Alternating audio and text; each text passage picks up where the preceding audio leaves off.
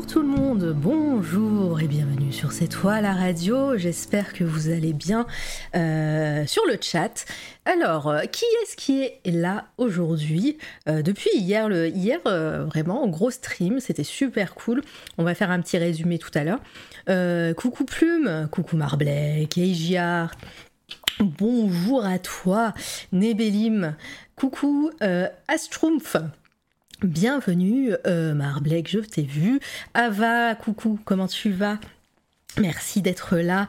Euh, plume. Je crois que j'ai dit tout le monde. Ah, et Fleur qui vient d'arriver, Fleur Flora.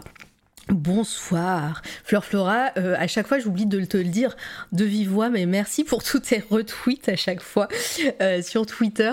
Je vois euh, des vagues, des vagues de likes et de retweets et, je me dis ah ça y est, Fleur a allumé Twitter et, c'est parfait. merci beaucoup en tout cas pour ton soutien depuis quelques quelques semaines et bonjour Gaël. Euh, voilà. Alors, petit résumé euh, d'hier. Hier, j'ai reçu évidemment Paul Arduri et Tom Cusor pour le chant des monstres que vous voyez aujourd'hui à l'écran. Et hier, je vous ai proposé un challenge, un challenge de retweet sur Twitter justement. Je vais euh, remettre euh, peut-être le lien parce qu'il reste une heure et tout n'a pas été validé. Alors attendez. Évidemment, je vais pas y arriver. Challenge, il est où? Hop. Boum. Boum, voilà, CTRL C, CTRL V. Hop, j'avais dit si euh, aujourd'hui, donc euh, à 2 novembre à 20h, on a réussi à atteindre les 100 tout- retweets sur cette publication, j'offrais un livre, euh, Le chant des monstres, dès qu'il sortira évidemment, euh, pour la communauté C'est toi la radio. Il y avait deux autres choses. Si euh, le chant des monstres, le, euh, financement participatif arrivait à 315 contributeurs IS, euh, J'offrirai un deuxième exemplaire. Là, ça a été explosé puisque hier on était à 306, il me semble, et là on est à 323 contributions. Donc ça, c'est gros GG à vous. Euh, et euh, j'espère que j'espère que c'est moi qui, et mon lobby qui a fait euh, qui a fait réussir ce, challenge. Je sais pas, mais en tout cas, ça me fait plaisir. Et puis pareil, si le compte Bardine Fabula, qui est la future micro maison d'édition de qui va éditer le Chant des monstres et peut-être d'autres choses et à faire des podcasts aussi bientôt, atteignait les 100 follow. Je vous remets le, le, lien. Les 100 follow sur euh, Twitter, euh, hop, j'offrais un troisième exemplaire, donc trois exemplaires au, max. Euh, et, et là, pareil, le, défi a été amplement réussi puisque le, le compte de Bardine Fabula, qui, était, avait, je crois, une so- 70 follow, est arrivé à 103 follow. Et merci Sinabre pour ton raid. Bonjour, Euh, bonjour Goth-Artiste et bonjour Madrigal, Sinabre. Euh, J'espère que ton live s'est bien passé. Allez follow. Aujourd'hui, je suis toute seule.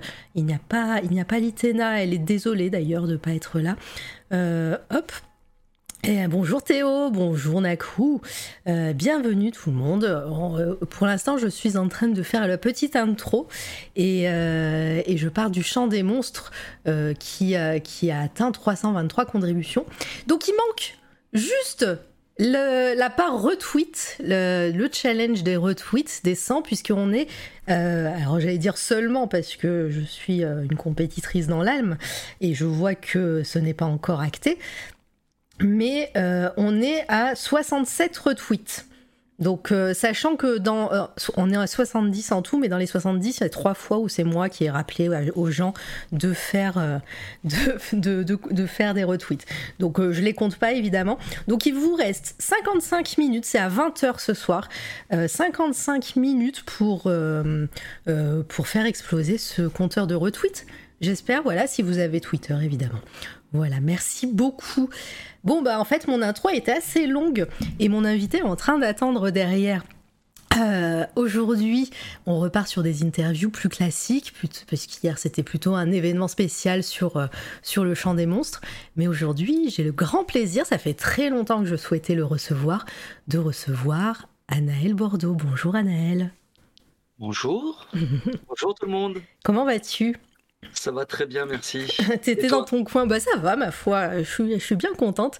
N6 qui dit ah Naël dans un coin en attendant. oui, totalement. Donc évidemment pour les personnes qui arrivent du raid peut-être de Cinabre, qui ne connaissent pas C'est toi la radio, ici je fais des interviews d'artistes, euh, d'artistes en tout genre, hein, peu importe le domaine de compétences, euh, des interviews fleuves, hein, ça, vous allez voir ça dure longtemps. Oula Pardon. Oui, il n'y a pas de mal. Et voilà, le téléphone qui sonne en plein live. et, euh, et, donc, euh, sur ces interviews, vous, avez la possibilité évidemment de poser vos questions à l'invité. N'hésitez pas à utiliser vos points de chaîne.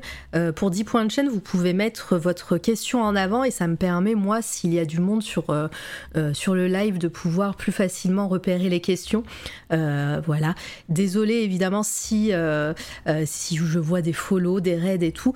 il n'y a pas d'alerte sur ce live pour ne pas court-circuiter de tout ce qu'on dit et couper la parole à l'invité. Mais je vous vois et puis je suis dans le chat aussi à l'écrit.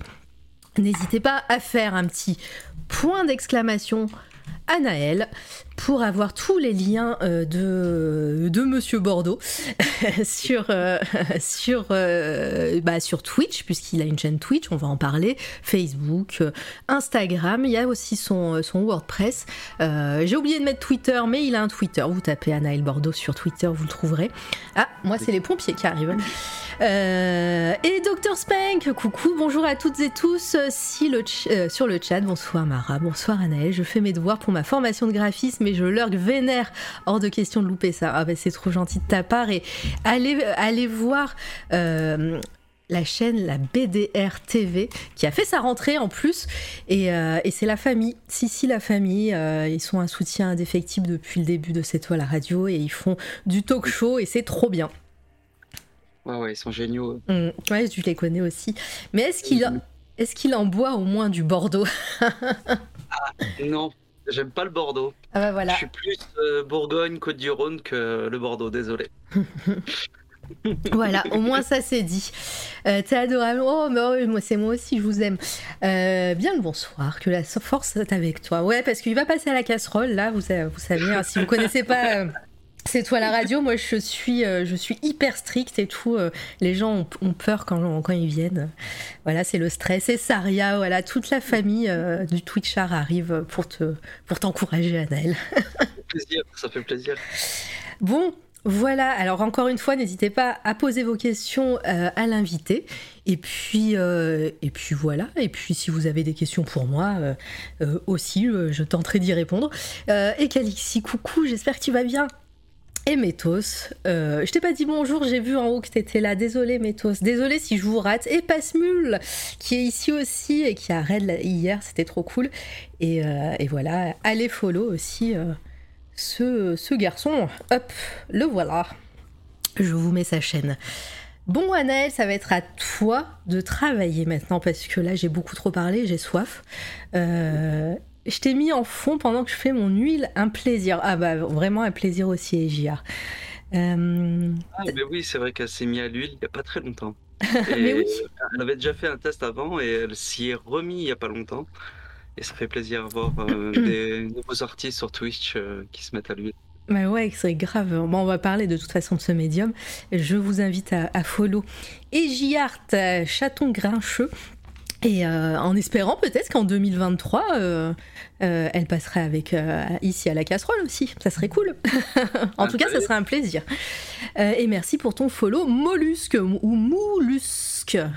Voilà. merci. Mais la star, c'est Anaël, la star. Oui, bah voilà. Mais il va avoir le temps de parler. Vous inquiétez pas, vous allez voir que on va bien discuter ensemble. Bon, Anaël, ça va être à toi. Est-ce que, s'il te plaît, de façon concise et pour les personnes qui ne te connaissent pas dans le chat et pour les personnes dans le futur aussi en podcast sur SoundCloud, Spotify, iTunes, est-ce que tu peux te présenter en quelques mots? Alors, Je suis artiste peintre, euh, de formation de peintre en lettres et euh, graphiste, euh, infographiste. Et euh, actuellement, je suis en termes de profession euh, enseignant en art appliqué dans les lycées professionnels en tant que contractuel. C'est-à-dire que Très je ne suis pas titulaire et que- et titulaire du, du concours pour euh, être euh, officiellement, on va dire, euh, enseignant. Ok, bon, on va en parler de toute façon sur ton actualité. Alors pareil, les personnes qui, qui ne connaissent pas comment se passent les interviews, euh, il n'y a pas vraiment de, de fil conducteur. La, la seule chose qui fait qu'on on tienne un petit peu sur nos rails, c'est bah, qu'on essaye d'être un peu chronologique. Donc... euh, moi, ça, ma question va être simple puisque c'est la même question que je pose à tout le monde. Est-ce que quand tu étais petit, euh, est-ce que tu euh, euh, dessinais, tu faisais de la peinture et est-ce que ta famille euh, était une famille qui dessinait ou qui était, dans, qui était adepte des arts? Alors, mon père est architecte Mhm. Ah bah oui. et il avait fait les beaux-arts en cours du soir. Et très jeune, il, était très orienté sur euh, l'expression artistique. Et euh, quand je suis né, évidemment, il était architecte euh, et il avait son studio, pas son studio, son cabinet d'architecture.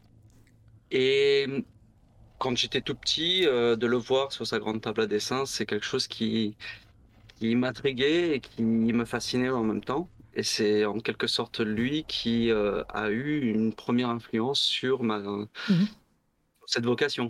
En plus, bah, lui, il devait en plus faire du dessin plus euh, technique. Euh, Est-ce que, euh, alors je, je- j'essaye, j'avance un petit peu dans la chronologie, mais on va revenir en arrière. Mais ça t'a pas donné envie, par exemple, de faire le métier, le même métier que ton papa? Euh, non, pas vraiment en fait. Dans mon parcours, euh, j'ai été confronté au dessin technique Mhm. et on va dire que je suis trop bordélique euh, dans mon esprit et dans mon environnement pour être euh, quelqu'un, un, un bon ingénieur en fait. Oui, je, je, je comprends. Euh, je garde la parole pour dire bonjour à Zenibuka qui fait un raid. Merci à toi de toujours être là dès le début des lives. Ça me fait grand plaisir. Et comme à chaque fois, bah, je, je le répète, allez follow ce que fait Zenibuka. Euh, C'est vraiment très cool. Et Yel sera là le 16 novembre. À chaque fois, je regarde mon, calendrier, je suis dans l'hésitation, alors que je le répète tous les jours quasiment. Mais le 16 novembre, euh, Zenibuka sera là pour parler musique. Voilà, ça va être cool. Et bienvenue à vous, installez-vous. Voilà. Euh, ouais, donc, euh, donc le, le dessin technique, pas trop, euh, pas trop ton truc, euh, euh, vu que tu vas en, faire plus tard. Qu'est-ce que, est-ce que tout petit, t'as- t'as- tu, tu touchais déjà à la peinture ou est-ce que, bah, comme tout enfant, c'était plus les crayons de couleur, les, les feutres, ou est-ce que, voilà, peut-être que tu as appris des cours Je ne sais plus quel invité était venu une fois, il nous avait dit que elle ou il avait pris des cours directement d'aquarelle, genre à 4-5 ans, quoi. Alors des cours non, mais euh, en fait euh, petit ouais, je, dans l'un de mes souvenirs les plus lointains, ça a été euh, de recopier un dessin de Boule et Bill sur les conseils de mon père en fait. Et euh, j'avais passé mon après-midi à essayer de recopier ce, ce dessin, bon, avec euh, euh, c'était pas très concluant on va dire à l'époque. Je devais avoir 4-5 ans. Oui, euh, t'étais, petit quand même.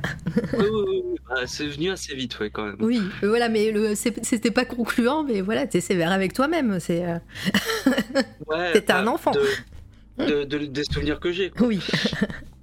Et euh, la première fois où j'ai été euh, valorisé en dehors de mon cercle familial autour de ça, c'était à l'école primaire, D'accord. où euh, l'institutrice nous avait euh, conté euh, une histoire.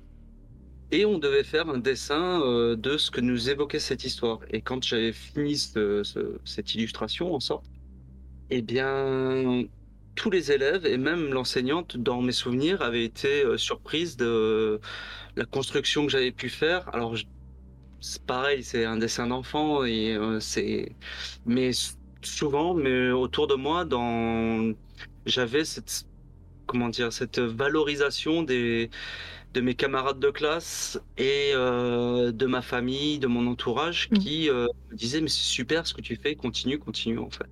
Et très jeune en fait, j'ai été lancé là-dedans à faire euh, des dessins Et, en dehors de mes activités euh, de- jouer et tout ça. Ouais. Est-ce que hum, bah, on, on sent bien que voilà, tu as été euh, entouré, tu as été euh, euh, encouragé même, mais est-ce que à ce moment-là, parce que c'est assez rare aussi, euh, alors euh, c'est voilà, la primaire c'est petit, hein, moi je, passe plutôt vers euh, l'adolescence, collège, etc., et lycée. Est-ce que à un moment ton entourage s'est dit tu pourrais peut-être en faire ton métier ou bah, comme la plupart des gens on te dit bah non c'est pas un vrai métier faut, faut faire autre chose? Non, non, pas spécialement en fait. C'est pas quelque, c'est pas, hum, c'est plus moi qui ai posé, ai posé cette Ouais. problème. Euh, Plus tard, euh, quand euh, j'étais, quand j'allais sortir du, du collège en fait, au moment de l'orientation de la troisième. D'accord. C'est là, j'étais un peu paumé et je savais pas ce que je voulais faire exactement en fait. D'accord. Et donc au collège, tu prenais pas de cours particuliers d'art plastique, juste les cours de- du collège? Non, non, non, non. Ouais. Les seules, les seules activités euh, par, euh, en dehors des, des cours que j'ai pu avoir, c'était le sport, comme beaucoup de monde. Ouais. où euh, j'ai fait un peu de piano à un moment donné, mais euh, bon, j'ai pas le sens du rythme. arrêté en fait. Et donc bah, tu disais que, que à partir du, enfin à la fin du collège pour l'orientation, c'est là où ça a un peu posé, euh, ça a tiqué, où euh, tu savais pas trop euh, où aller peut-être. euh, Qu'est-ce que tu as fait comme comme parcours au lycée? Est-ce que tu as fait, bah, alors toujours en, en rapport avec les arts. hein, Est-ce que tu avais des Mhm. cours ou est-ce que tu es parti dans une filière générale et voilà, tu as fait, t'as fait S comme la plupart des, ar- des artistes que j'ai invités récemment?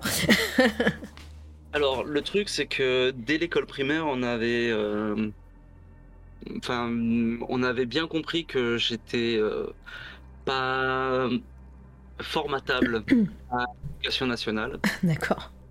Et euh, c'était très compliqué, notamment au niveau du français, où euh, je crois que je n'ai jamais eu au-dessus de 1 en dictée ou ce genre de choses. Et c'était très compliqué pour moi de pouvoir savoir ce, enfin, le cadre dans lequel je pouvais Mm. accéder à certaines formations ou pas, qu'est-ce qui était fait pour moi ou pas.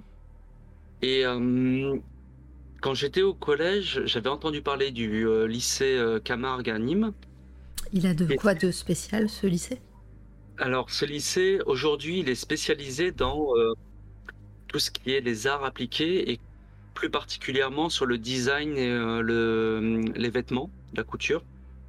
Mais à l'époque, il y avait déjà cette, euh, euh, cette notoriété en fait autour de l'expression artistique et euh, la seule chose que je percevais, c'était bah, trouver un établissement où je puisse m'épanouir dans l'expression en Mm. fait. D'accord. Et, ouais. et ce qui s'est passé, c'est que, ben, en fait, euh, en cherchant avec mes parents et plus particulièrement avec ma mère, on a découvert qu'en fait le lycée Champollion à Montpellier, qui était un lycée qui était ouvert il y a peu, peu d'années euh, auparavant, se situe euh, à Latte, à côté de Montpellier, ouvrait une filière euh, BEP maquettiste graphiste et ouvrait un concours pour l'ouverture de la section en fait. D'accord, donc là- dès le lycée. Euh, à la sortie du collège en fait. Ouais, d'accord. Ok. Et ça a été ma première grande déception en fait. C'est, j'ai fait, en fait, ils ont fait ce concours, je l'ai passé Mhm. et euh, je l'ai pas obtenu en fait. Et je me suis retrouvé au début juillet, au- quand j'ai eu les résultats du brevet des collèges, je me suis retrouvé sans orientation. Ouais, et, euh, mais en plus, euh, c'est assez, euh, assez violent parce que euh, c'est assez rare quand même de- de- d'avoir la- euh, des concours dès, dès l'adolescence comme ça au lycée. Comment, ce- comment ça- il consistait en quoi ce concours? Il fallait proposer un, un- un portfolio juste à la sortie du collège? voilà, t'as as quoi? T'as 14 ans? 15 ans? Dans mes souvenirs, il me semblait que c'était de faire une bande dessinée, quelque chose Ah ouais, comme ça. carrément en plus. Enfin, faire une planche, hein, Ouais, juste une planche. Euh, pour, euh, j'imagine que c'était pour évaluer la mise en page, euh, la technicité dans le dessin. Et dans les concours, et bon, j'en viendrai après, mais à chaque fois dans les concours, j'ai toujours cette, euh, j'ai toujours eu cette prise de panique, euh, Ouais, de, de l'examen en lui-même. submergé par euh, l'angoisse de de pas de pas être à la hauteur en fait. Ouais, Je, Mm, mm, mm. je, je vois bien. Euh, alors dans le chat, euh, coucou à toutes les personnes qui arrivent. Je vois Armoise, OneAM, euh, Snoopy qui, a, qui est arrivé juste avant. Euh, et Plume qui te dit Ah bah on aurait presque pu se croiser, Anaël. Ah ouais, ouais, ouais.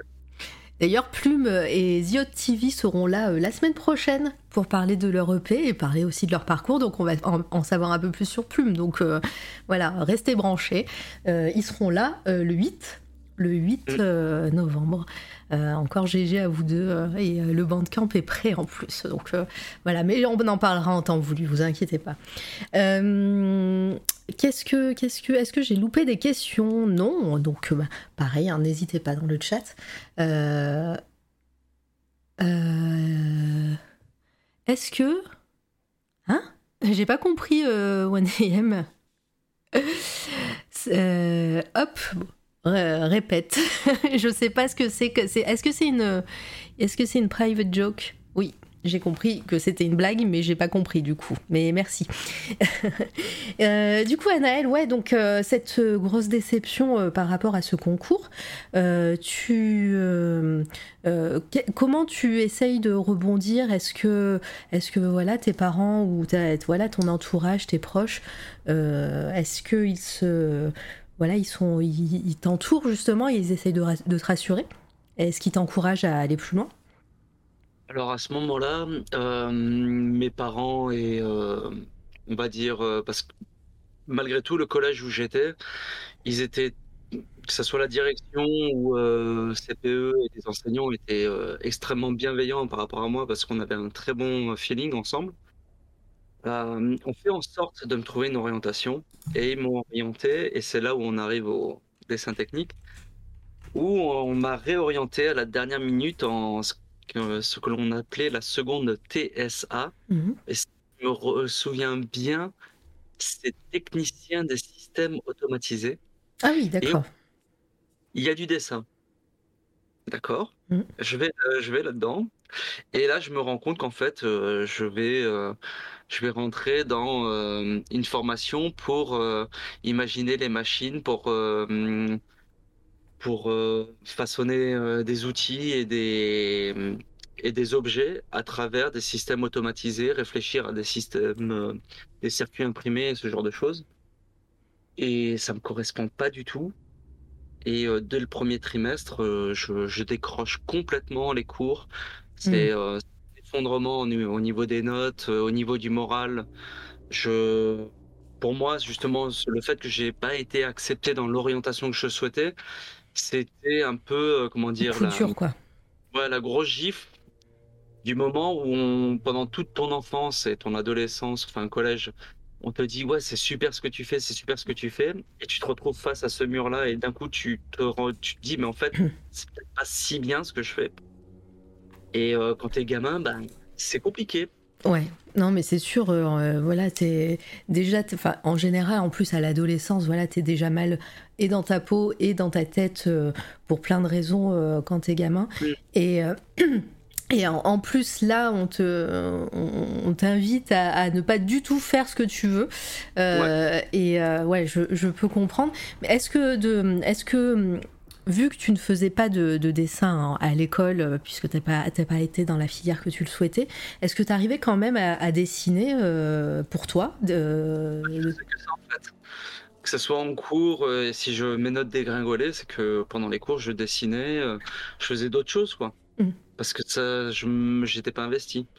Et à la fin du premier trimestre, parce qu'il y avait une, une option facultative au lycée général à, à Bagnols-sur-Cèze en art plastique, euh, on a fait une demande pour euh, faire une réorientation en cours d'année pour, pour réintégrer une filière générale et avoir ce cours euh, d'art plastique en fait. D'accord.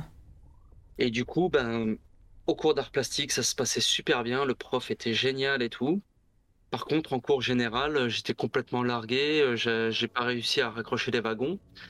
Ce qui a fait que à la fin de cette année-là, euh, c'est la proviseure adjointe qui euh, m'avait euh, suggéré euh, de partir en CAP en fait.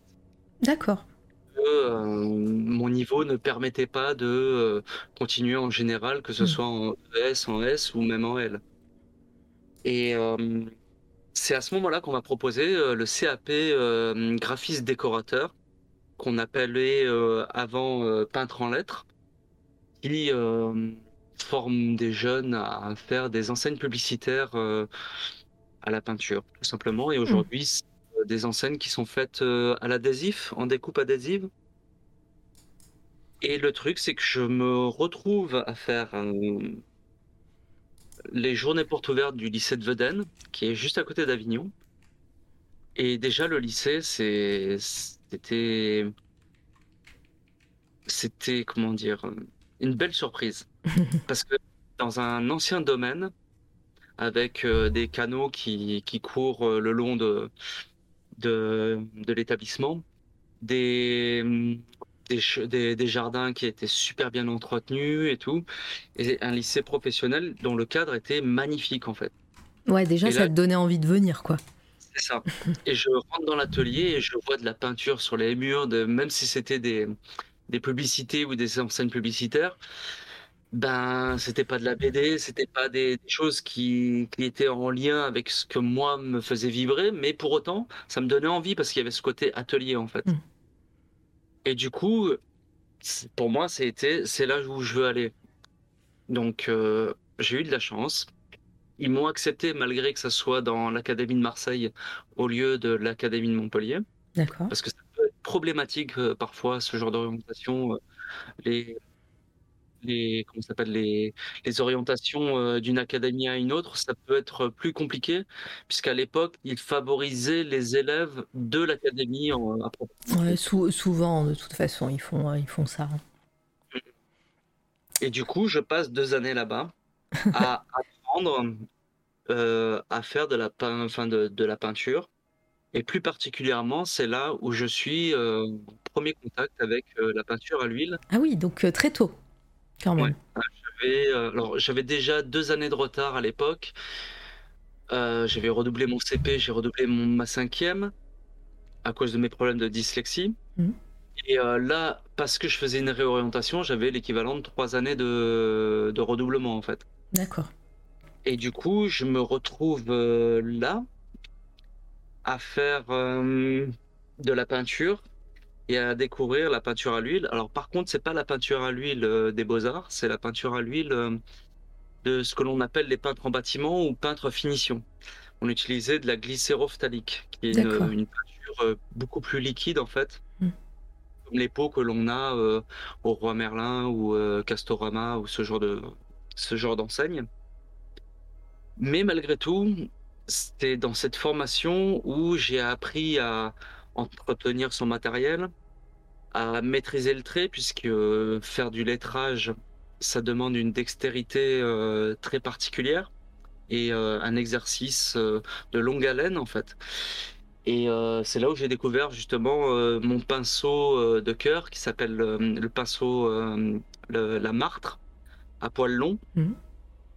Et euh, j'ai une affection particulière pour ce pinceau parce que c'est avec ce pinceau qu'on peut arriver à obtenir des, des lignes claires et extrêmement euh, précises en fait. Je suis en train de le chercher sur Google. euh, pinceau. La martre, c'est ça? Oui. En fait, la martre, c'est un animal. Alors attendez. Donc c'est c'est la marque. Non, c'est pas une marque. Ah, donc, C'est- euh, la martre, c'est le nom de l'animal le- et c'est la variété du pinceau. Poil de martre, évidemment. ok, parce que. Voilà.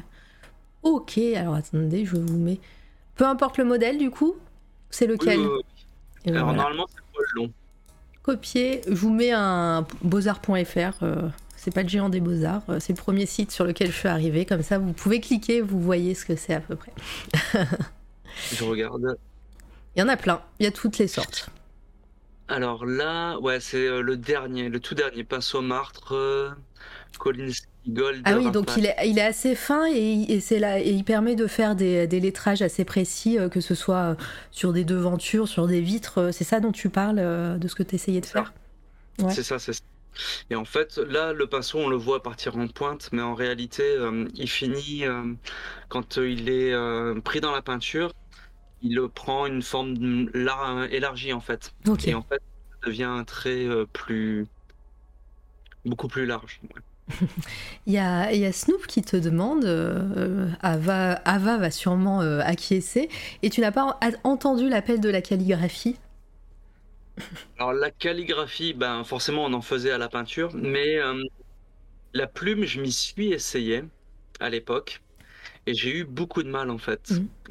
Beaucoup de mal à, à maîtriser l'outil, et c'est seulement euh, il y a quelques années en arrière que je me suis remis à ça, et euh, j'y ai trouvé, euh, j'y ai retrouvé une forme de finesse dans la dextérité pour euh, trouver comment maîtriser l'outil en fait. Non, mais, Mais-. Bah après, le rapport à la calligraphie, forcément, on l'a, puisqu'on nous a appris, par exemple, la classification de Thibaudot, avec euh, Elzévir, Dido, Mhm. les égyptiennes et les lettrages euh, antiques. Enfin, on a toujours, forcément, on avait un rapport avec euh, la typographie. D'accord. Et euh, il y a hum, Ava qui dit on les appelle les traînards, non, ces pinceaux, c'est cela? Les traînards, alors, euh, peut-être, mais enfin, moi, Tu moi, connais pas leur petit nom Bah, ce nom, non, je le connaissais pas, je, je le découvre. Il est peut-être pas arrivé jusque dans le sud de la France. hein. Je sais pas où t'es, Ava, d'ailleurs. euh. ça se trouve, c'est euh, au-dessus de, de la Loire. Euh, MLK qui dit euh, et là je remarque que je suivais déjà Anaël Bordeaux sur Twitter. Mais oui! D'ailleurs encore une fois j'ai oublié de mettre le, lien Twitter je le rajouterai plus tard.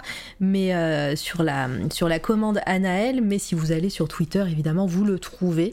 Et encore une fois je vous rappelle que merde j'ai pas du tout écrit Anaël j'ai mis Anil euh, Anaël voilà Euh, il y a toujours le challenge euh, le chant des monstres et euh, des 100 retweets et pour l'instant, on en est loin des 100 retweets et il vous reste 30 minutes. Voilà, si vous voulez permettre de, à, quelqu'un ici de gagner le chant des monstres quand il sortira, c'est maintenant qu'il faut, faut mettre ça.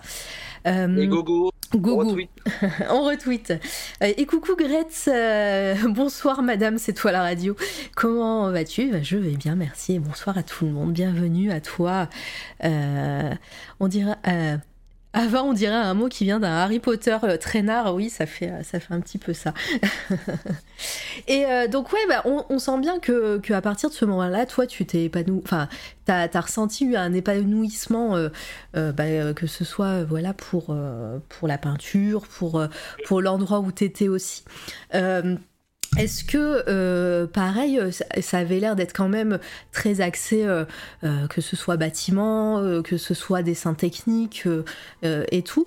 Est-ce que toi, artistiquement parlant, qu'est-ce qui te faisait vibrer? Est-ce que, est que tu avais des thèmes de prédilection sur tes dessins perso? Est-ce que, est que tu continuais à reproduire des choses ou est-ce que tu déjà t'essayais d'avoir ton, propres, ton propre univers? Ben, pour mon propre univers, dès l'école primaire, en fait, Mhm. euh, j'étais très orienté sur euh, la bande dessinée.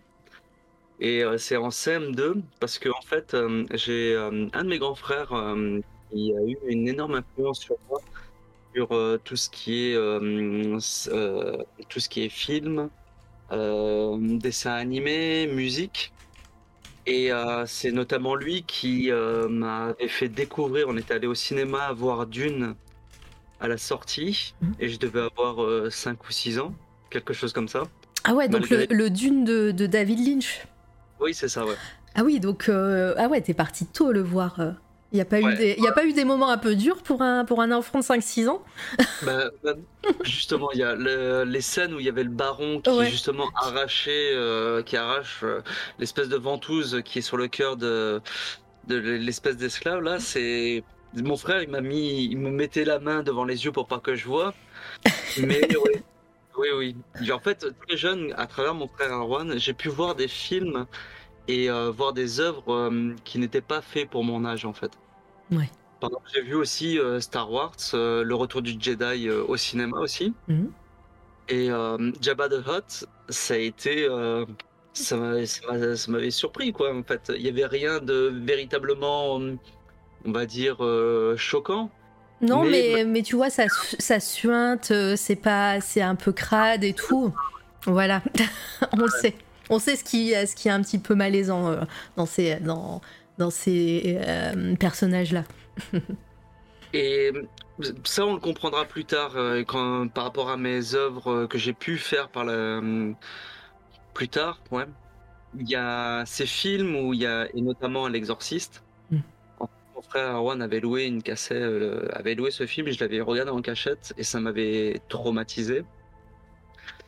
Euh, c'est quelque chose qui m'a marqué et qui euh, ressort en fait dans mes œuvres actuelles et dans d'autres œuvres précédentes. Mais ça, j'y reviendrai plus tard. Oui. Mais tout dire que mon frère Erwan avait eu une grosse influence sur moi. Et euh, notamment aussi dans la musique, il écoutait du punk euh, comme Exploited, Berrurier Noir, ce, ce genre de groupe. Ou même aussi, il écoutait du, il a aussi écouté du reggae, d'où euh, l'histoire du Rasta blanc. Ça, il y a certains. c'est de là, c'est c'est là l'origine.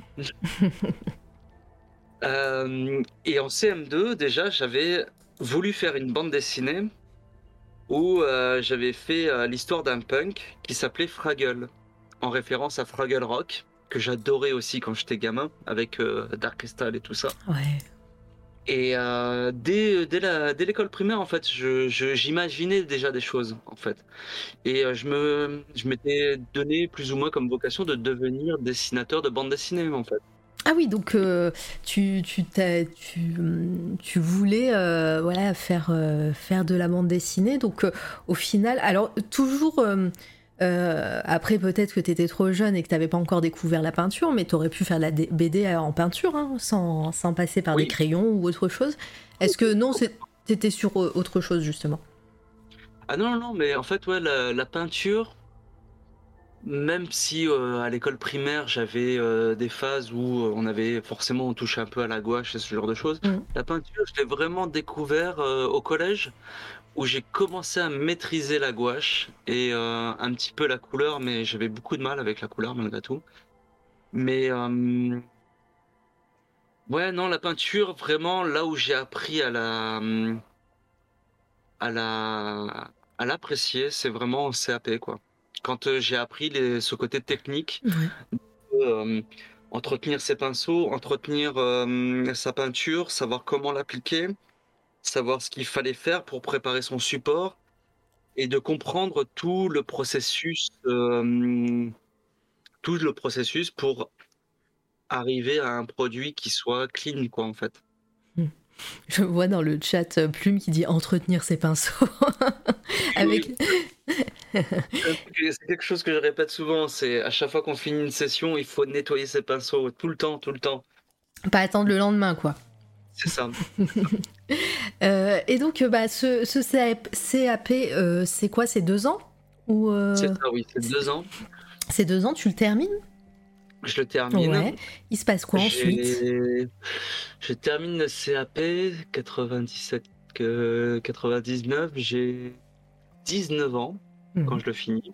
99, donc je vais peut-être pouvoir dans pas longtemps montrer le- la petite diapo euh, euh, que tu m'as mis en dossier qui commence en 2000. Ouais, ouais. Alors 99. On va voir les, euh, premiers, euh, les premières choses que Annelle m'a envoyées. 99, euh, je fais ma demande parce que entre temps le lycée Champollion à Latte toujours, toujours le même lycée.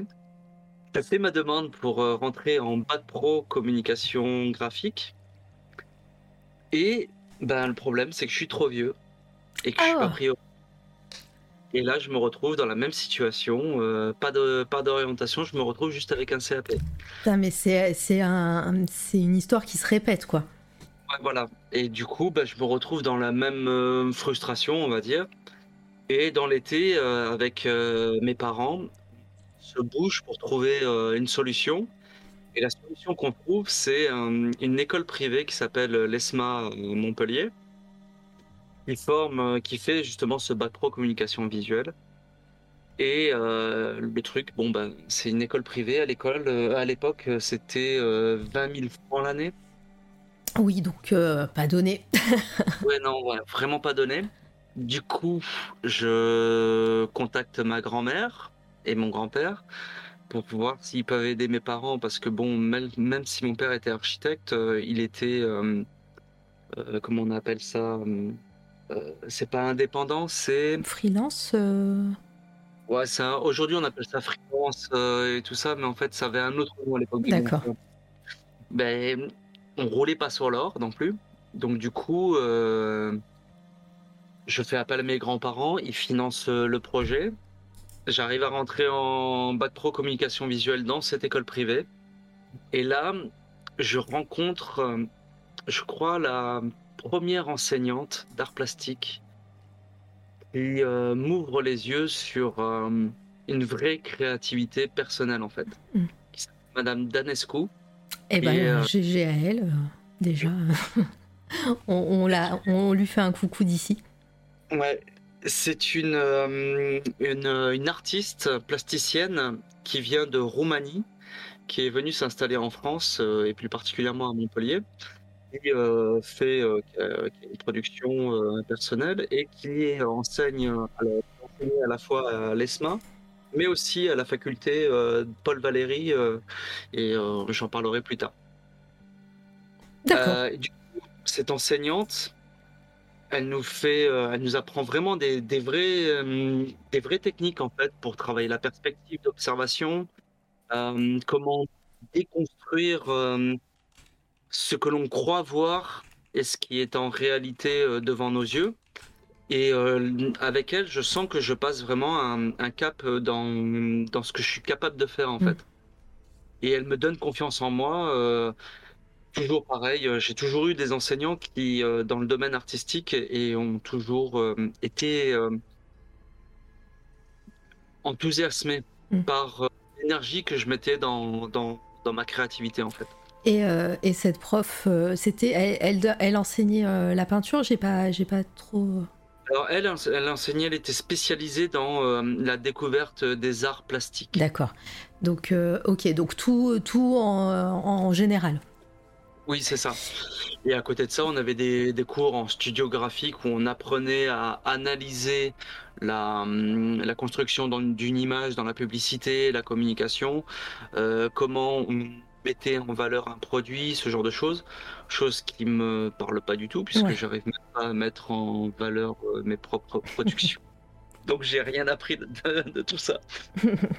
Et euh, mais euh, et donc euh, et sinon euh, par rapport au dessin en lui-même ou à, à- à ton art, est-ce que quand tu arrives dans cette école, tu arrives soit à débloquer quelque chose, soit à découvrir aussi, ben encore une fois, partir sur de la peinture à l'huile et en faire vraiment ton, ton médium de prédilection, ou est-ce que tu as testé plein de choses? Alors la peinture à l'huile, ça vient bien plus tard, ça Ah. vient sur la fin de la fac. D'accord. Bon, bah alors on n'en euh, parle pas de la peinture à l'huile tout de suite. c'est trop tôt. Mais du coup, qu'est-ce que tu fais euh, artistiquement dans, dans, dans cette école? Qu'est-ce qui t'a plu? Est-ce qu'il y a des choses que tu fais plus maintenant et, et qui t'ont vachement plu à, à l'époque? Ou inversement hein. Ce qui me plaisait, c'était pas le métier de graphiste. Mm. Et euh, le métier de graphiste, je me suis rendu compte à l'issue de, de cette formation que c'était pas fait pour moi. Parce que je n'ai pas les compétences d'un graphiste. Un graphiste, c'est un travail à part entière, c'est un travail de hum, savoir faire de la mise en page. Je comprends les mécaniques, je comprends les, hum, les hum, comment dire, le processus, mais c'est quelque chose qui m'intéresse pas du tout en fait. Moi, ce que j'aime, ce que je, ce que j'aimais, mais j'arrivais pas à mettre les mots à l'époque. C'est avec le temps que j'ai appris ça, en fait. Ce que j'a- j'apprécie le plus, c'est de jeter quelque chose, de jeter une impression. Et même si les proportions, même si les perspectives, même si euh, la, la, la, la présentation est pas parfaite, c'est pas grave. Ouais. Le plus important pour moi, à l'époque, c'était de, de, de, de, de cracher ce que j'avais en- envie de dire, quoi. Mm. Et euh, j'étais encore sur le, le, le format de la BD et j'avais un ami qui lui est resté dans la bande dessinée en l'occurrence. C'est euh, Lionel Ray qui est euh, artiste euh, BDiste. Si, je sais pas si on dit ça comme ça. Si, on dit ça comme ça. donc euh, artiste BDiste à Montpellier. Et lui, il a tenu Mordicus le truc, il a continué à faire de la BD comme un chevronné. Alors, Lionel Ray avec un E ou un A? Ray Euh, Euh, R, E, Y. Y, ok. Euh, Est-ce que j'ai quelque chose Dessinateur. Je vais essayer de retrouver sur Facebook. euh, Il a fait... Ouais, si tu, si tu veux le mettre sur, euh, sur, euh, sur le chat, ça sera, ça sera cool. Euh, Ouais, j'ai pas ouais, grand chose moi sur Google. Non, il a un autre pseudo. Voilà, c'est ça. Hop. Et euh, dans le chat, euh, trop vieux pour les études, c'est n'importe quoi. Oui, ça c'est n'importe quoi. euh, c'est et des fois, et je sais plus aussi qui qui nous en avait parlé aussi une histoire d'âge sur sur à l'entrée d'une école. Et je me demande si c'était pas l'inverse, si c'était pas trop jeune. Je me souviens plus. Ah bah c'est Ah. c'est toi. Chaosis. voilà. Trop vieux pour le lien. BTS. Ok, donc euh, toi, voilà, c'est ça. Euh, le masque et coucou à toi. Euh, comme quoi, je me souviens de pas mal de choses de, des interviews, mais je, je, me- je ne sais plus du tout qui, qui a dit quoi. Mais je me souviens des anecdotes en général. c'est. Alors attends. Chaosis FR. Ah mince, ça marche pas. Ce site ne peut pas fournir de Ah, connexion sécurisée. Alors c'est peut-être mon ordi qui. Euh, Alors attends, je vais te donner la page euh, Facebook. En Ouais, plus, comme ça, on regarde. euh, la- L'avatar, il est avec Otomo, ce petit con. là. Avec qui? J'entends pas. J'ai pas entendu. Il est avec Otomo. Ah bah oui. Otomo. Oh là là. Parfait. Bah là on voit bien. Donc euh, vous pouvez cliquer euh, sur le chat. euh. Et donc oui, donc ce, ce- ce camarade de classe. Ben, en fait, avec lui, on se tirait la bourre sur euh, la bande dessinée. Moi, j'étais plus orienté euh, Heroic Fantasy Mhm. fantastique, euh, ce, ce genre d'univers. Parce que quand j'étais enfant, c'est un autre point que j'avais pas évoqué, mais euh, quand j'avais 7-8 ans, mon frère Juan, toujours, euh, m'avait initié avec mon frère Boris à- au jeu de rôle à travers l'œil noir. Ah. Et euh, les films comme Dark Crystal ou euh, Conan le Barbare, Barbarian, c'est des films qui euh, avaient, euh, ou même Crawl aussi, Crawl, qui est pas Mhm. très connu, mais euh, c'est des films qui, qui avaient vraiment stimulé mon, mon imaginaire dans l'heroic fantasy. J'adorais aussi la, la SF, hein, j'avais vu Predator aussi, un peu trop jeune. Mais bon, enfin, ce genre de film ou Robocop. J'ai- On a bien compris que t'as regardé beaucoup de films beaucoup trop jeunes euh, pour ton âge. Disons que le magnétoscope, euh, quand mes parents étaient au boulot, ils tournaient à fond de ballon. Arrêtez-le avant qu'il cite Kalimdor. Alors Kalindor aussi, je l'ai vu quand j'étais gamin, mais euh, je m'en rappelle plus. Kalindor. Euh, Alors pour plus tard. Ah, euh, pour plus tard, as-tu gardé de ces profs utiliser la pédagogie qui t'a poussé à l'époque? On garde cette question pour, euh, pour tout à l'heure alors. Pour ton, J'aurais même une référence euh, d'un manga qui, euh, quand j'ai commencé à enseigner, Parfait. je- ça m'a ça m'a fait penser à ça. Et bon, on la garde, je, je la, mets, Ouais. je la mets ici, mais euh, juste euh, rappelez-moi si. euh, Snoop, euh, rappelle-moi si, euh, si je l'oublie ta question. N'hésite pas à la reposer tout à l'heure quand on sera plus dans la- dans l'actualité de d'Anaël. Et donc. Et du coup, ouais, oui, on a- je t'ai coupé, pardon. On se tire la bourre là-dessus, et en même temps, on est hyper fan des jeux vidéo, et plus particulièrement des Final Fantasy. ouais. Lui de, de FF7 et moi de FF6. Et il y a une petite guéguerre entre, enfin, il y avait une petite guéguerre entre nous, entre euh, le- lequel est le meilleur. Et euh, quand on rencontre cette enseignante, euh, Madame Tanescu, on lui montre les illustrations de euh, Yoshitaka Amano. Amano, ouais. Et là, en fait, elle fait, mais c'est du Musha ce qu'il fait en fait, à la manière japonaise. Et en fait, elle nous dit, mais en fait, c'est le, serpent qui se mord la queue en fait, parce que Musha s'était inspiré des formes japonaises en son temps. Et aujourd'hui, il y avait euh, un artiste euh, illustrateur qui euh, faisait du Musha en fait. Mhm. Et c'est à travers ben, un artiste que nous on connaissait à travers les jeux vidéo. C'est à travers cet artiste-là qu'on a créé un véritable lien avec cette enseignante, avec mon pote Lio, qui a fait qu'elle nous a balancé plein de références et euh, les références qui, moi, après, m'ont profondément marqué, et euh, notamment euh, David Caspar Friedrich, Mhm. William Turner, euh, euh, Waterhouse, c'est William. euh, William Waterhouse, voilà, c'est ça. Euh, un post-raphaélite. Euh, et ce, plein d'artistes comme ça. Elle nous a balancé plein, plein, plein d'artistes. Et c'est là où, en fait, euh, j'ai senti qu'il y avait autre chose que euh, mon petit univers de bande dessinée, heroic fantasy, Mhm. tiré de, des chroniques de la guerre de Lodos ou ce genre de choses. quoi. Euh, D'ailleurs, euh, moi, je, fais une petite parenthèse pour euh, Amano. Si les personnes ne connaissent pas, c'est évidemment l'artiste qui est derrière les Final Fantasy, comme l'a dit Anaël. Et en France, il y a les éditions Pix Love. Je crois que c'est ça, hein, qui ont sorti Oui. un artbook euh, sur Amano qui est fabuleux, qui est magnifique. Euh. Peut-être que j'en ferai des photos un jour, je vous montrerai ça sur les réseaux. Mais, euh, mais voilà, s'il est toujours en stock, je vous invite vraiment à, à, à le feuilleter, à le regarder, enfin à l'acheter déjà. Si vous le trouvez d'occasion, encore mieux, parce que ça reste un artbook, donc c'est pas donné. Mais, mais voilà, donc c'est les éditions Pix and Love. Merci. Tu l'as, tu l'as, tu l'as feuilleté? Alors, le hardbook de Pix and Love, non, Mhm. mais j'en ai quelques-uns des hardbooks euh, sur Amano de, de, ouais, qui Mhm. importés du, du Japon. Ah bah oui. Et forcément, à l'époque, il y avait euh, tout ce délire de, des produits, des, des- des jeux vidéo et des mangas et des hardbooks Bah importés oui. du Japon. Et c'était euh, pour moi euh, le Graal à chaque fois, en fait. Ah bah ouais, en plus, ça- ça- voilà, c'est en plus à l'époque, j'imagine que les, les sites ou les, euh, les boutiques qui permettaient de faire de l'import euh, étaient, étaient assez rares, donc tu m'étonnes que ça devait être le. Graal. Eraser Monolith qui dit je suis en mode lurk, mais je fais un petit coucou à tous les deux, bonsoir à tout le monde. Et si vous passez à Prague, il y a un super musée consacré à Musha. Euh, Oui. eh ben voilà, c'est noté. Euh, je crois qu'il y a, je me demande s'il y a Rouen aussi, il n'y a pas quelque chose euh, lié à, à Musha, euh, à- à- si c'est un musée ou. je veux pas dire de bêtises, mais s'il y a des Rouennais dans le chat, dites-moi si je me trompe. Et c'est possible, oui, puisqu'il a passé quand même une, une bonne Ouais. partie de sa vie sur Paris et en France Ouais. dans, pour, En tout cas, il y a eu une expo, ça c'est Ah sûr, mais est-ce qu'elle est permanente ou pas Je sais pas.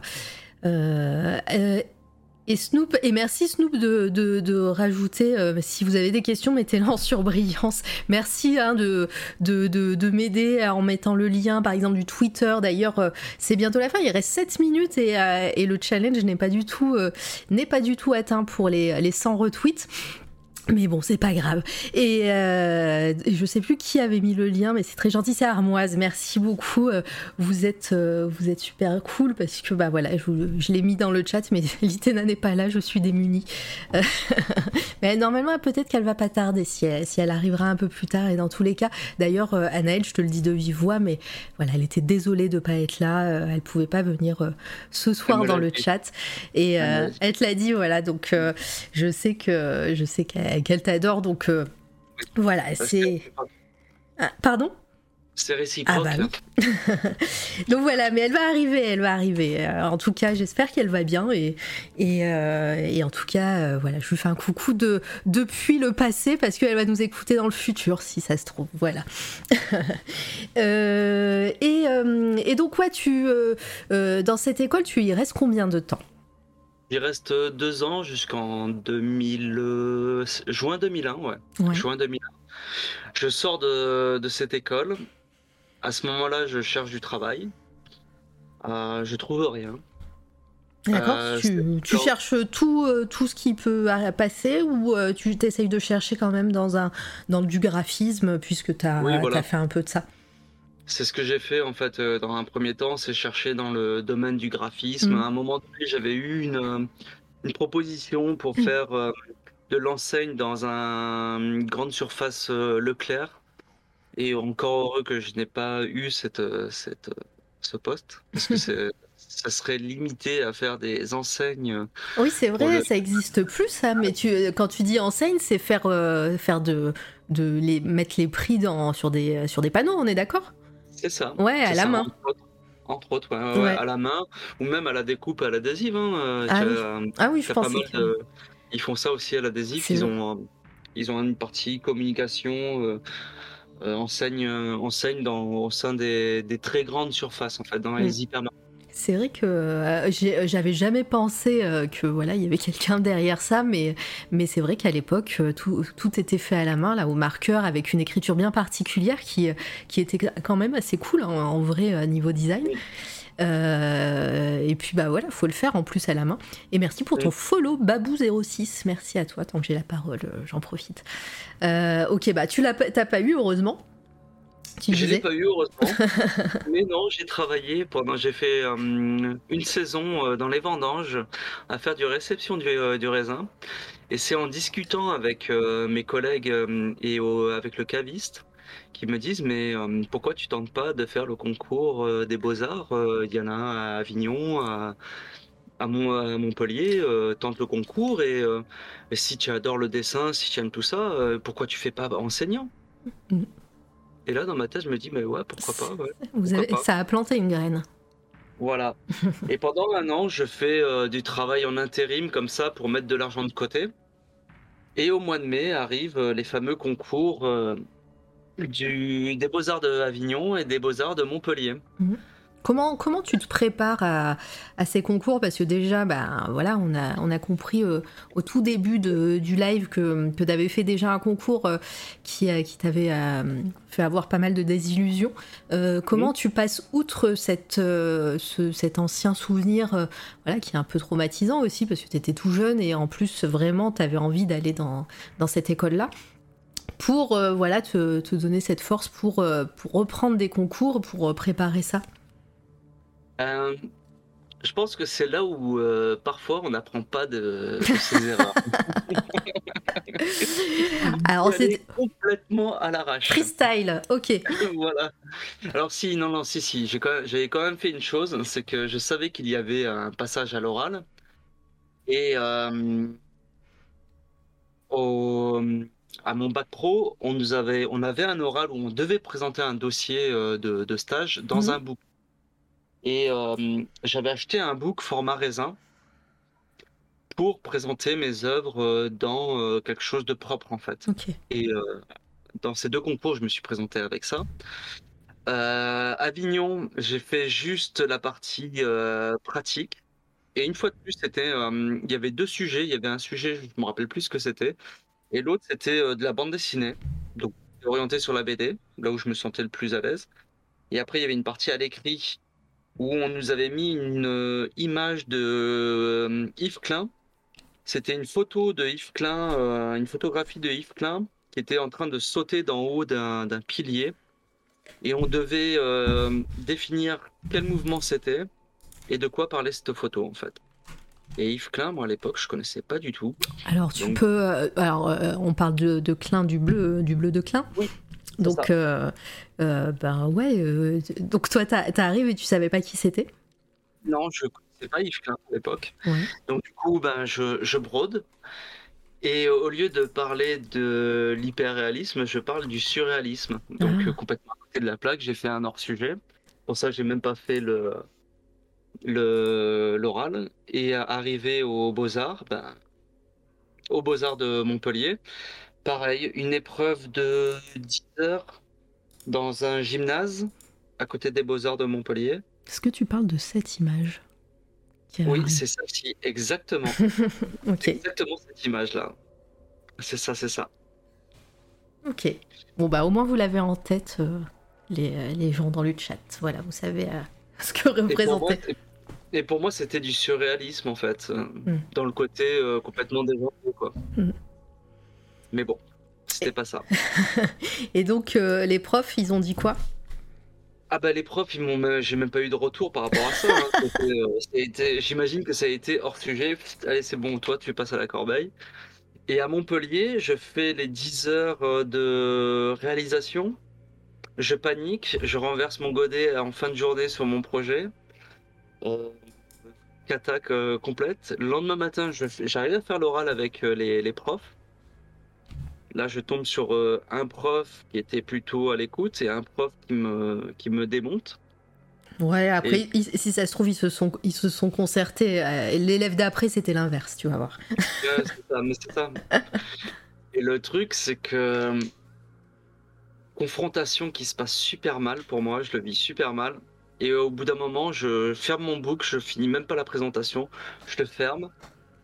Et là, le prof avec qui, qui me rentrait dedans, il me fait euh, Mais c'est tout J'ai fait Ben non, j'ai plus rien à, dire, à vous dire. Visiblement, mon travail vous intéresse pas. Euh, bon, bah, je me casse, quoi. Et je me barre. et j'étais- j'avais de la haine en moi. J'avais vraiment de la haine. J'avais de la haine contre moi-même, contre ce mec. Et euh, à ce moment-là, c'était foutu, quoi. Et la porte de sortie, c'était euh, de rentrer à la fac euh, de Montpellier, où il n'y a pas de concours. Ouais, c'est une fac, de- euh, fac d'art plastique ou fac. euh, Voilà. ok, fac d'art plastique. Et du coup, ben, j'avais juste besoin de mon bac pro euh, communication visuelle pour pouvoir rentrer. Et avec mon bac, d'ailleurs, à l'inscription, c'est les étudiants qui font les inscriptions. Et je présente mon bac pro. L'étudiante, elle me dit Ah, mais non, c'est un bac pro. Je fais Si, si, si, si. Tous les bacs pro, il n'y a que les bacs pro euh, agriculture qui ne peuvent pas rentrer à la fac. Ouais. Et c'est moi qui lui explique.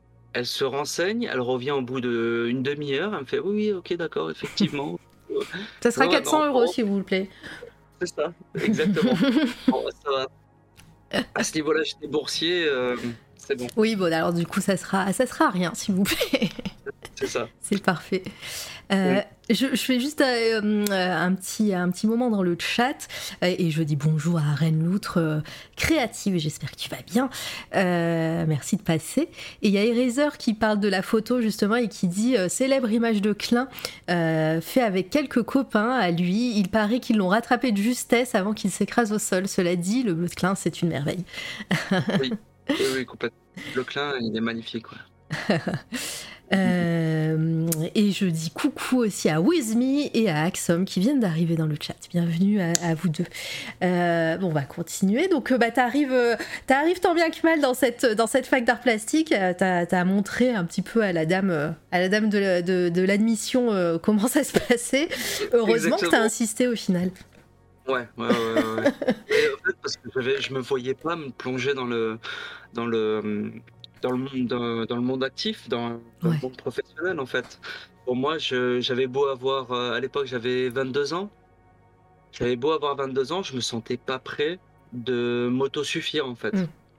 Ouais, et puis tu sentais peut-être que tu avais encore d'autres choses à apprendre euh, et, à, et à, à, à tester euh, dans, dans ton art aussi. Ouais, ouais, ouais, ouais. ouais. Mm.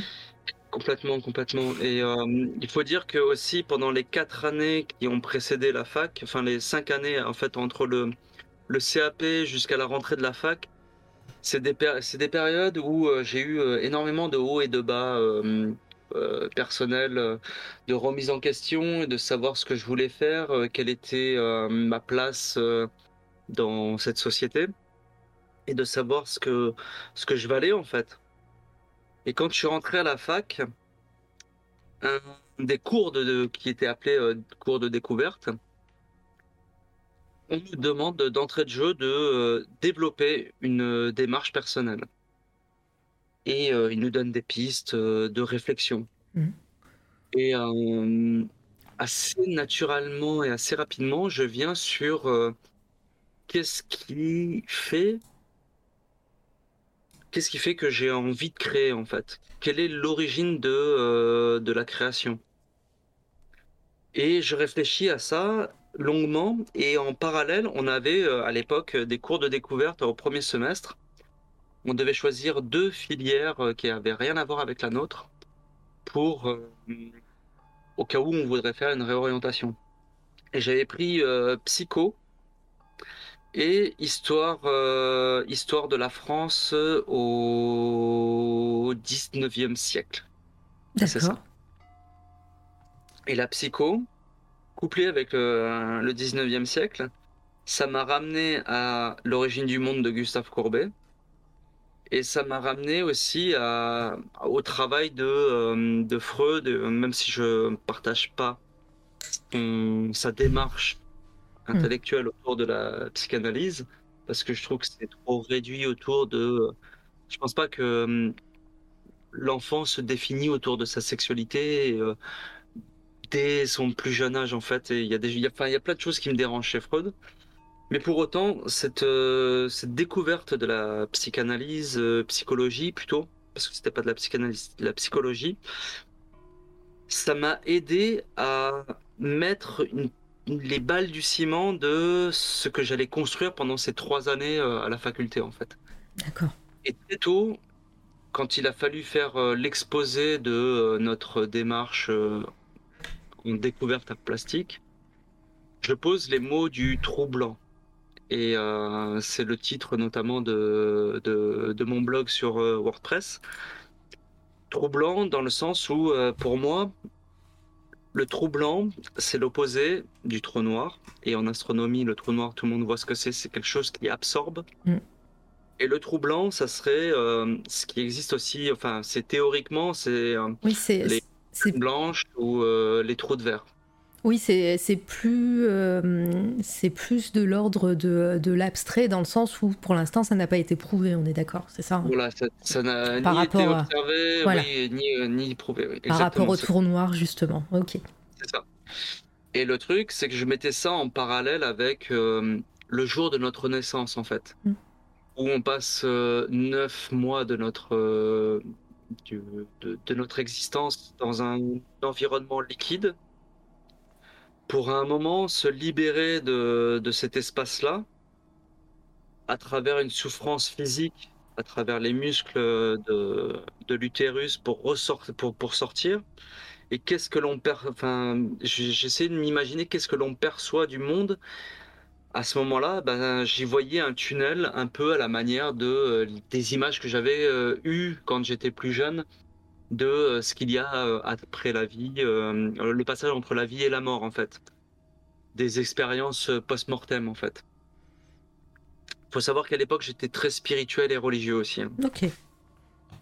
Donc euh, j'étais très porté sur ce genre de choses, ce genre de réflexion.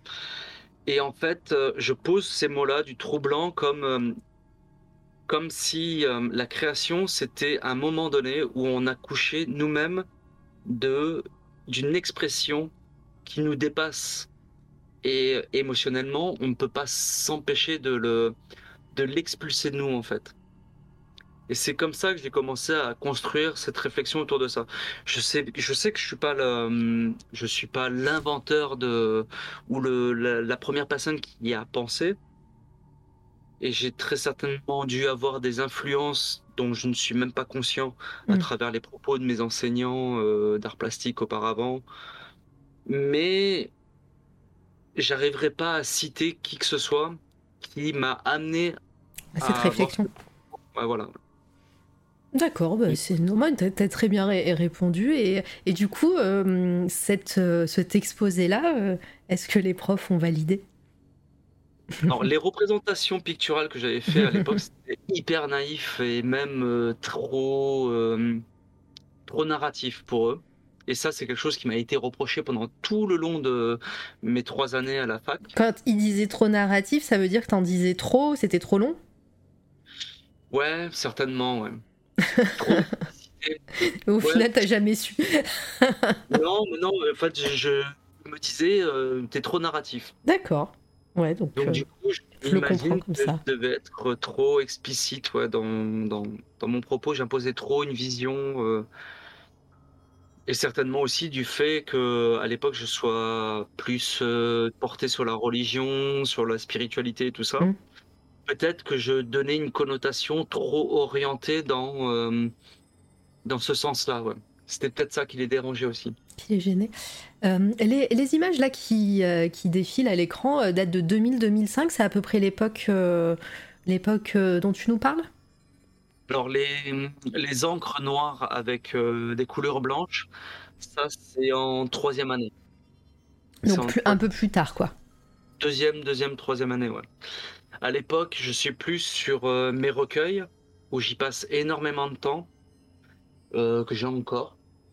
En fait, mes recueils depuis à la fin du bac pro, pendant l'année où j'ai mis de l'argent de côté pour euh, faire euh, pour faire euh, comment s'appelle mes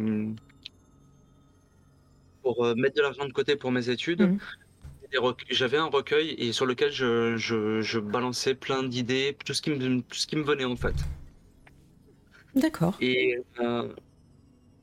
quand je rendais des travaux en première année, c'était souvent aussi en lien avec des références, ben, par exemple Sambre, qui euh, m'a beaucoup marqué. Et je pense que c'est l'une des œuvres qui euh, m'a fait, qui a fait que je me suis intéressé à Delacroix à l'époque. Mhm.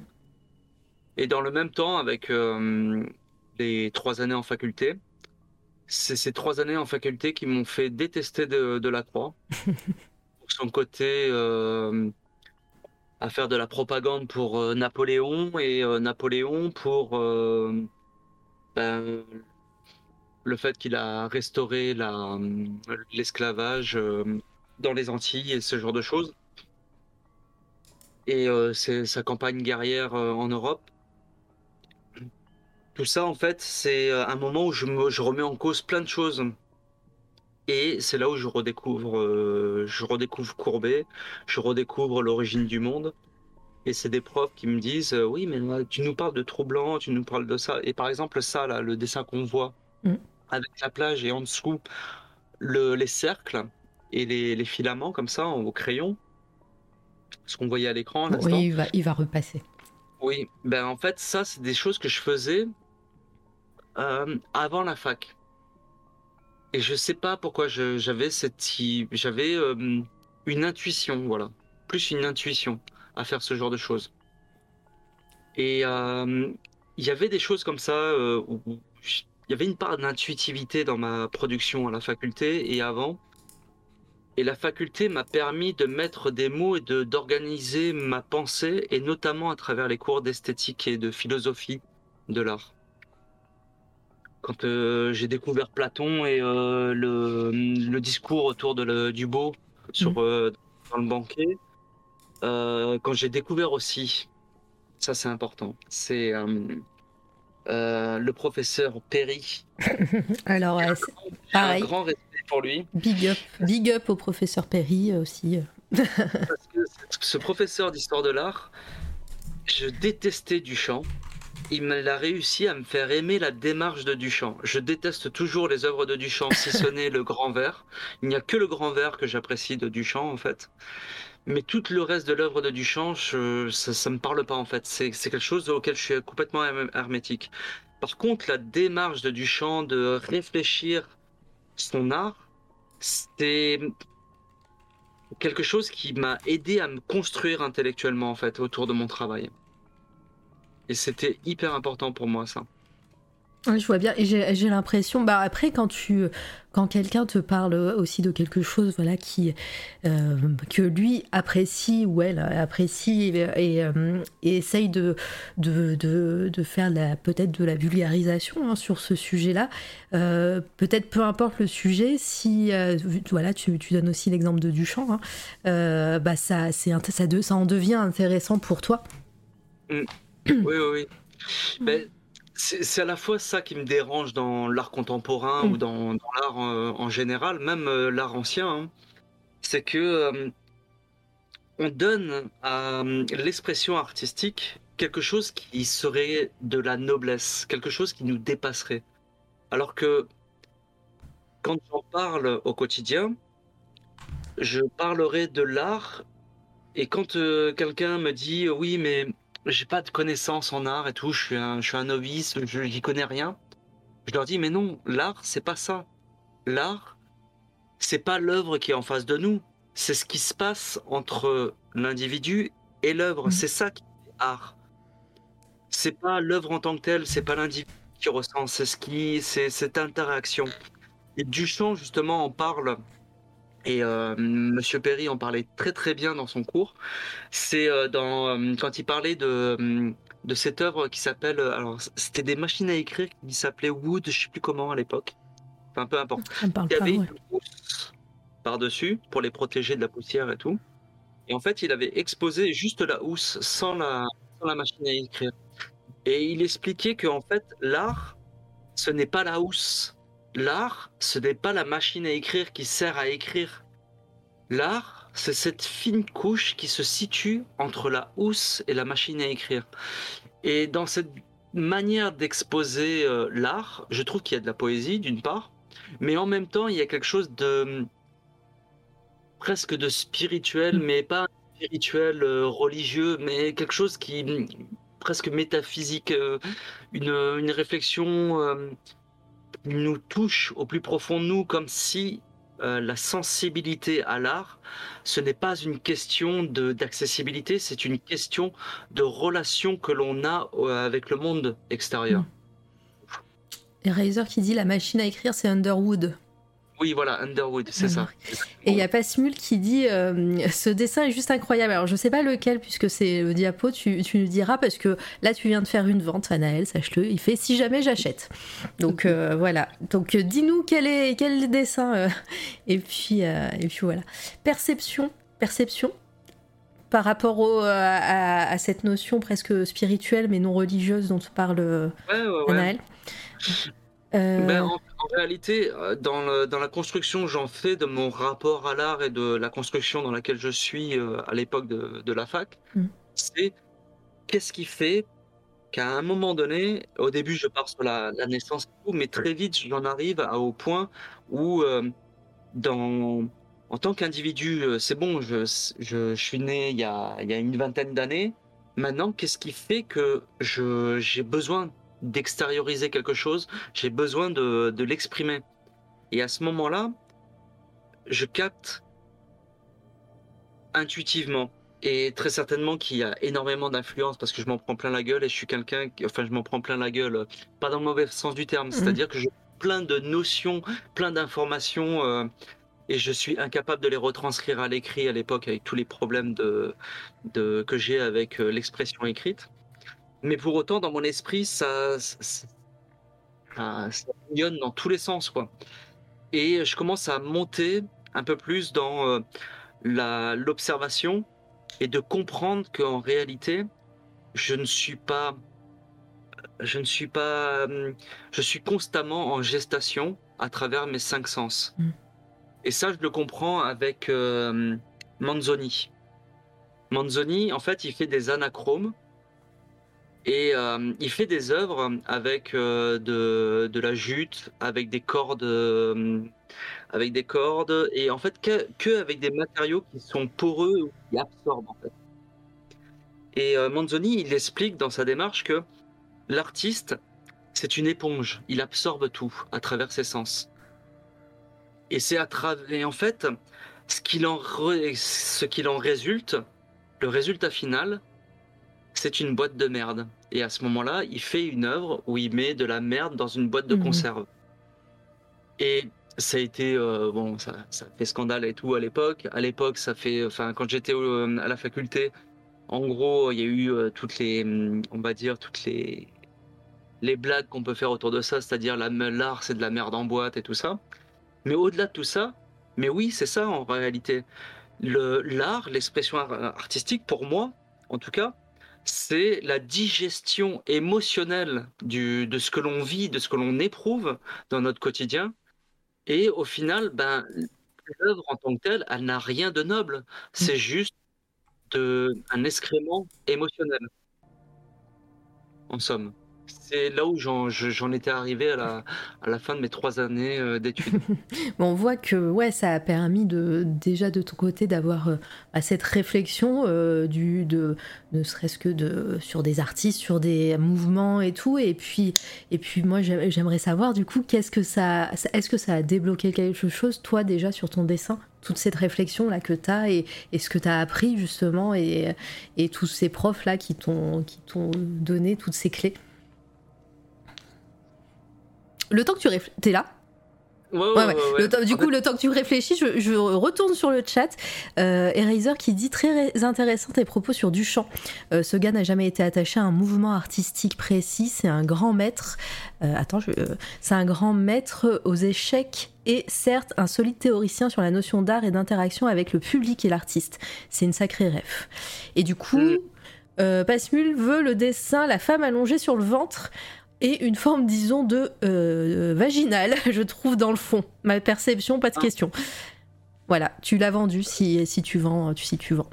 Voilà, sache-le. Ok. ok, ok. Voilà, vous, vous allez vous contacter par, par MP. hein. Euh, et ça rappelle la machine heure artistique Klaoka. Euh, cloaca, pardon, de cloaca de Wim, euh, une machine qui simule un système digestif humain. Oui, j'avais vu, euh, c'est très connu également. C'est clairement en référence à Manzoni, ça. Hein, c'est une référence directe, ça. Mm, mm. Et, bah vas-y, je t'en prie, vas-y, continue. Si tu étais parti sur autre chose il y a plein de choses comme ça qui m'ont énormément stimulé, intéressé, tout ça. Et en même temps, c'est là où j'ai compris ce qui n'était pas fait pour moi. Mm. Et ce qui n'était pas fait pour moi, c'est plus particulièrement certains mouvements comme euh, l'art minimal ou l'art conceptuel, où en fait, euh, de ce que j'ai pu en comprendre, c'est pas tant l'œuvre qui compte, c'est le propos. Mm. Et moi, ça me dérange en fait. Et il y a des choses comme ça qui, dans l'art, qui, qui m'interpellent et euh, c'est fait pour ça en fait, l'expression artistique. C'est un dialogue, euh, un dialogue social en quelque sorte, l'art, euh, dans la société, au sein de la société. Et des choses comme ça qui me, qui me dérangent. Et au fur et à mesure, dans les discours des, des enseignants et tout, j'arrive à la troisième année de la, de la fac où je commence à me construire et euh, à l'époque, euh, je suis euh, en couple avec quelqu'un dont sa tante est galeriste à Paris. Ah. Qui me propose de faire une exposition en. Elle me fait cette proposition en l'été 2004 et elle me dit bah écoute, si tu veux, juillet 2005, j'ai personne dans la galerie et c'est une période creuse. Alors elle me dit de elle me dit euh, Cash, très honnêtement, c'est pas le moment où tu auras beaucoup de monde. Mais par contre, ça peut te donner euh, l'occasion d'occuper l'espace. Moi, dans tous les cas, je paye le loyer. Mm. Je te propose, si tu veux, de, faire un truc, euh, de faire une exposition. Je lui dis ok, d'accord. En plus, c'est pas rien, voilà, tout un mois, même si c'est une période creuse, un ah. mois alors que t'as jamais exposé nulle part, si j'ai bien suivi. Euh, bah, en plus, à Paris, dans le Marais, quoi. Voilà. Donc euh, là, oui. je, là, je me dis, euh, ouais, c'est. Bonne occasion. du coup, est-ce que je peux passer au prochain, au prochain bah, dossier C'est les images qu'on voit en ce moment ah, avec bah le gamin qui joue de la flûte, en fait. Ok. et du coup, je pars sur de la bande dessinée et je recontacte mon ami Lionel Ray pour lui proposer de faire une, bande, une, une, exposition autour de la BD dedans cette petite dans cette galerie de Paris. Et du coup, euh, lui, ça le chauffe trop et tout. On se motive et pendant un an, on se met à fond là-dedans. Je continue à faire mes études. Et euh, troisième année de ma licence, je fais, je finis ma, je finis mon premier semestre. Et cette troisième année, je la commence où en fait le Crous décide de ne plus me reverser euh, de bourse parce que ben ils se tiennent sur euh, l'année fiscale deux ans auparavant de mes parents et mon père avait trop gagné à cette mm. époque-là. Et deuxième semestre, euh, ce qui m'a achevé pour arrêter mes études à ce moment-là, c'est un enseignant qui nous dit euh, l'année prochaine, il n'y a pas de master. Ah, le, le, master, il ferme au mois de septembre. Il faudra partir à Aix-en-Provence. Et Aix-en-Provence, ce sera pour vous former en tant que professeur d'art plastique. D'accord. Et le truc, c'est que, et ça, c'est tout le paradoxe, et c'est tout mon paradoxe, c'est que j'étais parti pour être enseignant à la base, mais à ce moment-là, quand on me pose ça et qu'on m'impose de devenir enseignant d'art plastique, alors que pendant ces deux années, je me voyais devenir artiste, quelque chose que je voulais être hmm. euh, depuis euh, mon adolescence. Et là, d'un coup, on me dit, mais vous allez devoir faire une formation pour devenir prof. Et là, je dis non, je veux pas. Hmm je veux pas et je supporte pas qu'on m'impose les choses en fait aussi. Du coup, j'arrête mes études aux alentours de mars. Je m'inscris au à la CAF pour euh, me mettre au RMI puisque je n'avais pas travaillé donc je n'avais pas le droit au chômage. Mmh. À ce moment-là, je m'inscris au RMI et je me consacre pleinement à euh, la réalisation de cette exposition qui euh, commençait début juillet donc euh, tu mets tout ton temps et, euh, ta motivation sur ça. C'est ça. Hum. Mais il y a aussi un autre truc, c'est que euh, cette même année, il y a World of Warcraft qui sort. je, je m'attendais pas à ça. je m'attendais. Il s'est passé un truc euh, Donc- du génie.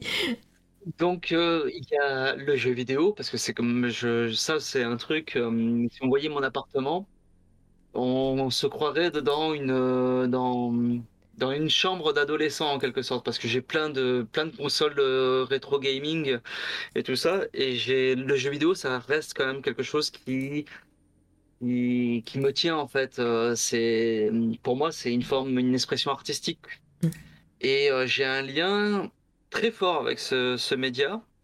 Et en même temps, c'est un média qui m'a bouffé énormément de temps, en fait. Mais bon, j'arrive à me concentrer à, à faire cette exposition. On fait des nuits blanches. À l'époque, c'était pas TeamSpeak. Si, c'était TeamSpeak. Ou alors c'était sur MSN.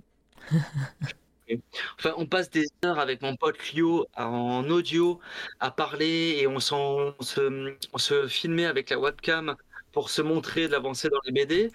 Euh, lui, il était à fond sur. euh, à l'époque, c'était FF11, euh, FF11, je crois, qui était sorti déjà en MMO. Enfin, peu importe. Et du coup, on se, on se, on se charbonne et en même temps, on se donne des, références de jeux vidéo, on se motive. On arrive à faire cette expo-là. On fait l'accrochage, on est sur les rotules, on n'en peut plus. On monte à Paris en train. Euh, je traîne tous mes tableaux dans une énorme valise que j'ai encore euh, dans ma chambre. On passe le, métro, on galère et tout, on fait l'installation de de l'exposition. Le soir même de, notre arrivée sur Paris, on fait le vernissage. Au vernissage, on sortait d'une nuit blanche tous les deux. Au vernissage, on n'en pouvait plus, on n'en pouvait plus. Et là, on essaye de tenir, euh, tenir le coup, quoi. Et on discute avec les gens. Et euh, la galeriste euh, Christine Collas, je la, je la remercierai jamais assez d'avoir fait venir son réseau autour de la BD parce que j'avais rencontré des très très belles personnes. Et de cette exposition, en fait, c'est ça qui est un de mes plus gros. Un de mes plus gros problèmes, c'est que je n'arrive pas à entretenir mes liens sociaux, en fait. Quand tu, de quand cette- tu parles de liens sociaux, c'est tous les liens sociaux ou c'est le réseau euh, lié à, à- à- au, pré- au, professionnel, au pré- au professionnel artistique, Ouais, justement ouais, c'est ça. c'est ça. C'est exactement ça. Donc euh, le si carnet un- d'adresses, quoi. Voilà. J'arrive pas à avoir un carnet d'adresses, euh, prendre des numéros et garder contact avec les gens et tout. C'est un truc que je sais pas du tout faire. Ah, c'est euh, surtout dans les dans les arts. Alors, euh, soit Mm. soit tu soit tu sais faire, soit euh, pas mal d'artistes ont aussi des agents hein, qui font le- qui font ce travail-là et enfin des artistes renommés ou reconnus. euh, je sais pas comment dire euh, quel mot utiliser, mais euh, mais sinon, ouais, ce, ce côté garder des liens professionnels avec des gens, surtout dans les métiers où, où tu as, t'as- t'as souvent euh, des, tu dois être dans des galeries et tout ça, c'est très vite superficiel, j'imagine. Donc c'est très dur de garder, à part si vraiment tu envoies des messages tous les tous les quatre matins. Ouais, il y a ça. Et en même temps, le truc, c'est que avec les, les- les expériences que j'avais eues euh, par le passé, euh, les déceptions personnelles que j'ai eues euh, par le passé, j'ai très peu confiance en moi et euh, en travail, quoi. J'ai, je suis valorisé par mon entourage, mais face au milieu professionnel, je me sens démuni, en fait. Ouais. Et les concours, c'est une des choses qui fait qu'aujourd'hui, même encore aujourd'hui, c'est quelque chose qui me pèse, quoi. Mm. Et je, je je- j'essaye d'aller au- au-delà de ça, mais j'ai toujours ce problème de garder les liens sociaux, euh, de savoir comment utiliser les bonnes, euh, les bonnes phrases, les bonnes tournures, savoir comment arriver à, à aller à rencontrer les gens ou alors euh, à les recontacter sans euh, être trop lourd en fait, sans être dérangeant aussi. Mhm. C'est c'est compliqué euh, tout ça en fait. Enfin pour moi c'est très compliqué euh, émotionnellement quoi. Mhm. Mm, Non, mais mm. je, vois, je vois bien. Euh, et donc, euh, c'est ça aussi. euh, Donc, après, euh, après ce vernissage et après cette expo en galerie, ça n'a pas hum, le comment dire le les contacts ne, ne, se sont pas forcément faits ou alors toi t'as pas pas réussi à, à faire germer ce, ce, terreau qu'on te proposait à ce moment-là? C'est ça c'est ça c'est que à ce moment-là je m'attendais à c'est un peu ce fantasme que l'on a euh, quand on est jeune, c'est euh, c'est euh, mais parce que j'ai du talent, bah forcément ça va ça va éclore, ça, va venir tout seul et ça va venir tout seul, on va venir me faire appel à moi. Et ça c'est le fantasme de toute personne qui fait de la création, qui se dit à un moment donné ou à un autre mais oui, à un moment donné, je vais me faire repérer par quelqu'un et je vais avoir mon mécène et tout. Mais non, ça n'existe pas, mmh. ça. Ça n'existe pas. Si des, personnes dans le chat pensent qu'un jour ils vont rencontrer quelqu'un qui vont leur donner de la thune tous les mois, ils vont lui dire vas-y, c'est moi qui te régale. Il y en a pour moi, il y en a pour toi, vas-y. Euh, des créations. Mm. Non, ça, ça n'existe pas et euh, c'est à ce moment-là où j'ai j'ai pas complètement réalisé tout ça. Je, je réalisais pas tout ça en fait. Mm. Et, et peut-être aussi, euh, bah, voilà, ça, ça, reste un milieu euh, difficile justement parce que euh, parce que c'est un milieu où tu es obligé d'avoir ce fameux réseau et ces liens sociaux que, que tu avais tant de mal à avoir et, à, garder. Mmh, mmh, mmh, Ben ouais, ben ouais, parce que quand tu disais quand tu utilisais le terme artificiel, je n'utiliserais pas le terme d'artificiel dans les relations. J'utiliserais plutôt le les relations euh, émotionnelles, c'est-à-dire que quand je rencontre quelqu'un, si je sens qu'avec lui, euh, il y a un échange qui se fait, euh, c'est presque naturel, je sais que j'aurais pas besoin de forcer et je, je, pourrai aller beaucoup plus loin et on pourra faire plein de choses en fait. Mm. Mais ça, c'est encore un de mes problèmes, c'est que je suis trop dans l'intuition ou dans l'émotionnel. Mm.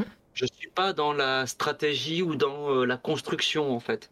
Bah, en fait, quand je, quand je parlais d'artificiel ou de superficiel, c'est euh, c'est surtout euh, voilà ces personnes qui viennent en galerie, euh, qui, qui proposent monts et merveilles qui, tu l'as dit, n'existent pas ou qui, qui font voilà ce, côté très proche ou très très intime, enfin intime dans le sens voilà proche quoi de amical mais qu'au final, ben, après être sorti de la galerie, euh, voilà, c'est si limite on se souvient de toi. Euh, voilà, moi, c'est surtout ça que j'ai de, de. Mais pareil, je peux me tromper, j'ai jamais été dans le milieu des galeries. Euh, ce que j'en connais, c'est juste moi en tant que visiteur.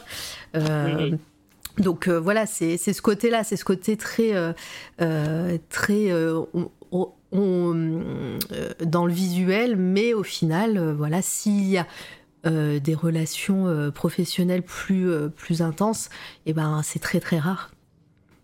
c'est de ce côté-là, je voulais, je voulais dire. Pas, pas sur, forcément sur la relation individuelle entre chacun et chacune. Complètement, oui, non, mais après, c'est même.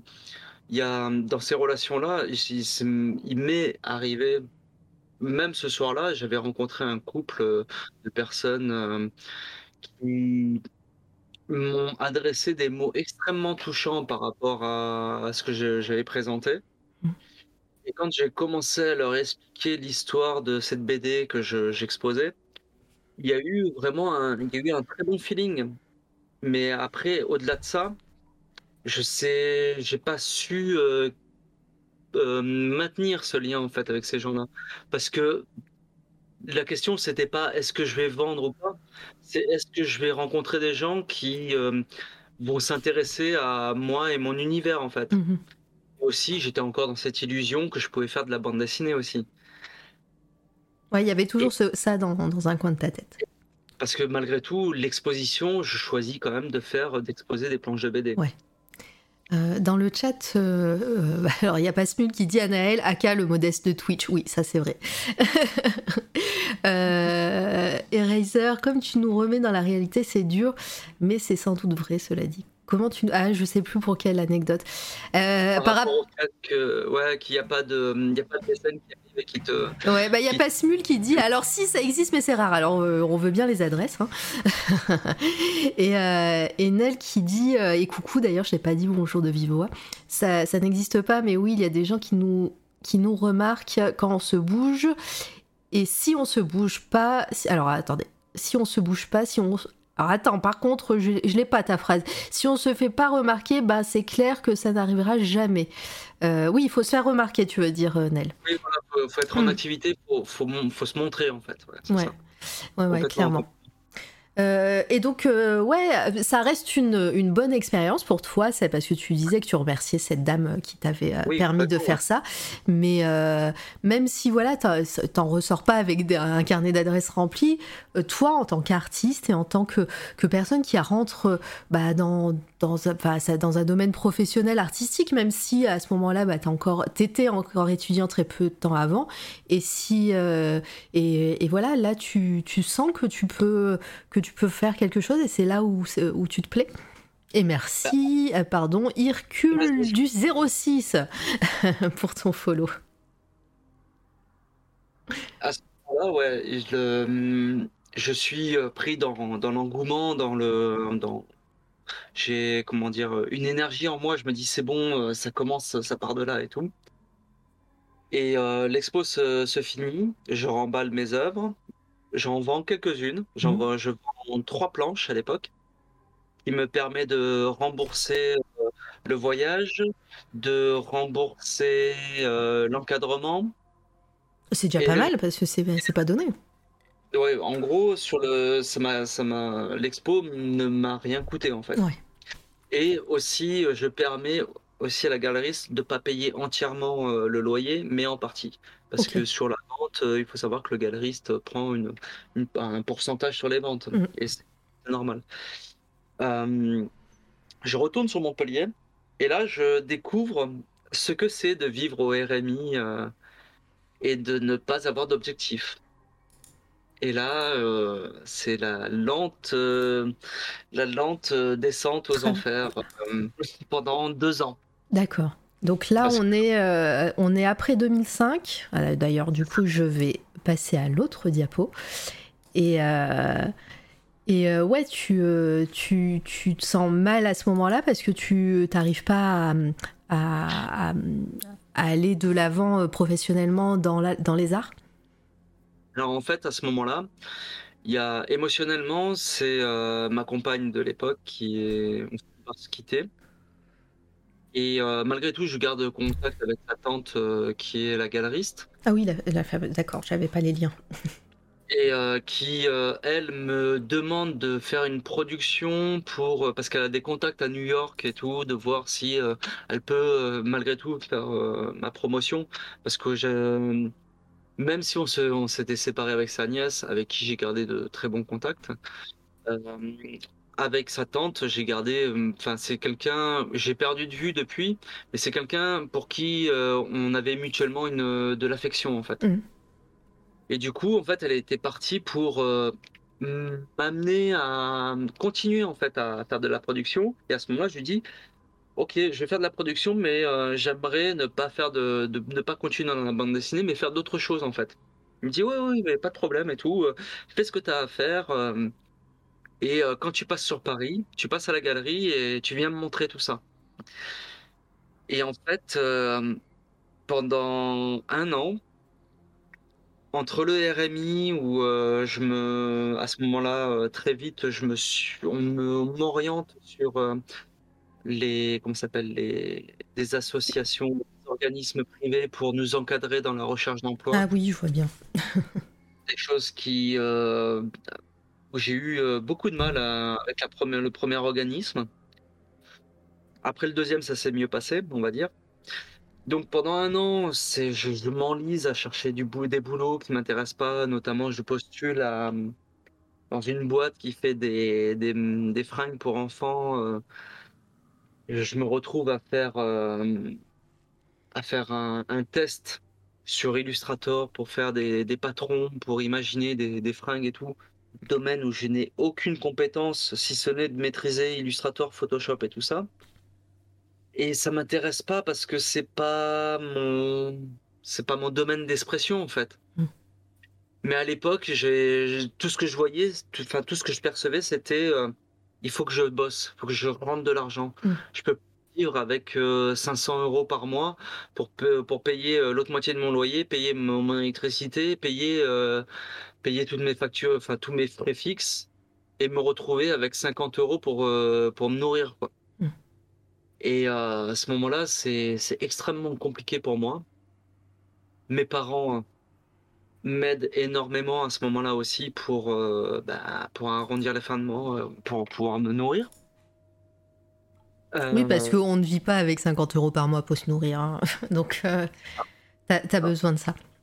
C'est ça. Et d'autant plus que quand euh, je vois mes potes qui me disent tous les week-ends, bah, allez, viens au bar et tout, à Montpellier. Ah bah oui, Montpellier, bah oui, ville étudiante en plus, voilà. Tous les week-ends, c'est la fête. Et je leur dis à chaque fois, non, je suis désolé, non, non, non. Et du coup, en fait, je finis par m'enfermer dans hmm. le jeu vidéo. Et là, je reviens sur World of Warcraft à ce moment-là. je m'enferme dans euh, l'univers du jeu vidéo et les, MMORPG. Avant ça, je jouais à euh, Lineage 2 sur un serveur privé. Et en fait, je fais des bascules entre les deux MMORPG qui deviennent hyper chronophages. Et je finis par vivre la nuit et ne plus produire grand chose en fait. Donc, euh, ouais, tu, tu, tu prends même plus les pinceaux à ce moment-là C'est ça. Et à ce moment-là, je commence à ne plus euh, à délaisser mon expression artistique jusqu'au moment où en fait euh, la, tante de mon ex euh, me recontacte pour me dire bon bah t'en es où et tout est-ce qu'à un moment donné tu comptes monter à Paris? Et à ce moment-là je me dis il faut que je me mette à copier au cul faut que j'y aille quoi et là je m'essaie à faire un mix d'expression entre de l'art abstrait et de l'art euh, figuratif. Mmh.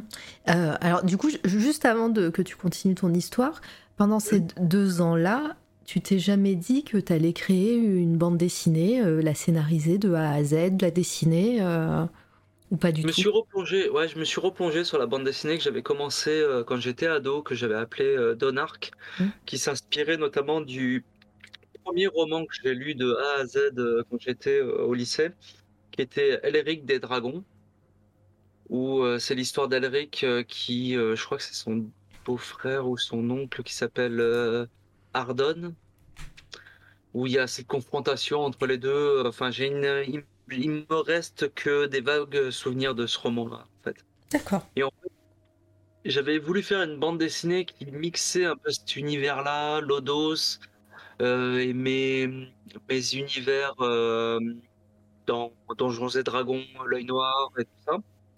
Et à ce moment-là, j'avais voulu refaire tout ça, puisque je baignais dans le MMORPG, mais j'arrivais pas à, j'arrivais pas à trouver la force pour, euh, parce qu'en en fait, ce qui me manquait, c'était l'écriture. Et ça, ça a été toujours, euh, ouais, mon, mon boulet que je me traînais mmh. depuis que j'étais euh, à écrire quelque chose. Je me, me sentais pas capable d'écrire un scénario et de le, de le mettre en image en fait. D'accord, bon bah au moins tu vois c'est clair. Je, je, profite juste de deux secondes pour dire bonjour à Pain au raisin qui vient d'arriver sur le chat. J'espère que tu vas bien depuis, euh, depuis hier sur le live de Halt. Euh, With Me, euh, perso c'était pas World of Warcraft, c'était mes Dofus et ah Ghost Recon Online. Et j'ai eu la même, le même genre de problème. Mais oui, oui, alors les jeux en ligne à l'époque, c'était quelque chose qui était euh, révolutionnaire entre les FPS et les MMORPG avec euh, EverQuest. Euh, non, si EverQuest? Si, si, c'est ça, EverQuest qui était le premier MMO. Et tous ces jeux-là, c'était des, des, choses qui, qui, étaient révolutionnaires quoi, pour notre époque. Quoi. Mm. Et du coup, ouais, en fait, j'étais partagé entre mon abandon, mon Ouais, mon abandon dans le jeu vidéo, euh, mon suicide social dans le jeu vidéo et ma production artistique. Hmm. Pendant ces deux années, j'arrive à monter à Paris, voir la galeriste en question, montrer les productions qui sont pas du tout concluantes. Je les montre, je comprends que ça passe pas. Je repars déçu, je redescends dans le, dans le sud. C'est à partir de là où j'ai perdu euh, contact avec elle. Et on arrive en l'été 2007, où en fait, euh, à ce moment-là, j'avais euh, l'entreprise qui m'encadrait dans ma recherche d'emploi, où pendant un an, ils avaient associé euh, une pratique sportive qui était l'endurance et la recherche d'emploi pour dynamiser et tout ça. D'accord. Ben, sur le papier, je me suis dit, c'est quoi cette merde? En réalité, le prof de sport, là, qui était un prof de tennis et qui nous faisait faire, qui nous faisait courir et qui, à la fin, nous ont fait faire un semi-marathon, et ben en fait, ça m'a fait un putain de bien de ouf. Ça m'a fait du bien, en fait, de voir d'autres personnes qui étaient dans des situations similaires à la mienne, mais dans d'autres domaines. Et ben, ça m'a fait du bien de rencontrer de nouvelles personnes parce que ça me forçait à sortir de mon, de mon cocon que je m'étais construit. Ça m'a hum, fait du bien parce que je sentais les limites de mon corps. Et ça m'a fait du bien parce que à ce moment-là, je me suis dit, bon, bah, faut que je me relance. Et euh, il faut que je quitte Montpellier parce que c'est pas à Montpellier que je vais pouvoir euh, me réaliser. Et euh, là, ce qui a fait que je suis sorti de ça, c'est mes parents qui m'annoncent qu'ils vont racheter euh, une maison familiale au Mans, qu'ils vont retourner au Mans en fait après 20 ans. Et euh, ils me proposent de récupérer l'appartement où ils étaient, qui faisait 120 mètres carrés, à Bagnols-sur 16, et loué en fait. Mm. Et en fait, du fait que je sois RMiste, j'étais en droit, c'était... Euh, Avoir les APL et tout ça Ouais, voilà, ouais. Mm. Il, fallait, euh, il fallait être dans une situation euh, précaire pour pouvoir y prétendre, en fait. Ah bah, Donc, j'arrive à récupérer cet appart, qui était euh, juste un, un, don du ciel à ce moment-là. J'avais l'espace pour, pour, me replonger dans mon expression artistique. Et je retourne sur Bagnole sur 16 à ce moment-là. Et oui, ça, je l'ai pas dit. Mais j'ai commencé à reprendre la peinture à l'huile pendant, juste avant, euh, juste après avoir quitté la fac. Hmm. C'est là où j'ai repris la peinture à l'huile. Et euh, les œuvres que j'avais dit qui étaient euh, à mi-chemin entre l'abstraction et le figuratif, c'était de la, mes premières peintures à l'huile, on va dire de l'huile artistique. En Ouais. alors je, je, fais encore un, un petit, un, un, petit aparté sur euh, le chat. Question pour Anaël euh, de euh, Eraser. Ah, bon, mince, je vais garder cette question. C'est pas celle-là, attendez, c'est celle-là plutôt. Question pour Anaël. Tu n'as jamais envisagé de faire un genre d'appel à collaboration après, auprès des scénaristes? On revient encore en arrière quand tu pensais à ah ta BD. Alors si ça je l'avais fait quand j'étais en CAP, ah oui, donc là, on revient vraiment en arrière. ouais, ouais, ouais, parce que j'étais à fond de manga et que je faisais du stop à l'époque pour aller jusqu'à Avignon. Euh. En fait, euh, à partir de la quatrième, je faisais du stop quand je touchais mon argent de poche pour faire euh, le petit village où j'habitais de 2000 habitants, qui presque jusqu'à Avignon. Et j'allais acheter mes mangas et tout là-bas. Et en fait, un jour, je tombe sur une annonce dans la boutique qui vendait ces mangas d'un scénariste qui voulait faire de la BD. Ah. Et euh, j'étais rencontré en, j'étais rentré en contact avec ce, genre de personnes. Et par la suite, c'est avec euh, le forum Café Salé. Ah oui, le fameux. On, en parle souvent hein, sur cette toile à radio de, Café Salé. Est-ce que déjà, juste un petit peu, tu peux nous expliquer euh, en quoi ça consistait? Enfin, ça, je sais pas si ça existe toujours, Café Salé. Je suis pas retourné depuis, hein. Ça fait très longtemps que j'y suis pas allé. Mais à la base, ouais, c'est un site qui regroupe des graphistes, infographistes, des illustrateurs, des personnes qui font de la BD, qui font du, du, enfin, qui écrivent aussi des scénarios. À l'époque, c'était ça. de l'illustration aussi. Mais plus orienté, voilà, sur ce domaine-là. C'est pas de l'art plastique à mmh. proprement dit. Ça serait plus de l'art appliqué au domaine de l'illustration, même si euh, la bande dessinée c'est de, l'art plastique. Hein. Je, je dis pas que ça, n'en est pas. Hein. Même le jeu vidéo, ça reste de l'art plastique euh, euh, sur certains aspects et certains jeux.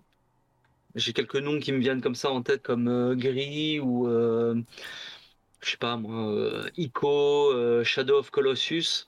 Pour moi, ça c'est des jeux, c'est des, des œuvres, c'est des œuvres à part entière ou même Flowers Mm.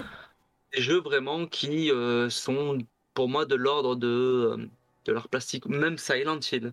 Silent Hill, on le met dans euh, le Survival Horror, pour moi c'est à proprement dit une œuvre d'art plastique, parce que il y a un vrai travail psychologique des personnages, un vrai travail photographique du jeu vidéo sale.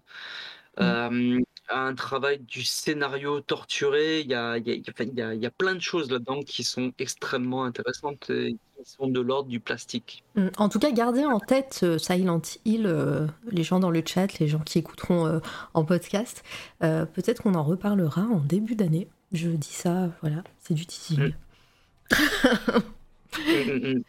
Et du coup, euh, du coup, ouais, c'est euh, c'est c'est euh, euh, c'est c'est comme ça, voilà, que ces, ces œuvres-là t'ont parlé, quoi.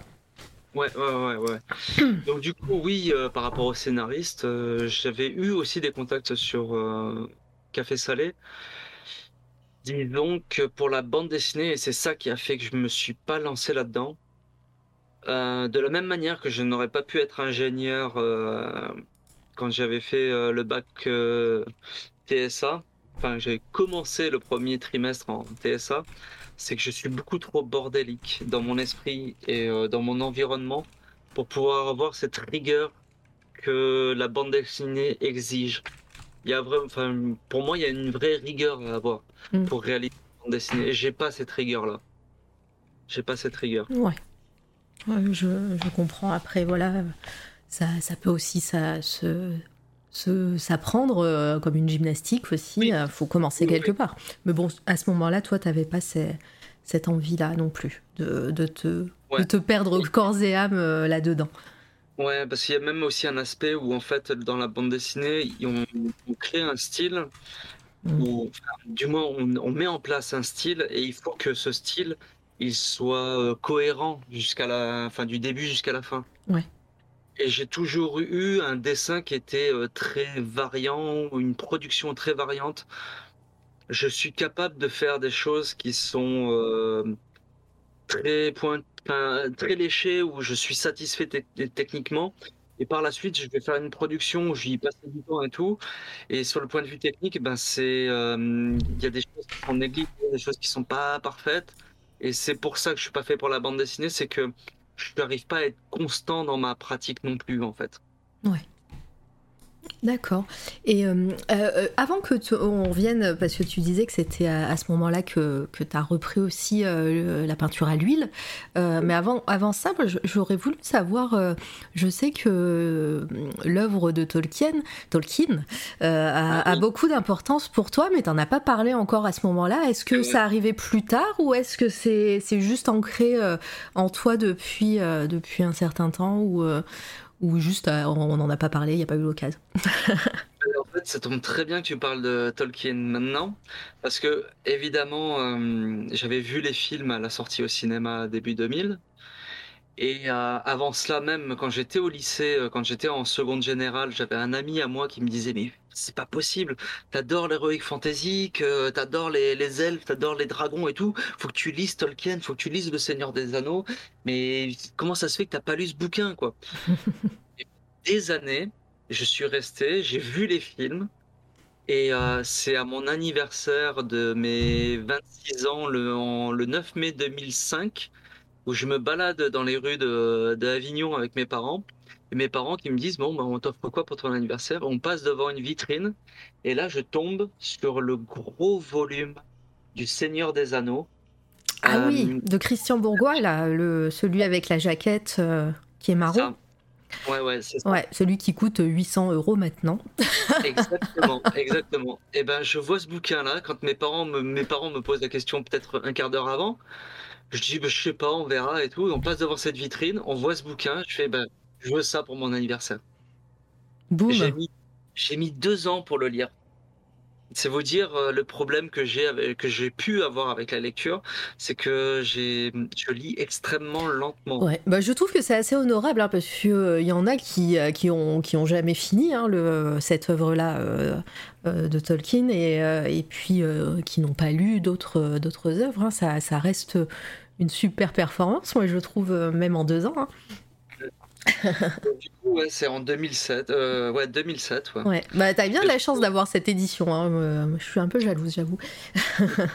mais mais j'ai vu j'ai vu que Christian Bourgois l'année prochaine allait ressortir donc les trois volumes aux mêmes éditions que que le Silmarillion et et, et les les contes et légendes inachevées. euh, voilà, dans cette forme, dans ce format-là, ils allaient sortir la trilogie Seigneur des Anneaux. Juste pour l'objet, je les rachèterais.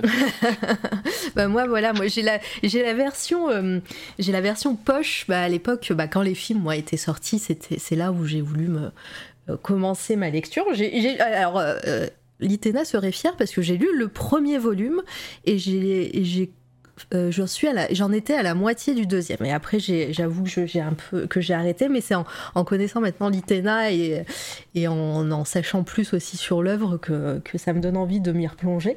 Et euh, donc j'ai la version poche avec la, avec la couverture. Euh, euh, c'est en fait c'est les personnages du film qui a sur la couverture.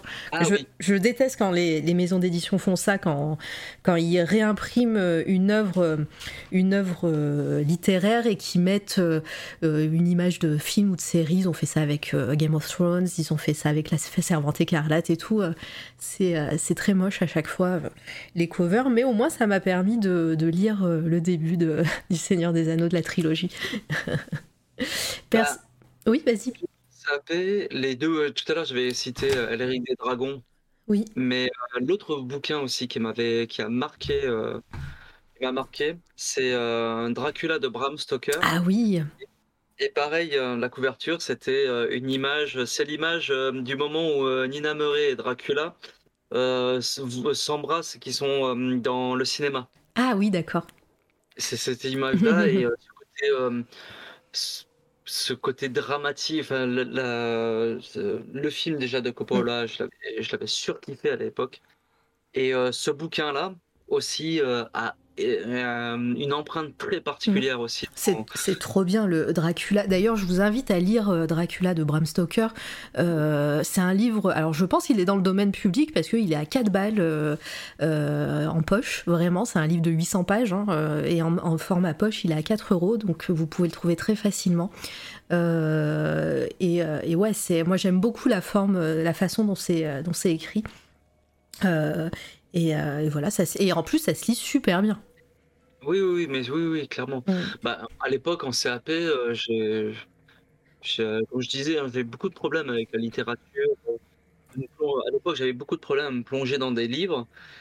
Ces deux bouquins-là, ces deux bouquins qui m'ont absorbé et euh, j'en sortais plus. En fait, à cette époque-là, je faisais beaucoup de stops et euh, pendant que je faisais du stop, je, je lisais ce bouquin, je lisais euh, Dracula de Bram Stoker en fait.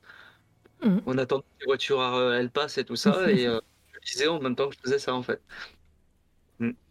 Mais alors dans le chat perso, j'ai pris 21 ans, j'ai pris 21 ans à lire Antigone.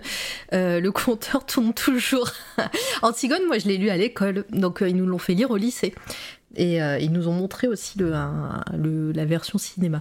Enfin, je sais pas si c'était cinéma, mais en tout cas la version euh, avec des images qui bougent.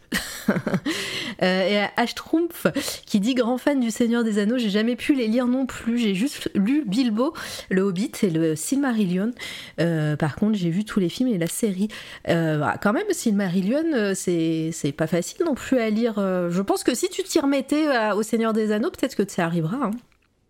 Parce que c'est parce que réussir à lire, euh, à lire euh, le Silmarillion, après peut-être que je sais, je sais pas. Faudrait, faudrait voir.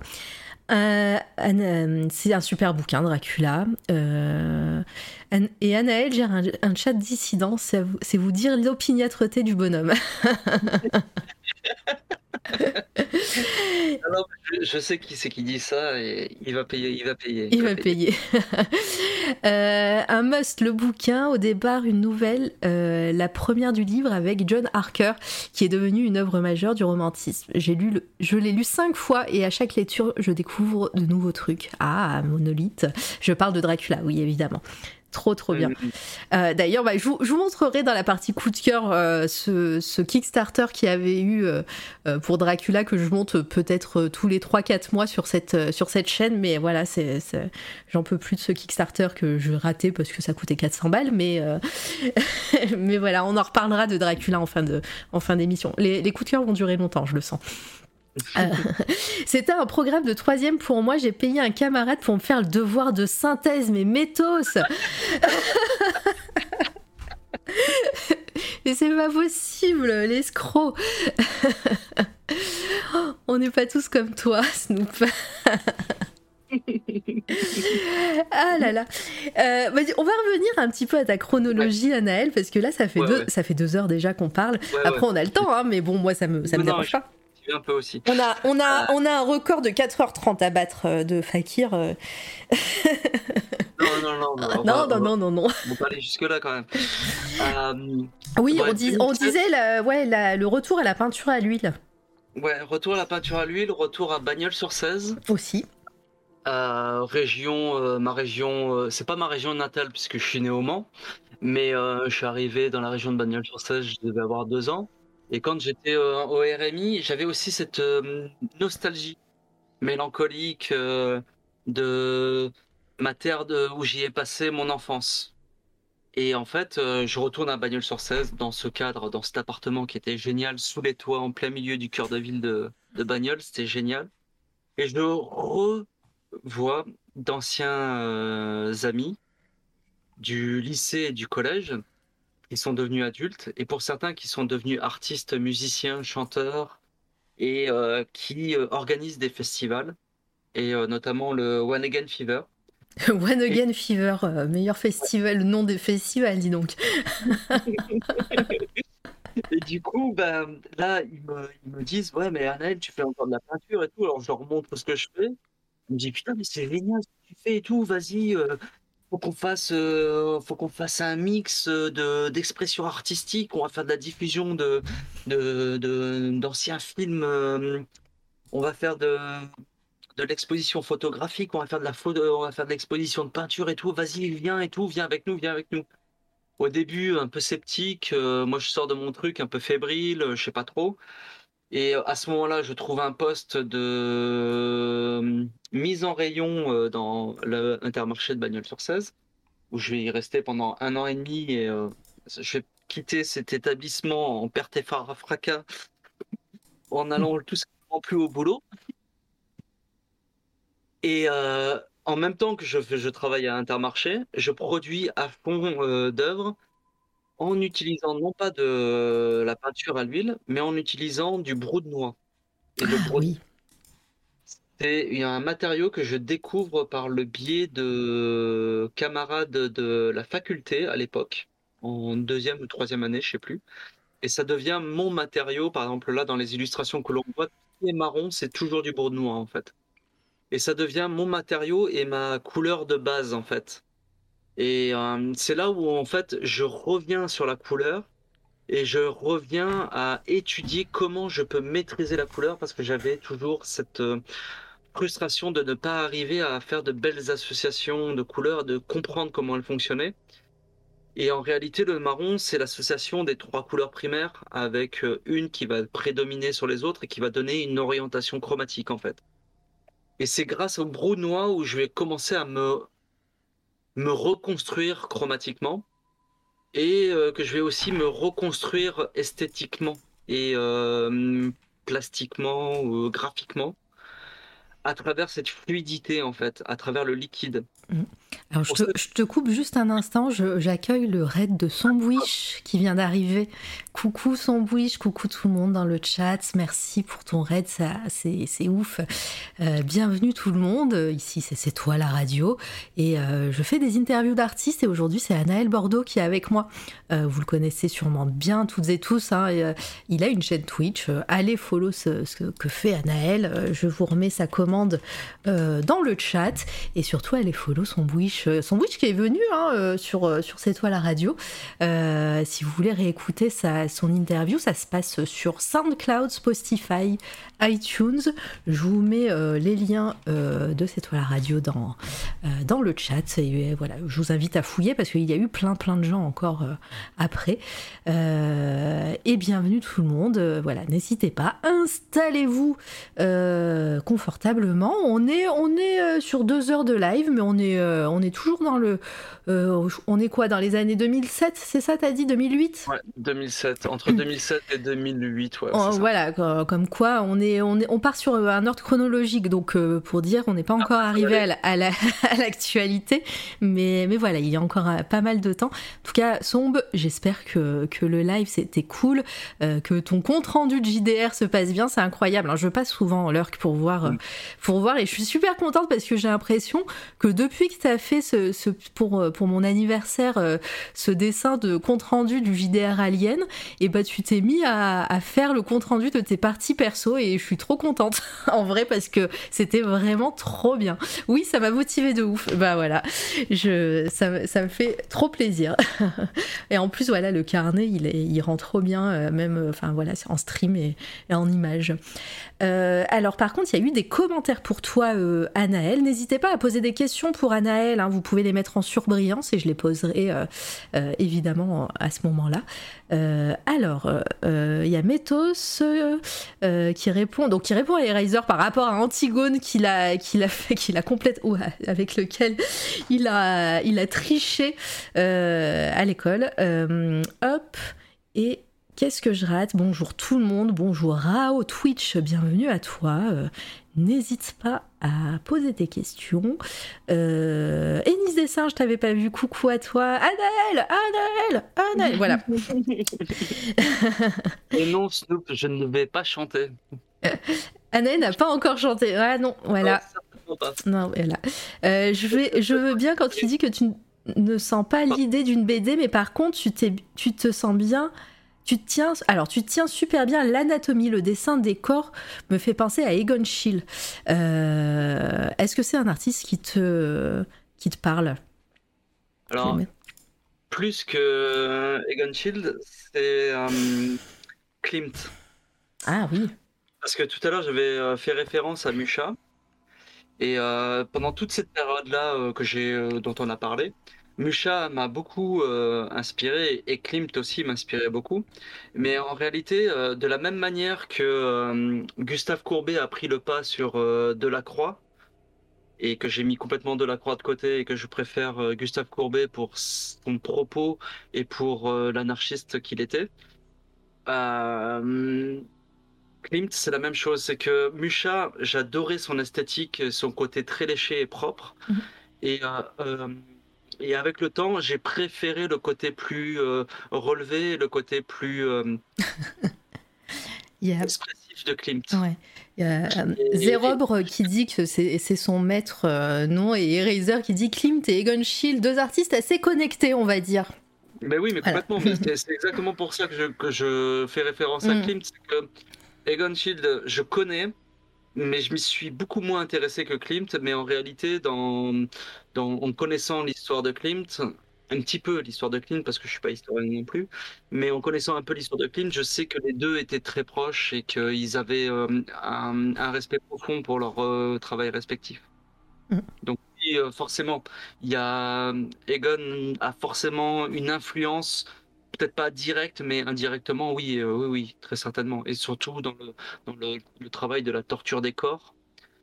Euh, bah tiens, voilà. Et comme ça, je fais le, pont euh, sur euh, l'époque de 2007-2008 euh, et ce qui va arriver jusqu'en 2015. C'est que 2007, je m'intéresse toujours aux jeux vidéo et tout ça. Je continue à faire ma production. enfin, je développe ma production et plus particulièrement dans la, une production sur du, sur du format à raisin, sur du papier, Mm. avec euh, le brodenois, euh, euh, encre de Chine, gouache. Et en parallèle, je, je m'intéresse de plus, je, je m'intéresse un peu plus en profondeur à des œuvres comme Silent Hill. Et je découvre que en fait, euh, euh, la licence Silent Hill, les, les créateurs, alors je sais pas les noms, par contre, faudra m'excuser, j'ai une très mauvaise mémoire pour les noms et les prénoms. Mais euh, j'apprends que en fait, une des références de, des créateurs de Silent Hill, c'est le film L'échelle de Jacob. Ah oui. Un de mes films préférés, perso, mais. Et je tombe sur ce film et je prends une claque, une, une gifle. Et je ne comprends pas ce qui se passe en fait. Un peu comme dès que j'ai vu le film Tetsuo. Oui. Euh, c'est des films, quand on les voit, quand on est en train de les regarder, on se dit mais qu'est-ce que je suis en train de voir là? Et à la fin, c'est pas qu'on ne sait pas si on a aimé ou on n'a pas aimé. On sent que on a été euh, euh, bouleversé. C'est des films comme ça qui ont bouleversé mon ma, ma perception des choses, mais mon ressenti, ma manière de m'exprimer en fait. Mm.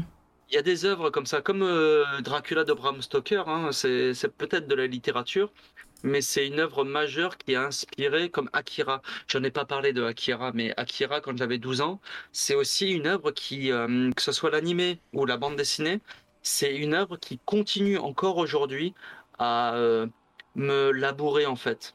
C'est c'est un peu ma. Comment dire Quelque chose que tu as en tête régulièrement, quoi. C'est ça. Mmh. C'est euh, des œuvres qui labourent ma, ma, créativité, en fait, et de manière perpétuelle. Mmh. Et à euh. cette époque-là, euh, l'échelle de Jacob, c'est une claque émotionnelle, et je rencontre Hermès Milo. À l'époque, il était apprenti photographe. Et c'est un photographe avec qui on a travaillé pendant bien quatre ans, où on s'est inspiré mutuellement où on s'est, euh, on a échangé artistiquement et c'était ça qui me manquait énormément, c'était d'avoir quelqu'un avec qui je pouvais parler de processus créatif, de, de, parler de pourquoi on crée, euh, de, de discuter euh, de mais qu'est-ce que qu'est-ce que l'on a vraiment envie de pourquoi on a envie d'exprimer tout ça et qu'est-ce qui nous anime et y a, on avait des, pouvait passer des nuits blanches sans s'en rendre compte, à avoir des discussions sur l'art, sur l'expression artistique, lui sur sa pratique photographique et moi sur ma pratique euh, dans les, arts plastiques. Et euh, il y avait une effervescence entre nous pendant quatre ans qui était euh, fabuleuse, quoi. Vraiment, c'était une, c'est l'une de mes plus belles rencontres dans le domaine artistique, en fait. D'accord, ben, on voit que, que, chaque période de, ta vie, il y a eu pas mal de, points clés, et ces points clés, c'est souvent des rencontres, justement, que ce soit des profs, que ce soit la, dame qui, tenait la galerie, que ce soit là, euh, le, le, photographe. Euh, tu disais hein, que toi, euh, bah, les, relations sociales, tu les ressentais, voilà, presque, comme tu disais, alors j'allais dire spirituel, mais pas dans le sens religieux, hein, comme tu le disais tout à l'heure. Voilà. charnel, pas dans le sens relation intime, hein. charnel émotionnel. Ouais, voilà. On le ressent bien dans, dans voilà, dans plein d'étapes de, ta vie. Tu, ça continue comme ça? Et en même temps, enfin, quand tu dis ça, ça me fait réaliser que euh, toutes ces étapes et toutes ces rencontres-là, elles marquent aussi euh, des, des, moments où je me sens euh, m'élever intellectuellement. Il y a Passmule qui dit et encore il m'a pas encore rencontré. Ben, il y a intérêt qu'on se rencontre bientôt, toi. Oui. D'ailleurs, encore une fois, allez follow euh, Passmule. Hein. Vous, vous, vous, savez pas ce que vous loupez hein, si, si vous n'y allez pas. Hein. Voilà, que, Ce soit, que ce soit sur Twitch ou sur Insta, euh, voilà, mais peut-être qu'un jour, euh, je, lui enverrai un message. Ah oui, moi aussi, je l'ai découvert, bah, je crois, il y a quoi, 4 jours, 5 jours, euh, je suis passée sur le live et j'ai fait Ah oui, d'accord. Bon, bah, très bien. techniquement, c'est un tueur et ses représentations, c'est typiquement l'art classique que j'apprécie en fait. Mm. Mais, mais ouais, il y a vraiment ce côté, ouais, comme tu dis, art classique et et ce côté euh, moderne, euh, voilà, tu euh, avec ses découpages, ses, ses, ses, ses, toiles immenses. Enfin bref, y a... on en parlera un jour, Passmule, cherche pas. Euh... Ouais, ouais, il y a intérêt, il y a intérêt. Chut, Moi, qui dit personne, je veux connaître le, je veux connaître le passé aussi. Hein. On, on va en parler de toute façon. Je... Voilà, 2023 est bientôt ouvert hein, au niveau de mon calendrier. Il n'est pas encore sur mon mur, mais incessamment. Donc euh, voilà, ça va être. Euh, là, je suis booké jusqu'à fin décembre, mais, euh, mais ça, là, 2023, je vais, de, je vais devoir envoyer mes mails pour, pour les, les 3-4 prochains mois. Euh, j'ai raté des choses dans le chat. Alors merci pour ta réponse Anaël, tu as des références assez fantastiques et on a connu pire comme maître à penser euh, quand tu parlais de, de Klimt. Euh, les chats de Jacob, Tetsuo, ah mais oui. et coucou Oise, j'espère que tu vas bien. Encore GG pour, pour ton Inktober, enfin en tout cas challenge d'octobre pour avec tes rats en dessin, c'était trop cool. voilà, ça y est, c'est bon, tu peux dormir maintenant. le film de euh, le film Azé de Shinya Tsukamoto euh, Tetsuo est complètement fou aussi. Tu devrais aimer. Je, t'invite à prendre la référence, euh, Anaël. Azé, ok, d'accord. Voilà. Je note ça dans un coin. euh un petit onglet. Moi, c'est Anaël qui m'a fait découvrir Passmule. Bah, moi, c'est Marblek. J'étais en lurk chez Marblek, il me semble, et, euh, et Passmule a fait un, petit commentaire. Euh, en général, il souvent, quand je lurk comme ça, je, vais voir ce que font les uns et les autres euh, sur, sur Twitch, si je découvre des artistes et tout. C'est un peu ma veille artistique pour mes futures émissions. Euh, c'est pour ça que vous me voyez pas, mais je suis partout, comme je vous le dis à chaque fois. Maintenant, j'ai plus le temps, plus le temps de, mettre de mots sur les euh, sur les chats, mais je suis là. Euh, allez, je signe, c'est toi la radio. Eh ben parfait. Je, je, tu seras dans mon dans, dans mon emailing. Euh, euh, stop, on est là pour Anaël. Et c'est mon émission, je fais ce que je veux. Et, euh, et Anaël est toujours là. Hein. De toute façon, il, va continuer à parler. T'inquiète, on a le temps. là, je reprends sur Hermès qui est photographe. Oui. ça, ça me permet de faire un pont avec une autre œuvre, enfin, je dirais plutôt un essai, pas une œuvre, qui a marqué ma, ma production. Et c'est à travers la discussion avec Hermès que j'ai relu et revisité euh, cet essai, c'est euh, La Chambre claire de Roland Barthes. Oui. Où il parle du ça a été. Et euh, hmm. c'est à cette époque-là, en 2008, à peu près 2009, où je commençais à faire ces expositions là pour ce festival et tout ça, où on faisait de la création, de la création avec Hermès, où j'ai commencé à poser, à rajouter à ma démarche artistique autour du troublant, l'origine de la création, j'ai rajouté ce ça a été, c'est-à-dire euh, comment enfin comment l'individu, à travers son organisme et ses sens, euh, est une éponge. À quel moment il crée une œuvre qui devient une euh, comme une photographie, un instant figé qui se réalise à travers à travers l'œuvre en fait. Et c'est comme ça que j'ai perçu. Alors je dis pas que l'art ou que euh, l'expression artistique c'est un ça a été. Mais euh, pour ce qui est de mes productions, c'est complètement ça en fait. C'est-à-dire que dès ce moment-là, je définis mes œuvres comme des ça a été, des instants d'émotion où je me, je me sens me réaliser, ou même si je suis dans euh, la recherche parce que Là, de, ce que l'on voit depuis tout à l'heure euh, dans les hum, œuvres qui défilent, c'est principalement que des recherches qui sont dans mes recueils. Il y a très peu d'œuvres finies de l'époque. Mm. Que la majorité de mes œuvres finies que j'ai réalisées, euh, j'en ai quelques-unes de mon adolescence, quelques-unes de ma période de la faculté. Il y en a une que j'ai pas mis, et euh, pour moi mon chef-d'œuvre que je n'ai pas mis parce qu'elle est trop. alors c'est, elle peut, elle est figurative, mais elle représente un sexe féminin. Elle fait clairement référence à l'œuvre de Gustave Courbet, mais j'ai pas voulu la mettre pour pas que la chaîne se fasse strike parce que. Euh, On a vu pire, hein, tu sais. Même si des taches d'encre sur un fond de brode noir avec du vinaigre qui vient attaquer le l'encre de Chine, on reconnaît clairement un sexe féminin et je voulais pas que la chaîne se fasse strike. Mais pour moi, enfin, vous la retrouverez sur, euh, sur euh, voilà, c'est exactement ça. Voilà, Twitch, on se calme, c'est de l'art, et puis c'est une tâche en vrai. Hein. en fait, cette œuvre-là, je l'ai réalisée, ça faisait euh, trois jours que je travaillais sur un projet à la faculté, où je n'arrivais pas à répondre à l'attente qu'on avait de moi pour, répondre, pour faire un, projet.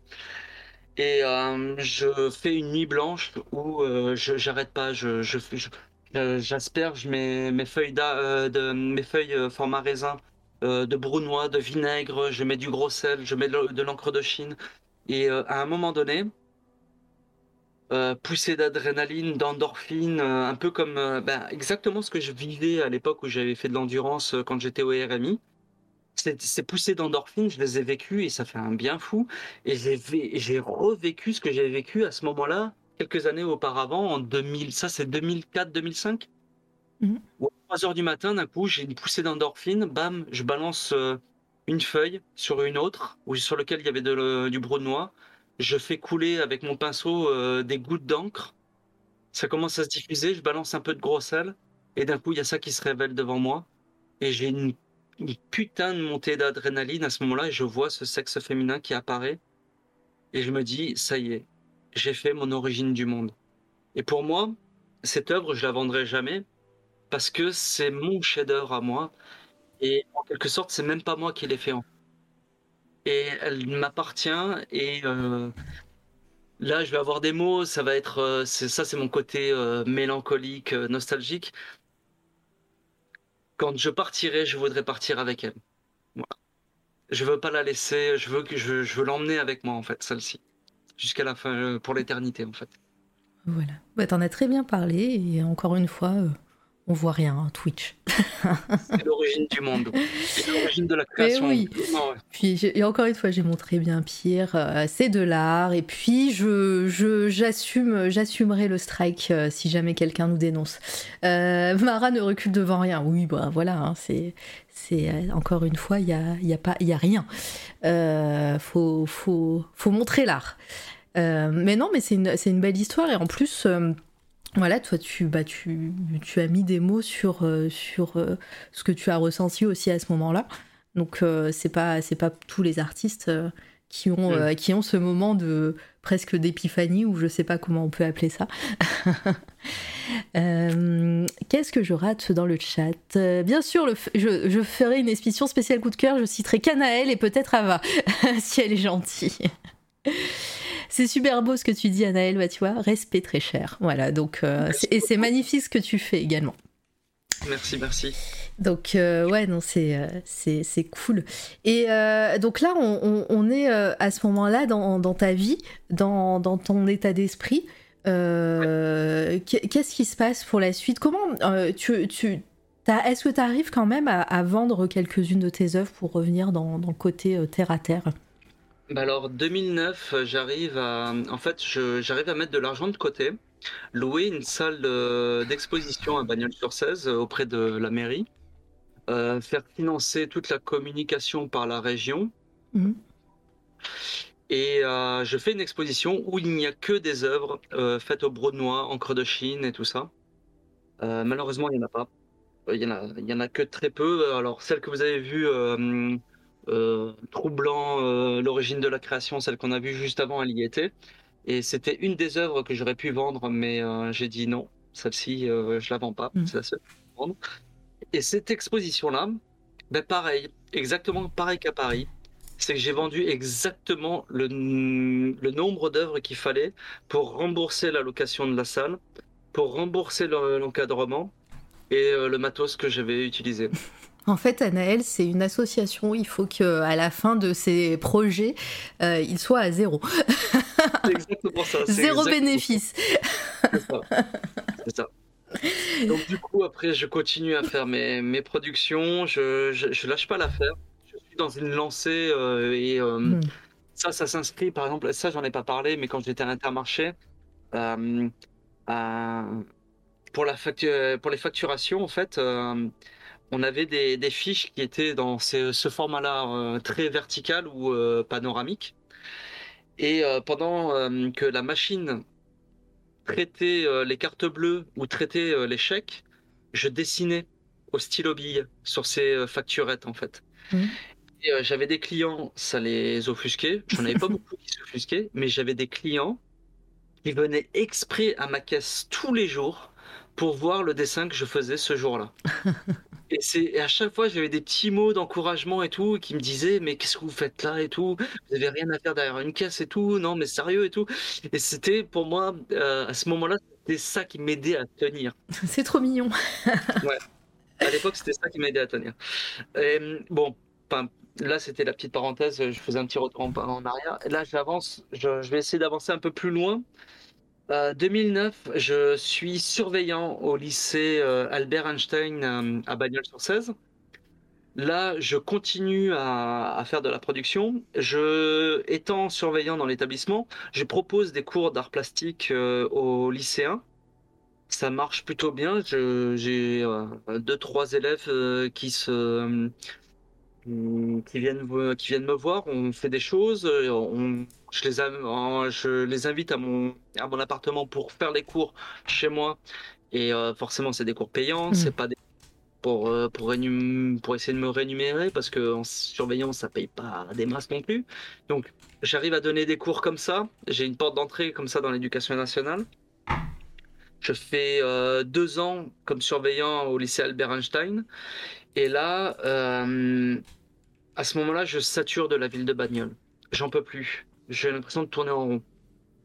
Et là, j'ai, je me dis, non, il faut que je retourne à Montpellier. J'ai tous mes amis qui sont à Montpellier mes, mes, mes meilleurs amis, notamment mon voisin là qui, qui passe euh, de temps en temps sur mon stream euh, en euh, et qui râle et tout, qui vient me piquer des bières dans mon, dans mon frigo.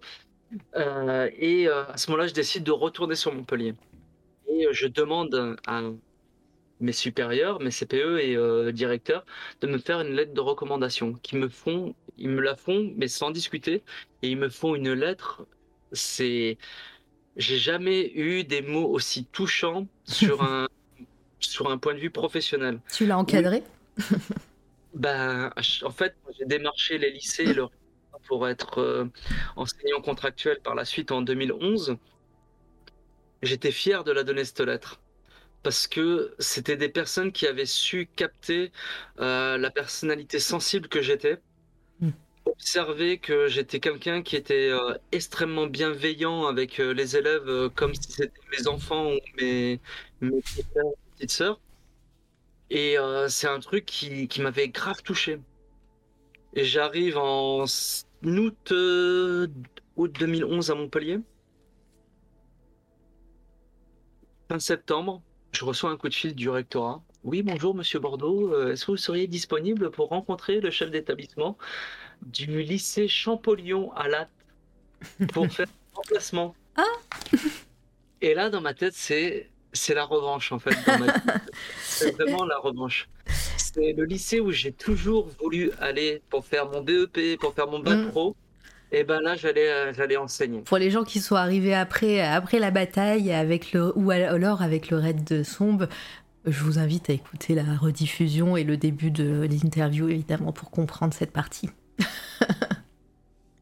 Et du coup, là, je me retrouve euh, le lendemain, je suis en entretien avec euh, le chef d'établissement. Il a tout pris. Hein. Si ça se trouve, c'était pas du tout le même, euh, le même directeur de l'époque, mais il a tout pris, c'est ça? C'est ça. je discute avec lui et il me dit bon ben vous commencez, vous commencez lundi et on a fait l'entretien le, le vendredi. je dis lundi, ok d'accord. Je fais bon ben je vous allez voir la secrétaire, elle vous imprime euh, l'emploi du temps et tout, euh, c'est bon, vous commencez lundi.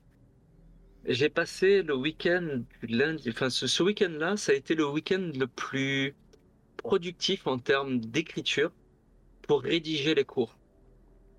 Parce que j'avais de l'histoire de l'art à faire, des cours de techno en post-impression, euh, imprimerie, des cours à monter en studio graphique me disais, mais je vais jamais m'en sortir, je vais jamais m'en sortir. Et j'ai dû dormir euh, peut-être sur le week-end, peut-être 3 heures, un truc comme ça. J'arrive le lundi matin à 9 heures avec tous mes cours au taquet, euh, à fond de café. J'arrive devant la salle, je m'installe et tout. Je, je, galère pour faire des photocopies. Je vais voir le chef des travaux. Est-ce que je peux faire des. Euh, elle est là et tout. J'arrive à me démerder et tout. Nickel. J'arrive 10 minutes avant le cours, je m'installe. Ça sonne je laisse la porte ouverte, je me mets devant la salle, pas un seul élève.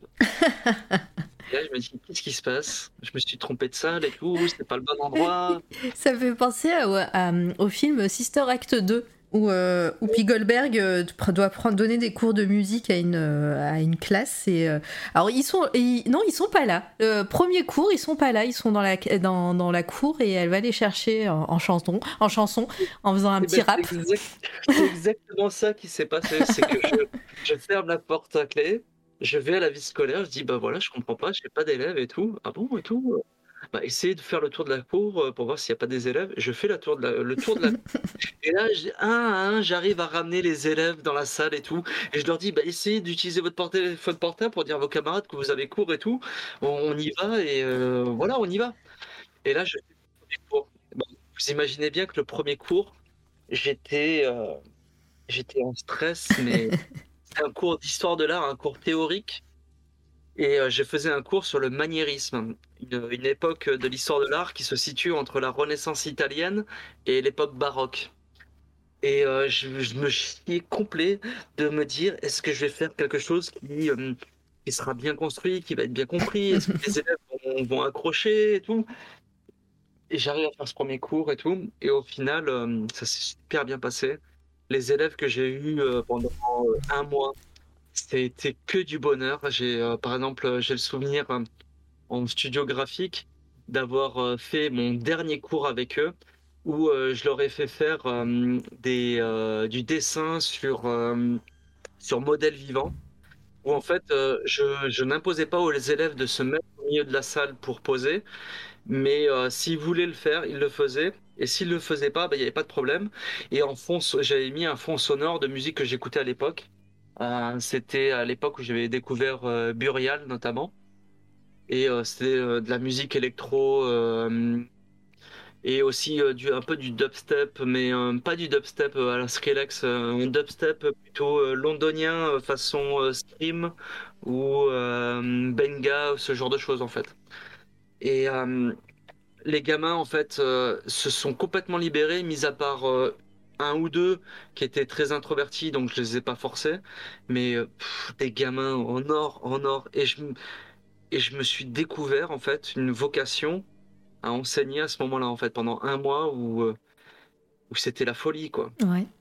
En plus, Et- euh, ils étaient dans la au premier cours, ils étaient là parce qu'en fait, peut-être qu'ils avaient plus leur prof depuis, euh, euh, depuis Oui, quelques que- temps et en fait, ils pensaient qu'ils avaient pas cours. C'est pas juste, ils séchaient les cours. ça. Ok. C'est exactement ça. ouais. Exactement ça. Donc ouais, c'est ça, ça devait être euh, assez impressionnant de- pour un premier cours, mais au final, voilà, c'est ça t'a permis de, bah, de de trouver cette vocation presque. Alors que en Ouais, fait, ouais. euh, à la base, euh, t'étais presque parti pour faire ça euh, si on te l'avait pas imposé à un moment et t'avais dit non. Exactement. Mais sauf que là, c'était en art appliqué. Oui. Et euh, pour bien que les gens comprennent la différence entre art plastique et art appliqué, comme je l'explique à mes élèves, et je vais, je vais pas faire le... Bah si, fais. C'est fait Euh, pour ça, hein, c'est pour, euh, c'est pour apprendre des choses aussi, c'est toi la radio. Donc vas-y, fais, la, Ah. fais, fais comme si c'était tes élèves. Les arts appliqués, c'est tout simplement, il faut se dire que ce sont les arts appliqués au métier. Tout simplement. Si euh, l'expression artistique est au service d'un métier, c'est l'art appliqué. Les arts plastiques, et euh, c'est là où je fais une grosse différence, c'est euh, l'expression de un ou plusieurs individus sur un thème, sur une idée, sur une émotion ou sur une sensation pour réaliser une œuvre. Mais il n'y a, y a, pas de- y a pas de vocation à répondre à un métier, à répondre à un cahier des charges, en fait. Mm. Et c'est comme ça que je- j'expose la différence entre les deux euh, disciplines. Mais ça ne veut pas dire que quelqu'un qui est dans le domaine des arts appliqués n'a pas une expression artistique euh, euh, d'art plastique. Mm. Il peut très bien avoir une expression euh, d'art plastique. À commencer, par exemple, c'est comme ça qu'aujourd'hui les jeux vidéo, notamment, et pour moi c'est le meilleur exemple, c'est que les, les jeux vidéo dans mon enfance, adolescence et jeune adulte, c'était quelque chose qui était de l'ordre des arts appliqués. Mais avec le temps, c'est avec le temps et avec l'histoire que l'on construit et qu'on se rend compte que ce n'est pas que de l'art appliqué à un métier, mais qu'il y a aussi une part d'art plastique. Ouais, c'est très bien expliqué. et, euh, et après ce mois de, de- d'enseignement, euh, tu, euh, tu fais quoi Est-ce que tu pars, tu te dis, bah, en fait, je veux, je veux faire ça et, et tu cherches d'autres, d'autres moyens de remplacer des, des profs? Ben, en fait, je cherche pas spécialement à- je cherche pas spécialement de boulot, je me mets à fond dans ma production personnelle Mhm. parce que ce contact avec les élèves, ça a réveillé euh, quelque chose en moi et je me produis encore, encore. Et c'est le rectorat qui me recontacte pour un poste à Nîmes au lycée Mistral, le lycée où je suis actuellement. Et au lycée Mistral, je vais bosser de du mois de décembre 2011 jusqu'au mois de août 2017. Et heu, pendant, heu, 6 ans, j'aurais fait, heu, j'aurais été, enseignant contractuel et pendant toute cette période-là, je continuais à avoir une production, régulière.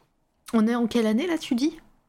Entre 2011 et 2017. D'accord. Et du coup, en fait, dans cette période-là, je continue à avoir cette production-là. Je fais des expositions dans des bars, mais heu, j'ai pas plus de de d'opportunités d'exposition, mais je continue à produire, en fait. Et c'est aux alentours de 2015 où, heu ah non, si, il y a ça que j'ai pas dit. C'est que tout à l'heure, j'ai dit que j'avais j'avais pas finalisé ma licence. Oui. Mais à la lis à l'issue de ma première année de, mmh, d'enseignement, l'année d'après, je rencontre, heu, enfin, à la fin de la première année, je rencontre l'inspecteur académique. Heu, elle m'a dit, heu: «Bon, monsieur Bordeaux et tout, heu, visiblement, vous faites l'affaire et tout, c'est cool, il faut que vous réfléchissiez à passer le concours». Et je lui dis: «Ben, je veux bien passer le concours, mais le problème, c'est que j'ai juste mon niveau licence, j'ai pas ma licence». Il me dit: «Bon alors, 1 chose qu'il faut que vous fassiez, c'est que l'année prochaine, vous trouviez un moyen de passer votre licence d'une manière ou d'une autre et de manière à ce que vous puissiez passer le concours en interne». Parce que déjà à l'époque, hem, il fallait avoir, heu, il fallait être en master pour, Ouais. hem, le le concours externe. Mmh. Donc je m'orientais à faire, le concours en interne et l'année d'après, en fait, j'ai fait 1 année en mi-temps au lycée Mistral à Nîmes et l'autre moitié du temps, j'étais retourné à la faculté de Paul Valéry en arts plastiques à Montpellier pour valider mon année. Et heu, pareil, je retrouve, heu, mes enseignants de l'époque. Ils me voient arriver, ils hallucinent tous. «Mais je vous connais vous?» «Oui, oui, oui, c'est moi». «Mais qu'est-ce que vous faites?» «Bah, je suis enseignant et je viens valider ma licence pour passer mon concours en interne». «Ah d'accord et tout» et du coup, heu, repareil, je je je je repartage avec la même intensité, heu, des choses, avec ces enseignants et je reproduis, heu, ils me re ils restimulent ma ma heu, productivité avec, heu, cet élan que j'avais, que ce soit sur le point de vue, sur le plan de de la pratique comme sur le plan, intellectuel. Et je retourne dans cette, mouvance tout en enseignant, au lycée, en fait. Et je me régale, quoi. Et à cette époque-là, j'enseignais, à des sérigraphes et des, signalétiques enseigne et décor Ah, OK. Et du coup, en signalétique enseigne et décor, c'est le CAP que j'avais passé à l'époque quand j'étais, heu, peintre en lettres. Ça ça devait faire bizarre de de de d'a d'être de l'autre côté. Ouais, ouais, ouais, mais en même temps et c'est là, je je reprendrai la question qui a été posée, heu, tout à l'heure, c'est, hem Ah bah, voilà. est-ce que les enseignants que tu as eus, par le passé t'ont inspiré? Et oui et il y a plein d'enseignants auxquels je pense, notamment monsieur Andral, mon prof de de maths que j'ai eu en 4e et en 3e, qui était un quelqu'un de merveilleux humainement parlant, c'était un amour. Mmh. Madame Pitt, heu, professeure de français que j'ai eu au collège, la 1re prof de français qui m'a fait aimer le français, alors que je galérais comme un fou, quoi. Hem, il y a monsieur Lagaillarde, heu, à la faculté, monsieur Perry, hem, non, je je vais pas tous les citer parce que je vais plein je vais en oublier plein. Mais la petite anecdote que je voulais, heu, faire, c'est à l'époque du à l'époque où j'étais au RMI, je téléchargeais beaucoup de dessins animés, heu, japonais heu et notamment GTO. Ah le oui, oui, oui, alors qui passait, sur Canal+ à l'époque aussi, dans la case. Moi, pareil, on en a déjà parlé, je sais plus, c'était peut-être, heu, avec Sa Cachette, je sais plus. Heu, on a parlé justement de cette période où, heu, sur Canal+ en clair, tu avais plein d'animés comme ça. Moi, c'est un des premiers que j'avais vu, GTO. Ouais, ouais. Grid Teacher Onizuka, hem, ce côté, ce prof complètement déjanté, complètement à côté de la plaque par rapport à aux autres enseignants. Ben, il y avait je m'en suis pas inspiré, mais on on va dire que ça m'amusait parce que je percevais une part de sa de sa personnalité. C'est un peu le prof qui, heu, qui se retrouve enseignant malgré lui, alors que au fond lui, il sait qu'il a rien à faire là, mais il s'en, il s'en, il s'en bat là. Il s'en bat. Et ouais, et puis il a vraiment, au final, il apprend vraiment des choses à ses élèves. C'est exactement ça, ouais. Et mm. quand je, quand je suis avec mes gamins, même encore aujourd'hui, je m'efforce de leur apprendre comme je peux un métier, euh, euh, de leur transmettre un savoir, et en même temps, sur un point de vue humain, j'essaye d'être proche d'eux. Et c'est quelque chose qui m'a été souvent reproché par certains profs, me dire, tu sais, Anaël, euh, t'es un peu trop proche de tes élèves, c'est pas tes amis. Et je leur dis, ouais, mais non, c'est pas mes amis, mais c'est des humains, quoi. C'est, je suis comme ça avec eux, je suis bien comme ça avec eux. Et soit ça casse, soit ça passe en fait euh, cette méthode. Quand ça passe pas, c'est souvent avec des classes qui euh, sont, euh, on va dire, dans l'adversité face à l'adulte, mmh. qui sont contre contre tout un système ou quelque chose comme ça. Enfin, il y a quelque chose de cet ordre-là où je suis non pas un individu, mais l'image de l'autorité en fait. Donc là, ça se passe pas forcément bien. Je le vis pas forcément bien, eux non plus. Mais par contre, les autres classes, et c'est la majorité, il y a des échanges, il y a des blagues, il y a des moments où ça déborde un peu trop. Je leur dis non, on se calme et tout. Et je le vois, tu sais, que dans l'ambiance de la classe, il y, a, une bonne humeur, il y, a, des bons délires. Il y a même des délires, des fois, c'est. Moi, ça me dérange sur le point de vue de l'éthique. J'essaie de leur dire bon, les gars, c'est pas très cool là, ce que vous dites quand même. Euh, vous vous rendez compte que là, vous touchez quelque chose qui n'est pas, qui est pas top. Et là, on peut avoir des discussions plus profondes. Et euh, même si ça reste sur un ton léger, ils comprennent euh, la subtilité et la profondeur du, propos. quoi. Hmm.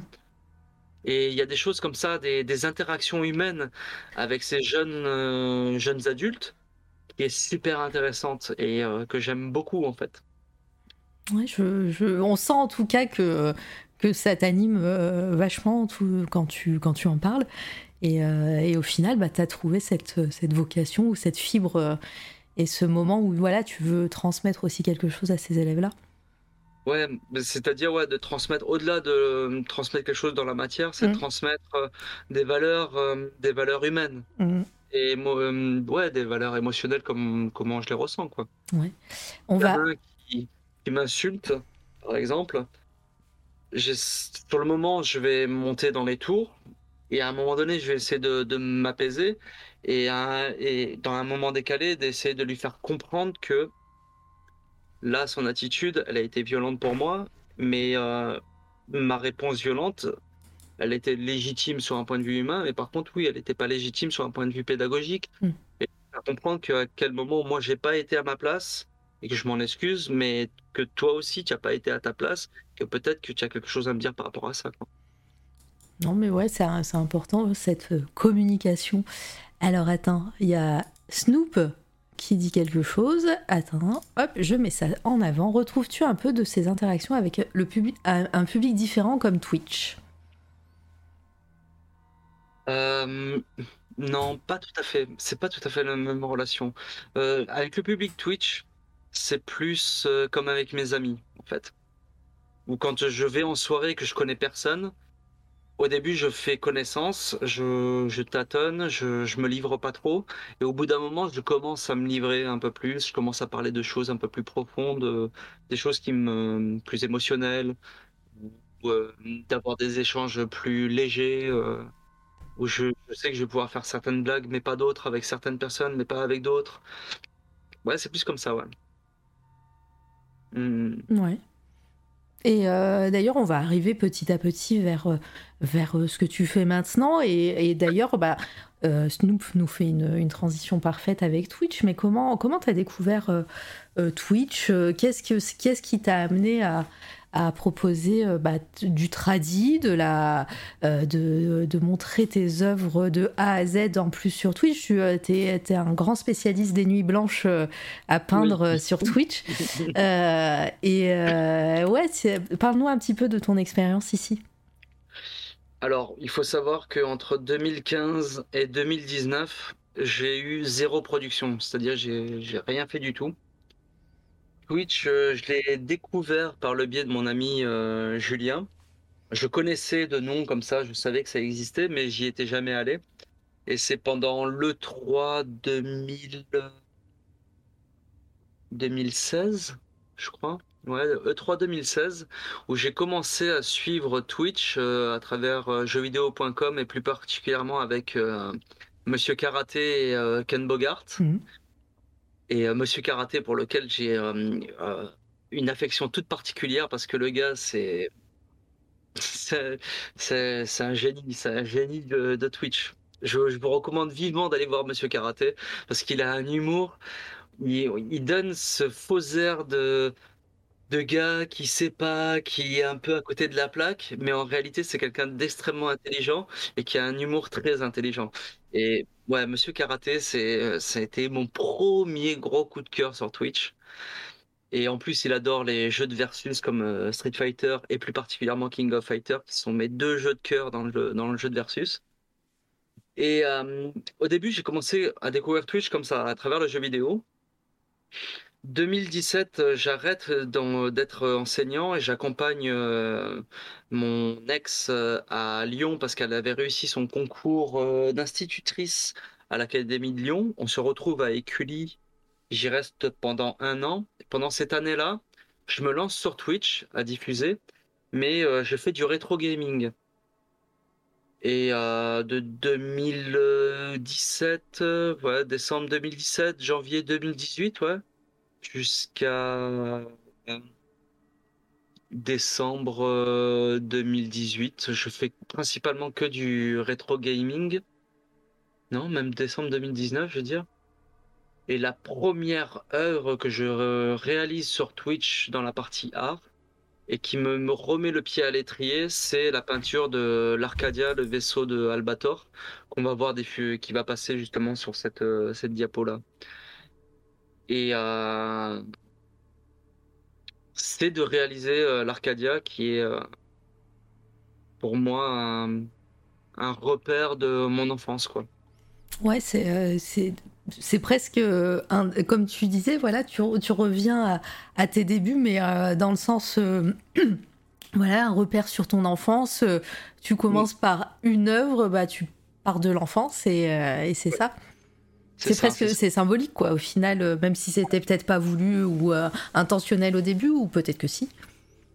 Ben, intentionnel non, mais symboliquement, Albator pour moi ça représente énormément de choses. Mhm. Ça représente mon enfance, ça représente euh, ma fascination pour la SF euh, des années 80. Ça représente aussi euh, le corsaire de l'espace, le côté anarchiste punk de mon grand frère Erwan et qui m'a fortement influencé. Le côté aussi, on peut y voir, moi j'y vois une interprétation personnelle, mais j'y vois un côté un peu communiste, fédérateur, révolutionnaire à travers ce personnage de Albator. Et ce vaisseau, il est emblématique dans ce. C'est un objet de guerre. Mm. Et les révolutions, on les connaît principalement à travers des actes guerriers, malheureusement. Euh, il y a très peu de révolutions qui se font pas dans, euh, dans sans qu'il y ait du sang qui soit versé à un moment donné ou à un autre, malheureusement.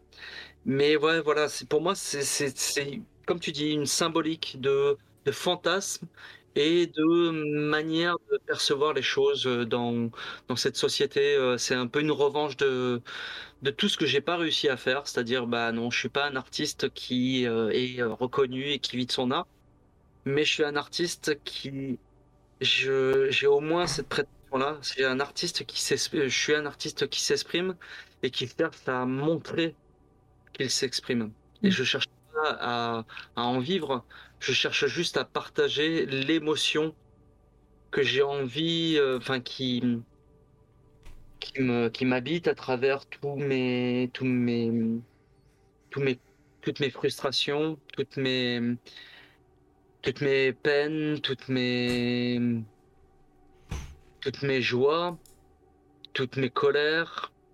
En fait, j'ai envie que les gens se reconnaissent à travers mes œuvres. J'ai pas envie qu'ils cherchent à me connaître à travers mon travail. J'ai envie que ils s'expérimentent eux-mêmes à travers leurs propres émotions. Et je reviens à ce que je disais tout à l'heure, c'est qu'en réalité, c'est pas, je cherche pas à ce que les gens me perçoivent. Je ne suis pas, c'est pas moi qui fait euh, qui fait art. C'est pas l'œuvre en tant que telle qui fait art. pour moi, ce qui fait art, c'est la rencontre entre un individu et l'expérimentation qu'il a de, de la vie, en fait. C'est ce, ce lien qu'il y a entre l'expérimentation et l'individu. C'est ça qui fait art. Voilà. J'ai pas trop grand chose à, à, à rajouter par rapport à ça. Tu, euh, on sent que tu parles avec, euh, avec tes tripes. euh, et Giard qui t'envoie un cœur euh, de son live d'ailleurs. Est follow, hein, et Giard, euh, elle, est, elle est dans le bureau d'à côté. Donc du coup, ouais, euh, sur, Twitch. euh, sur Twitch, Ouais, je, euh, à ce moment-là, je fais le choix de ne pas revenir sur euh, mes anciens amours avec le bronois et tout ça. Je me focus principalement sur la peinture à l'huile, dans une volonté de reprendre ce processus d'apprentissage que j'avais mis de côté pendant des années, pendant ces cinq années là en fait, entre 2015 et 2019. Et je me dis, là, je me remets dedans et cette fois-ci, je crée des œuvres et euh, celles-ci, je ne les jette pas. Je je fais pas le con, même si je déménage, je ne les jette pas. Je fais des œuvres qui vont être figées et qui vont rester en fait. et, Parce euh, que ouais, il me reste plus grand chose mis à part des recherches quoi, ouais. et euh, c'est à partir de là que tu te décides de, de dessiner ou de, et de peindre sur de grands formats? Ou déjà tu le faisais avant mais, euh, ou pas? Alors déjà, je le faisais avant. Et euh, le premier premier grand format que j'avais fait, c'était euh, quand j'étais, j'avais repris la fac, Mm. promo l'œuvre que je que je vais faire sérigraphier là, que j'avais fini pour le Extenebris. Voilà, celle-là qui passe en ce moment. Celle-ci là, à la base, c'est un dessin que j'ai réalisé qui fait euh, un mètre sur euh, 80 centimètres. Euh, c'est une œuvre que j'ai réalisée à la fac, enfin quand j'étais en mi-temps euh, prof et mi-temps à la faculté. Je l'avais pas réalisé pour un projet à la fac, je l'avais réalisé pour moi-même en fait. très fou ce, ce projet. euh, y a- on, on ressent euh, du euh, presque bah, du Dune, hein, euh, clairement. Euh, moi, je vois, je vois un, un baron Harkonnen euh, en décomposition, hein. Euh, Ouais, ouais, ouais. presque. Mais Dune, mais Dune, euh, Dune de David Lynch, c'est une œuvre que je, c'est un des films que j'ai le plus vu de toute mon, mon existence. Et dedans, il y a du Akira, dedans, il y a du Giger. Il y a, y a en fait dedans cette œuvre promotée, il y a plein de références de science-fiction, de fantastique. Et en réalité, cette œuvre-là, quand je l'ai réalisée il y a maintenant dix ans, c'est celle-ci qui a amorcé ma, mm, ma série actuelle. J'en ai pas trop parlé, enfin, j'ai pas trop parlé de cette démarche de, euh, de- du corps humain et de la fusion avec les matériaux. Mhm. Et en fait, mes dernières peintures, c'est toujours des corps qui sont en décomposition, qui donnent l'impression d'être en décomposition, mais en réalité, c'est toujours le corps humain qui est en fusion, ou qui dans, on ne sait pas s'il est en fusion ou en déconstruction en fait. C'est, euh, j'essaye d'avoir un discours euh, qui est euh, ambigu là-dessus, où euh, le corps humain est un espace émotionnel et le, l'artefact ou le, médium de nos émotions. Et à travers mes œuvres et à travers ces fusions ou ces décompositions, c'est l'expression euh, à son, de manière caricaturale ou, à son apogée de l'émotion en fait. C'est ce que je recherche à faire depuis, euh, depuis euh, 2009, de repartir là-dessus, de revenir sur euh, une démarche, quelque chose qui, me construit. Et depuis ces quelques années, c'est la première fois que j'arrive à me tenir, à avoir une production autour d'un thème sans être euh, en train de discuter avec quelqu'un au quotidien pour euh, m'alimenter. Mm. Et en réalité, là, je me contredis en même temps, puisque quand j'ai commencé à streamer, à faire de l'art, assez rapidement, alors je ne saurais pas dire si c'est Sir Mascox ou euh, Dakrock, c'est l'un des deux, qui m'envoie un raid pour la première fois. Je me retrouve avec euh, une trentaine de personnes dans mon chat alors que je tournais à deux, trois personnes. Mm. Et là, d'un coup, je me retrouve avec 30 personnes. Et là, je vois euh, ou euh, Sir Mascox qui me raid et qui me dit Putain, mec, euh, ce que tu es en train de faire, c'est complètement fou. euh, mais tu sors d'où et tout? On t'avait jamais vu avant. c'est quoi que tu fais là? Et j'étais en train de faire euh, l'enraciné. C'est le personnage qui est pris dans l'arbre en fait. Et à cette époque-là, j'étais juste sur la phase du dessin. Et en fait, je, dans cette œuvre-là, je mixe la technique du dessin carbone et la peinture à l'huile en fait. Et le dessin carbone, il est toujours, euh, il est toujours présent. dessus, je lui ai passé une couche de vernis pour que quand je passe ma, ma, couche de, de, peinture à l'huile et avec le solvant pour que le, carbone ne se diffuse pas. Et en fait, dans mon propos, c'était ça, dans mon propos euh, pictural, c'était c'est d'arriver à à la fois parler de la fusion du corps humain et de la matière, là en l'occurrence le végétal, mais aussi de parler de la fusion des techniques, la fusion de, du, du crayon avec la peinture à l'huile, avec les techniques de glacis. Et à l'époque, je dessinais, je peignais essentiellement qu'avec de la peinture à l'huile. Et c'est là qu'entre en scène Solmir et, et Narcisse et Solmir, à ce moment-là, ils me disent Mais tu utilises quoi comme diluant? Ben, de l'huile de lin. Ils me font Mais ça va jamais sécher ton truc là t'es es complètement malade. ils me disent, non, mais là, euh, il faut que tu le dilues, ton, ton, ton, huile de lin et tout. Et là, ils commencent à m'enseigner de, nouvelles choses que je ne connaissais pas, des, un savoir euh, sur lequel je n'avais pas eu accès. Et là, c'est une discussion avec euh, Solmir, avec Narcisse, où il y a un véritable intérêt technique, mais aussi artistique, un discours, un propos qui s'installe. Et euh, Twitch, c'est un peu euh, l'atelier que j'ai toujours rêvé et ces instants que j'ai vécu euh, quand j'étais à la faculté en fait. D'accord. Bah, t'as as très bien résumé ça et, euh, et même euh, au-delà. Il euh, y a Eraser qui te pose une question en, en plus. je comprends ton attirance pour un film. Enfin, c'est même pas une question, il parle. pour un film comme Tetsuo, du coup, par ailleurs, il a une approche un peu à la Cronenberg, le corps, le côté organique. Ouais, complètement, mais oui, oui, complètement, oui complètement. Akira, enfin Otomo, dans il n'y a pas que Akira, hein, dans mm. Otomo, dans euh, comment ça s'appelle euh, Domu, dans euh, Rotching Z, dans dans Ghost, in the Shell aussi, il y a cette question de, de la fusion. Alors, c'est pas une question forcément physique, mais c'est une question plus, plutôt métaphysique entre l'âme, l'incarnation du corps et de l'âme. Et qu'est-ce que, qu'est-ce que l'âme? Il y a cette question de la fusion, de l'incarnation en fait puisque c'est ça aussi la fusion, c'est euh, une question qui, questionne euh, l'incarnation de l'être dans, son quotidien, dans ce, dans ce monde, et comment on arrive à s'intégrer, parce que quand j'étais au RSA, toutes les périodes où j'ai été au chômage, à chaque fois on me parlait d'intégration, et quand dans mon entourage on me dit, on, on a tous eu ces, ces droitards qui nous sortent Ouais, mais t'es au chômage. Ah, ben t'es un paria, t'es un parasite de la société, tu profites du système. Oui, oui, oui, oui, je profite du système, il n'y a pas de souci. Je l'assume complètement aujourd'hui. Mais à l'époque, je disais pas ça. À l'époque, je le vivais super mal ce discours. Quand j'étais au RMI particulièrement, j'avais vraiment l'impression d'être un parasite qui n'avait pas sa place dans la société.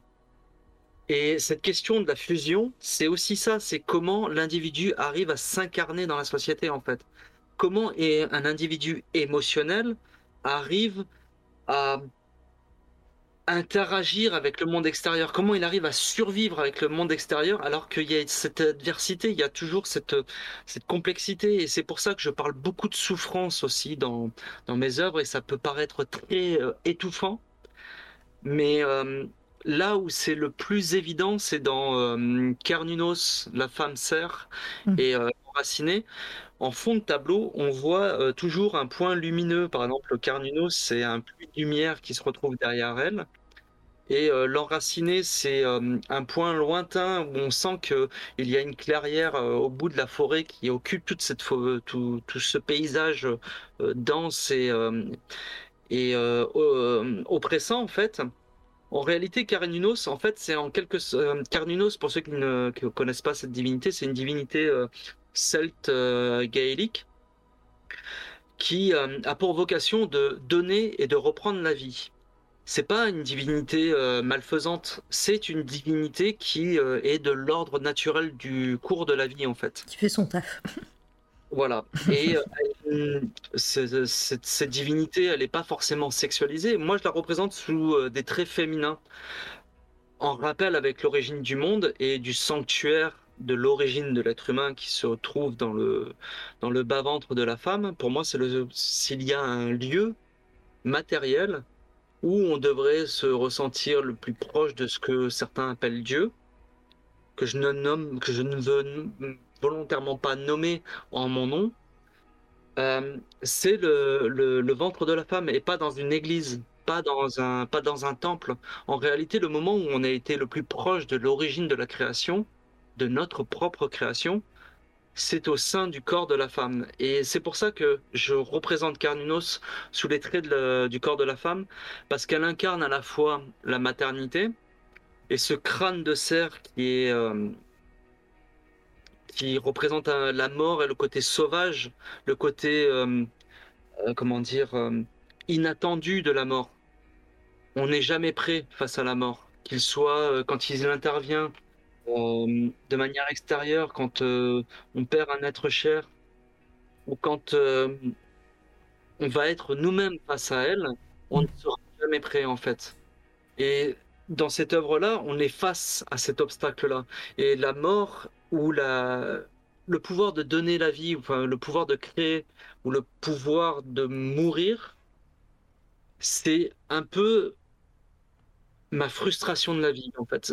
Elle représente un peu tout ça, en fait, euh, cette Carnunos, pour moi. Elle représente cette, euh, à la fois ce qui m'anime et à la fois ce qui me frustre dans ma vie, de ce que j'arrive à faire et de ce que je n'arrive pas à faire, en fait. Moi, je t'ai, connu à ce moment-là, je pense, euh, sur Twitch, quand tu étais en train de faire cette œuvre, à peu près, peut-être celle d'avant, vite fait. Euh, mais, euh, mais je me souviens, ouais, euh, et ce, que tu avais passé beaucoup de temps sur, sur cette œuvre. Est-ce que c'est depuis. depuis toujours, tu passes énormément de temps ou depuis que tu es passé à l'huile, enfin que, tu, que tu continues en tout cas de la peinture à l'huile, tu, tu passes énormément d'heures sur, euh, sur, tes, sur tes œuvres. Moi, je voulais savoir voilà, s'il y avait aussi une notion presque méditative quand tu euh, quand t'es sur les petits détails et, et tout. Enfin, voilà, il y a, y a vraiment pas ce. On, on voit pas ces grands coups de pinceau, des fois, comme on peut, comme on peut le Ouais. voir chez certains peintres. Euh, toi, t'es vraiment à, à 2 cm de ton œuvre et tu, et tu vas avec ce petit pinceau dont tu nous parlais. Ça a l'air d'être le même, non Le petit pinceau préféré, là? Oui, oui. Bah, non, j'utilise pas la marque pour, euh, pour ce genre d'œuvre. Mais euh, oui, et ça, c'est là où je ferai référence à Katsuhiro Otomo et euh, l'œuvre de Akira, et plus particulièrement la bande dessinée d'Akira. C'est que on voit pas euh, la référence directe à Akira.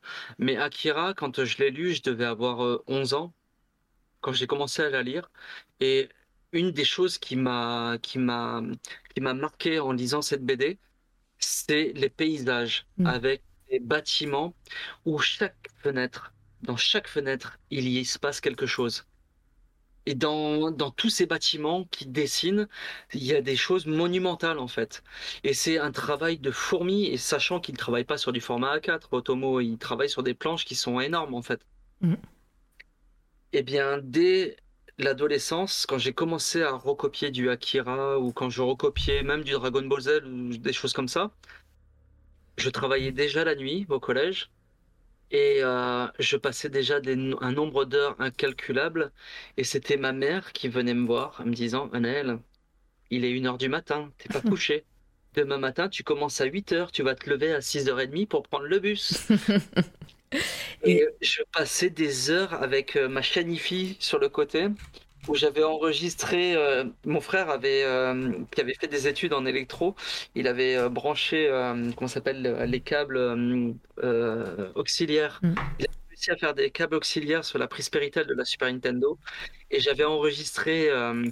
les, les, hum, les OST de mes jeux préférés à l'époque, qui étaient Secret of Mana, Chrono Trigger, enfin plein de jeux comme ça, Mm. euh, mais aussi euh, de dessins animés, parce que j'avais pas accès à la, au BO à l'époque de, des chroniques de la guerre de Lodos, de Akira.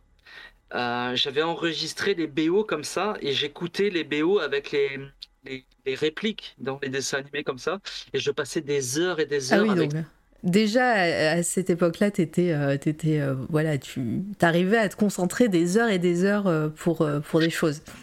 Et maintenant que j'y pense, en réalité, même dès que je jouais au Lego, la première fois où j'ai fait une nuit blanche à faire de la... Parce que pour moi, les Lego, c'est de la création. La première fois où j'ai fait une nuit blanche à faire de la création avec les Lego, c'est quand mes parents m'avaient offert le monorail à un Noël. Je ne saurais pas dire si c'était 4... Ouais, ça devait être 88 ou un truc comme ça. Et euh, j'avais passé la nuit entière à faire ce Oh là là. Euh, je je- je te- je t'interromps deux secondes. J'a- J'accueille le raid de Hugo Pétula. Bonjour à toi. J'espère que tu vas bien. Euh, Hugo qui, était, qui est venu en début de saison, euh, début de saison, je, veux dire euh, septembre. Euh, C'était quand Hugo que t'es venu? C'était le 29, 29 septembre, il est venu parler de son travail. N'hésitez pas, peut-être que la, la rediff est toujours en, est toujours en rediff sur, Twitch, sinon c'est sur SoundCloud, Spotify, iTunes. Je vous mets les, les liens sur le chat. Bienvenue à vous, installez-vous. Bonjour Drone, bonjour Pierrot, bonjour le coffre dessin et Mar euh, je, évidemment je t'ai là depuis tout à l'heure, Mamie Citron euh, et coucou tout le monde. Donc euh, bah voilà, je pense que vous connaissez C'est toi la radio, vous avez même peut-être été là pour, euh, pour l'interview de Hugo. Mais aujourd'hui je reçois Anaël Bordeaux. Euh, qui est peintre euh, et qui fait de la peinture à l'huile et qui a une chaîne Twitch également. Je vous mets, euh, je vous mets sa commande dans le chat. N'hésitez pas à aller voir ce qu'il fait euh, sur les réseaux. Euh, ça fait bientôt, ça fait trois heures qu'on parle, Anaël. hein. Euh, quand, quand tu disais non, non, on va pas battre le record, euh, moi je vois, moi je pense qu'on on est bien, on est bien parti. hein. Ah, bah, Là, en fait, je vais finir sur euh, pour le, le processus. C'est que euh, depuis maintenant deux ans, j'ai découvert euh, Mumu et Alex, qui sont les fondateurs. Enfin, je, je pense que ce sont les fondateurs de euh, What the Fest. Et euh, aujourd'hui, me, me donne l'opportunité d'exposer mes œuvres dans des lieux qui sont fantastiques. L'année dernière, j'avais eu l'occasion d'exposer dans l'église de la Maison des Cœurs à Montpellier Oui. ont annoncé une exposition pendant le festival. Alors, je vais vous partager la page Facebook de West the Fest. Là. Collé. Comme ça, vous- si ça vous intéresse, vous pourrez aller voir ce, qui, ce que fait Bah oui, on va y aller. collectif. Regardez, hop. Ce que fait ce- ce collectif. Du coup, tu, en plus, toi, voilà, t'attends même pas mes questions, euh, mais bon, là, c'est ton actualité chaude. C'est, ça s'est passé ce week-end. Ouais, ouais, ouais. Et ouais, l'année dernière, c'était et euh, janvier dernier, Mumu, elle vient me voir euh, pendant une réunion de l'association. Elle me fait bon, euh, là, normalement, on devrait avoir euh, le concert qui va se passer à l'Opéra de Montpellier. Ça va. Montpellier, et je dis putain, c'est cool, c'est c'est c'est grave cool, quoi, trop bien. Bon, ok, d'accord. Et euh, je lui dis bon ben et du coup, elle me fait ben du coup, on va accrocher tes œuvres là-bas. Ah d'accord, mais euh, je suis pas prêt. Je suis pas prêt, là, c'est pas possible. Elle fait ouais, ben si, il va falloir être prêt et tout. Alors du coup, là cette année, j'ai fait mes deux plus grands formats à l'heure actuelle. Ils sont euh, le baiser où on voit cette femme qui tient, euh, qui tient euh, le, le, le cadavre. Ouais, je l'ai, je l'ai mis tout à l'heure, je vais le, je la remets. Voilà, celle-ci. Et l'autre, c'est Histoire d'une nuit. Euh, et ces deux œuvres font euh, 1m20 sur 80 cm. Voilà, celle-ci. Et du coup, en fait, euh, ces deux œuvres, c'est des œuvres en fait qui je savais pas quoi faire en fait pour euh, Tu les as fait déjà en direct sur Twitch, hein, on le rappelle. Ouais, ouais, ouais. Et en fait, je suis allé euh, chercher, et ça, c'est quelque chose que je fais souvent. Par exemple, Carnunos, je l'ai, euh, je l'ai travaillé, euh, je la travaille depuis euh, 2008, en gros. Et je fais des recherches là-dessus depuis 2008. Euh, Histoire d'une nuit, c'est à la base, c'était un projet à la faculté pour 2011 euh, où j'avais fait une série d'œuvres en format raisin, où en fait une succession de d'œuvres qui peuvent être vues comme euh, une bande dessinée en fait. Mm. Euh, Je l'ai sur. Non, c'est pas, pas. Je, euh, on peut la retrouver sur WordPress, mais ça serait trop long. C'est, elle, est, elle est assez loin dans, dans le fil. C'est, pas la peine d'aller chercher. Mais c'est des œuvres que j'avais travaillées et réfléchies déjà à l'époque sur un point de vue émotionnel. Et cette année, j'avais vraiment besoin de les ressortir en fait ces œuvres-là. Et euh, le, baiser, c'est une référence à Klimt, évidemment. Mais c'est aussi une référence à euh, ce personnage, cette femme-là et euh, ce cadavre. C'est une représentation. c'est jamais. quand je représente des couples comme ça, ou quand je représente une femme, je ne représente jamais une ex à moi. Je, ne, je, représente, je me représente toujours moi-même, ou je représente toujours une émotion de moi-même. C'est pour ça que quand euh, les personnes viennent sur euh, mon stream et qu'ils me disent euh, ouais en fait tu parles de, de, de quelqu'un ou quoi, je dis oui forcément ça parle de quelqu'un de ce que j'ai vécu, mais en réalité ça parle avant tout de moi et de ce que je ressens. Mm. Et en quelque sorte, par exemple dans le baiser, c'est le dialogue entre ma part morte, ma part sombre, ma part mélancolique, nostalgique et euh, cette femme, euh, c'était cette forme d'espoir qui, euh, qui tient ce cadavre entre ses mains et qui euh, cherche à lui dire euh, non mais tiens le coup, tiens le coup, alors que elle-même, elle a sa cage thoracique qui est en train de se décomposer en fait. C'est euh, c'est une manière de dire que même dans les moments les plus sombres, je me réconforte et je cherche à me à me consoler, ouais. Je passe le, je passe mon temps à me consoler, en, en quelque sorte. ouais. Sur le chat, il y a Eviart qui dit euh, Deviens mon sensei, Anaël. voilà, l'appel est lancé. D'ailleurs, je la, je, la vois, je la vois en ce moment même. Elle est en train de faire une, une toile incroyable en vrai hein, sur, son, sur son live. Donc, euh, c'est. elle me regarde. Mais euh, ouais, ouais, je, je suis multitask. Hein. Euh, et du coup, voilà. Elle, elle t'invite à, à, lui donner des cours, je pense. elle Non, mais galère. Edgy, Edgy, non, Edgy, euh, je serai pas ton sensei, je serai le maître de personne, mais par contre, c'est avec plaisir que je partagerai euh, tout ce que, parce que je pense qu'on est, j'ai autant à apprendre de toi que, enfin, on a autant à apprendre l'un de l'autre euh, dans notre pratique et dans nos échanges, quoi. Voilà, donc euh, une collaboration arrivera Oui. bientôt. Voilà. Euh, Est-ce que, alors tu, tu, nous as parlé du coup de cette exposition là qui est toute fraîche. Euh, Est-ce que ça s'est bien passé? Parce que moi j'ai vu des images. euh, euh, bah, J'avais un, j'avais un ami, Monsieur Garcin, que tu as peut-être croisé du coup, euh, qui, euh, qui a mis des photos sur, euh, sur les réseaux et ça avait l'air ouf euh, ce moment. Est-ce que, est-ce que ça t'a ça t'a permis de sociabiliser un petit peu, Anaël Oui, ça m'a permis de rencontrer des gens. Alors là, c'est encore trop frais pour savoir si ça va avoir des, des Si conséquences. ça va aboutir à quelque chose, d'accord Ouais, voilà. Mais il y a aussi le truc, c'est que, comme d'habitude, j'ai fait ça. euh, je me suis efforcé de produire, je me suis focalisé sur la production. Mais pour tout ce qui est de l'accrochage et de, des- de la relation euh, sociale, professionnelle, je suis maladroit et je suis pas sûr d'avoir euh, trop percuté. Mais bon, pour moi, dans ces moments-là, et euh, par exemple en 2005, je me disais si, un, si à 35 ans j'ai pas percé, j'arrête tout. et c'est ce que j'ai fait à, à l'âge de 35-36 ans en, Mhm. 2000, euh, en 2015. euh, c'est ce que j'ai fait, c'est que j'ai arrêté ma production en fait. Mhm. Je m'en- j'en suis, je me suis tenu à ça. Et j'ai repris en 2019 parce que je ressentais au plus profond de moi un besoin euh, existentiel de, de, de m'exprimer picturalement. Et aujourd'hui, je me pose plus dans euh, cette démarche de vouloir réussir, parce qu'il y a ça aussi. C'est que quand j'étais à la fac, il y avait euh, cette illusion de me dire, je dois réussir, et je dois trouver un moyen de vendre mon travail. Mm. En quelque sorte, je dois monétiser mon travail. Et aujourd'hui, je suis plus du tout dans cette démarche-là, à vouloir à tout prix gagner ma vie avec ça. Mais au moins, et c'est pour ça que euh, là, j'avais lancé en début, euh, début d'été le projet de sérigraphier promoté, justement. Oui. On- Ça en, ça en est où d'ailleurs, si tu peux en parler? Ben, je peux en parler parce que j'ai eu des nouvelles Ah, hier.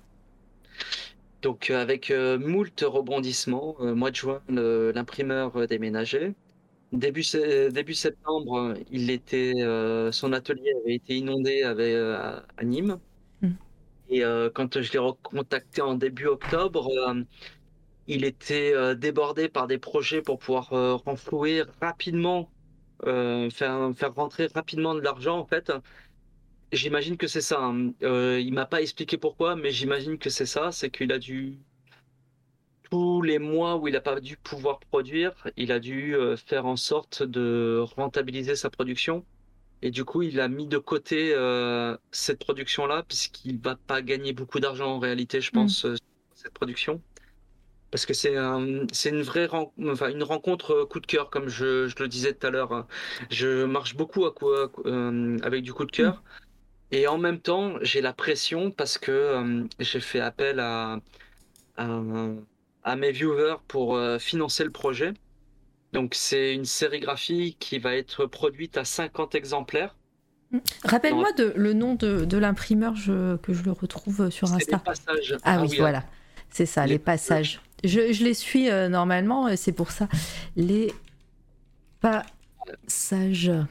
C'est, euh, Les passages, Ah. voilà. C'est bon, je l'ai, je l'ai. Euh, non, c'est pas ça. Si, c'est eux. pas lui. Ah si, c'est ça. Si, si, c'est ça. Attends, C'est ça, c'est ça. tu m'as pris pour une bleue. Non, je plaisante. Donc, Yann, Yann, c'est humainement, c'est quelqu'un où très vite on a accroché parce que je l'ai rencontré en faisant la visite de stage d'une de mes élèves et euh, quelqu'un de adorable et euh, qui a l'amour de, de la sérigraphie et pour moi c'est hyper important ça. Donc du coup il y a eu un très bon feeling et quand je lui ai exposé mon projet, ça a matché et euh, on va dire que c'est euh, bah, les événements de la vie qui, euh, mm, qui mettent un contretemps au projet. Mm. Et je me sens mal à l'aise par rapport à ceux qui ont donné de l'argent pour financer le projet, pour pouvoir financer les impressions.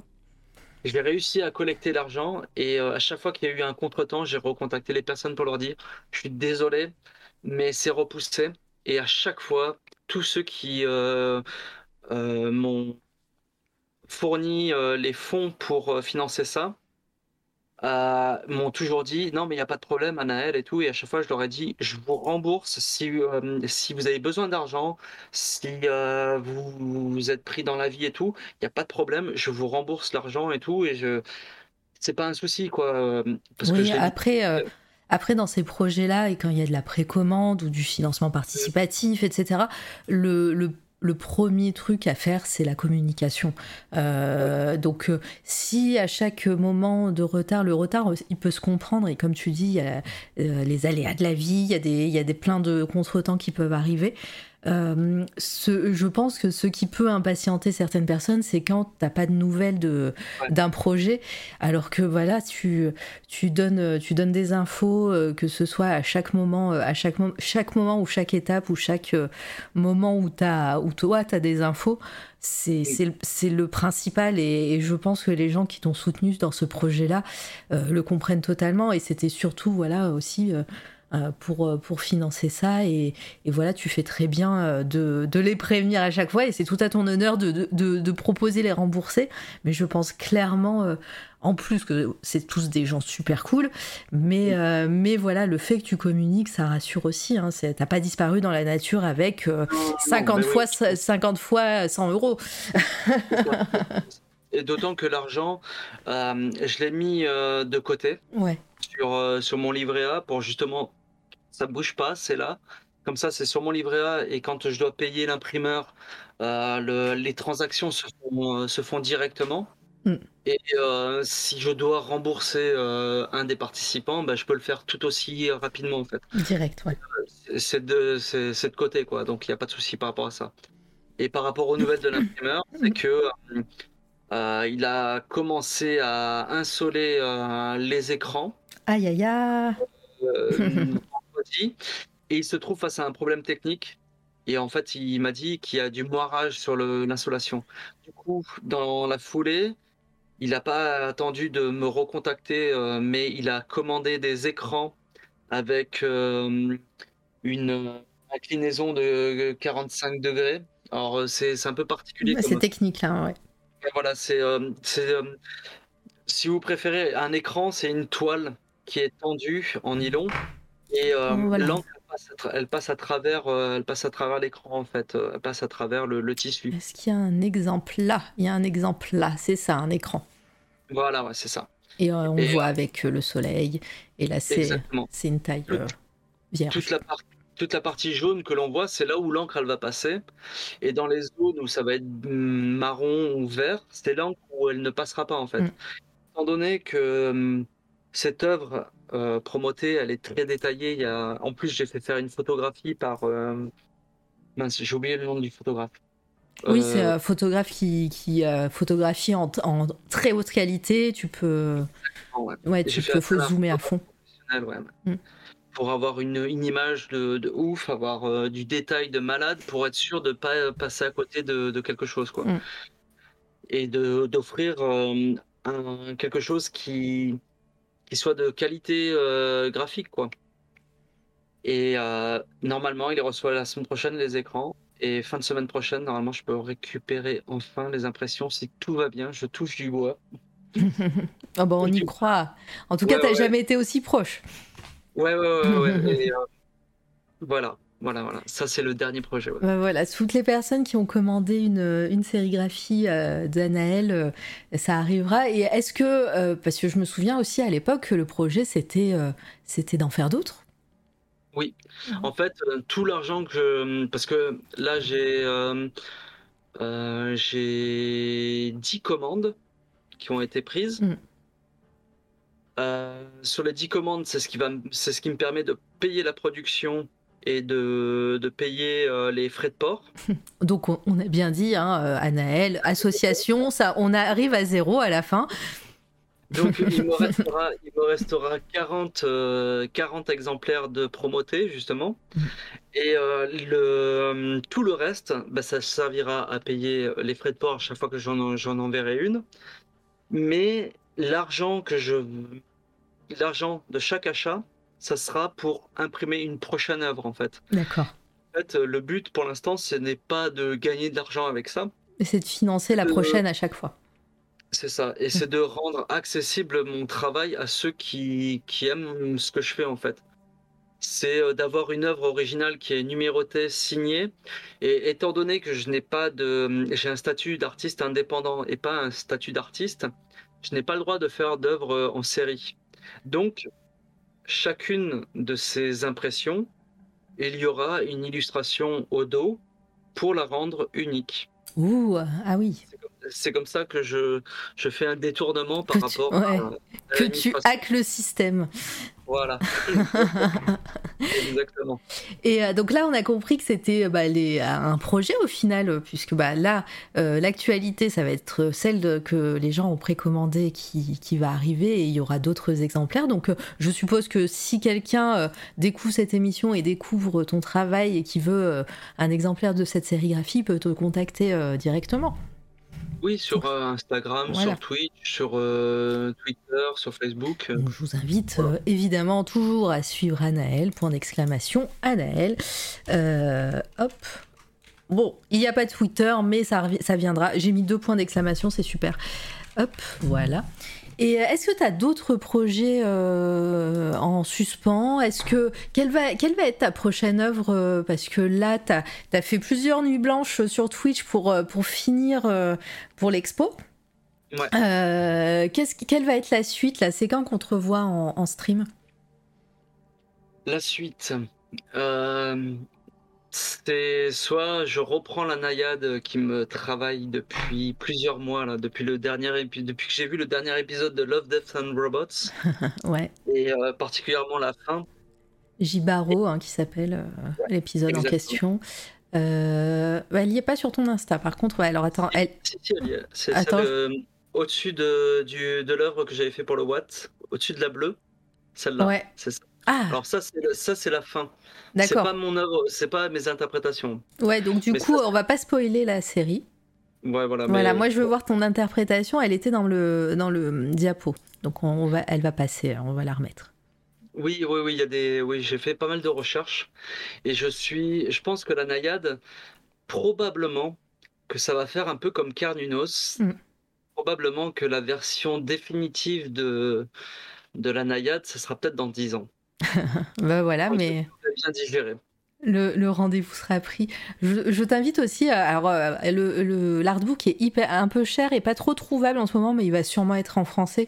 Mais euh, moi, j'ai réussi à me procurer l'artbook de Love, Death and Robot, qui, Ouais. qui met, euh, qui a, qui a, qui parle de, de toutes les saisons. Mais euh, Mhm. voilà, il y a 3-4 pages sur, euh, sur ce dernier court métrage avec des euh, concepts, avec des, euh, voilà, des anecdotes et tout. C'est super bien ce, ce, ce- Et ce même studio, ils avaient fait un autre court métrage qui était euh, Oui, que bah, le témoin, je crois qu'il s'appelle. C'est dans la première Ouais. saison. C'est ça, Voilà, c'est ça. euh, dans la première saison, qui était aussi assez fou euh, visuellement. Euh, et euh, ouais, moi aussi. Enfin, quand, quand, quand tu, tu, tu passes une saison entière euh, qui est voilà plutôt cool, et que tu arrives à ce dernier épisode de la saison 3, ça fait euh, ouais, ça fait quelque chose. hein. Ah, c'est une gifle. Ben voilà, il m'a fait la, il m'a fait le même effet que euh, Dune de David Lynch, que l'échelle de Jacob, que Akira, que c'est une, c'est une des dernières grandes œuvres qui m'a mis une vraie gifle. Ouais, grosse claque et euh, que ce soit que ce soit donc visuel, mais même le son de design. euh, voilà, si vous écoutez ce, si vous regardez cette, euh, cet épisode au casque. euh, je peux vous dire que ça, ça peut vous faire, euh, ça, ça- vous pouvez ne, voilà, ne pas finir l'épisode. Je pense euh, Ouais, rien ouais, ouais. avec le casque. hein. Vraiment, c'est, Émotionnellement, ouais, c'est remue. hein. Ça, ça remue à fond, voilà. Donc euh, et puis voilà, si vous avez une télé, euh, une télé grand écran, bah, je peux vous dire aussi que ça fait, ça fait son effet parce que c'est magnifique.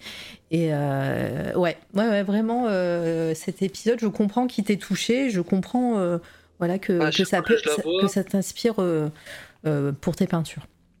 À chaque fois que je la vois ou que j'écoute la BO, je, ça, je pleure en fait. Mm. Je- c'est, c'est pour ça que je dis attention, si vous êtes trop émotif ou si euh, vous êtes euh, sensible à certains sujets, parce que ça traite de, ouais, de la violence. euh, on peut y voir une violence conjugale, on peut y voir un viol aussi là-dedans. Mm. Donc si vous êtes sensible à ce genre de truc, warning alert. vous faites pas de mal. hein. Mm. Moi, je le fais parce que je suis quelqu'un qui, est, qui a besoin de, de ressentir les choses et quand il est face à ses propres, ses propres démons ou ses propres euh, douleurs internes, j'ai, tendance à les prendre à bras le corps et à vivre les choses pleinement. Et euh, on n'a pas tous fait de la même manière et euh, je, il faut faire attention à ça. Donc, faites, si vous l'avez pas vu et que vous êtes sensible, n'y allez pas forcément.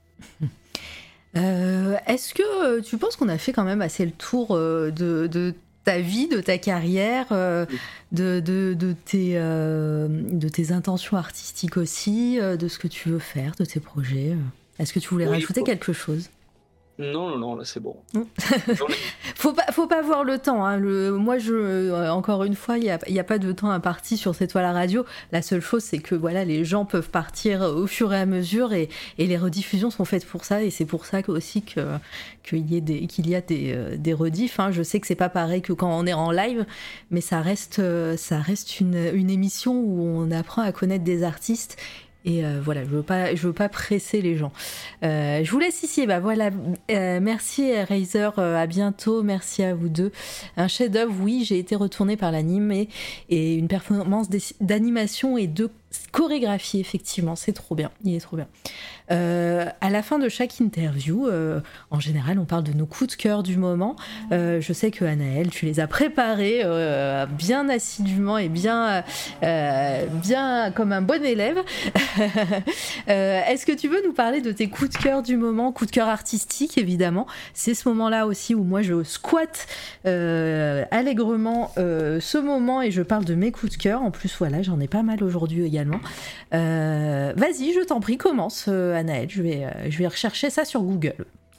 Bah, je vais directement partager le lien Instagram. Ah bah fait. voilà, parfait, vas-y. Alors, la première, euh, premier coup de cœur euh, ou première référence, c'est euh, Kiaro Shiota, Mm. qui est une artiste plasticienne japonaise Incroyable. qui vit en Allemagne. Il fait des œuvres euh, monumentale à partir de fils de laine. Et euh, c'est soit des fils de laine noire ou rouge. Elle fait des installations comme ça. Et euh, Ah, j'ai eu la chance de voir une de ses œuvres, qui est euh, Les robes de mariée, je crois que ça s'appelle. Et c'était à l'église Sainte-Anne à Montpellier. Et c'était une expérience émotionnelle. Ah bah ça- tu m'étonnes. Pareil, c'est typiquement le genre d'artiste où quand on rentre dans la pièce, ça nous retourne C'est émotionnellement. ce que j'allais dire, c'est le genre d'œuvre qui presque t'écrase même quand tu, euh, j'imagine, quand tu rentres euh, dans cette pièce. euh, voilà, c'est, tu te sens tout petit et, et puis ça, ça a l'air vraiment l'effet waouh presque est impressionnant et tu te dis comment elle a fait ça quoi. Ouais, ouais. Et c'est de la poé... enfin, c'est de la poésie, ouais, c'est ça. C'est de la poésie émotionnelle, de la poésie, de la poésie sensible. C'est tout ce que j'aime dans l'art contemporain, en fait. Regardez-moi ça, ça fait combien de mètres carrés ce truc là? Eh ben, bah super découverte. Ah, là c'est du film noir. Oui, voilà. Ça, ça doit être une variante, justement, des robes de mariée. ouais. Oh là là, mais vas-y. Ok, bon, bah, ça va être suivi. euh. Ok, alors, c'est bon, t'as mis l'Instagram, c'est parfait.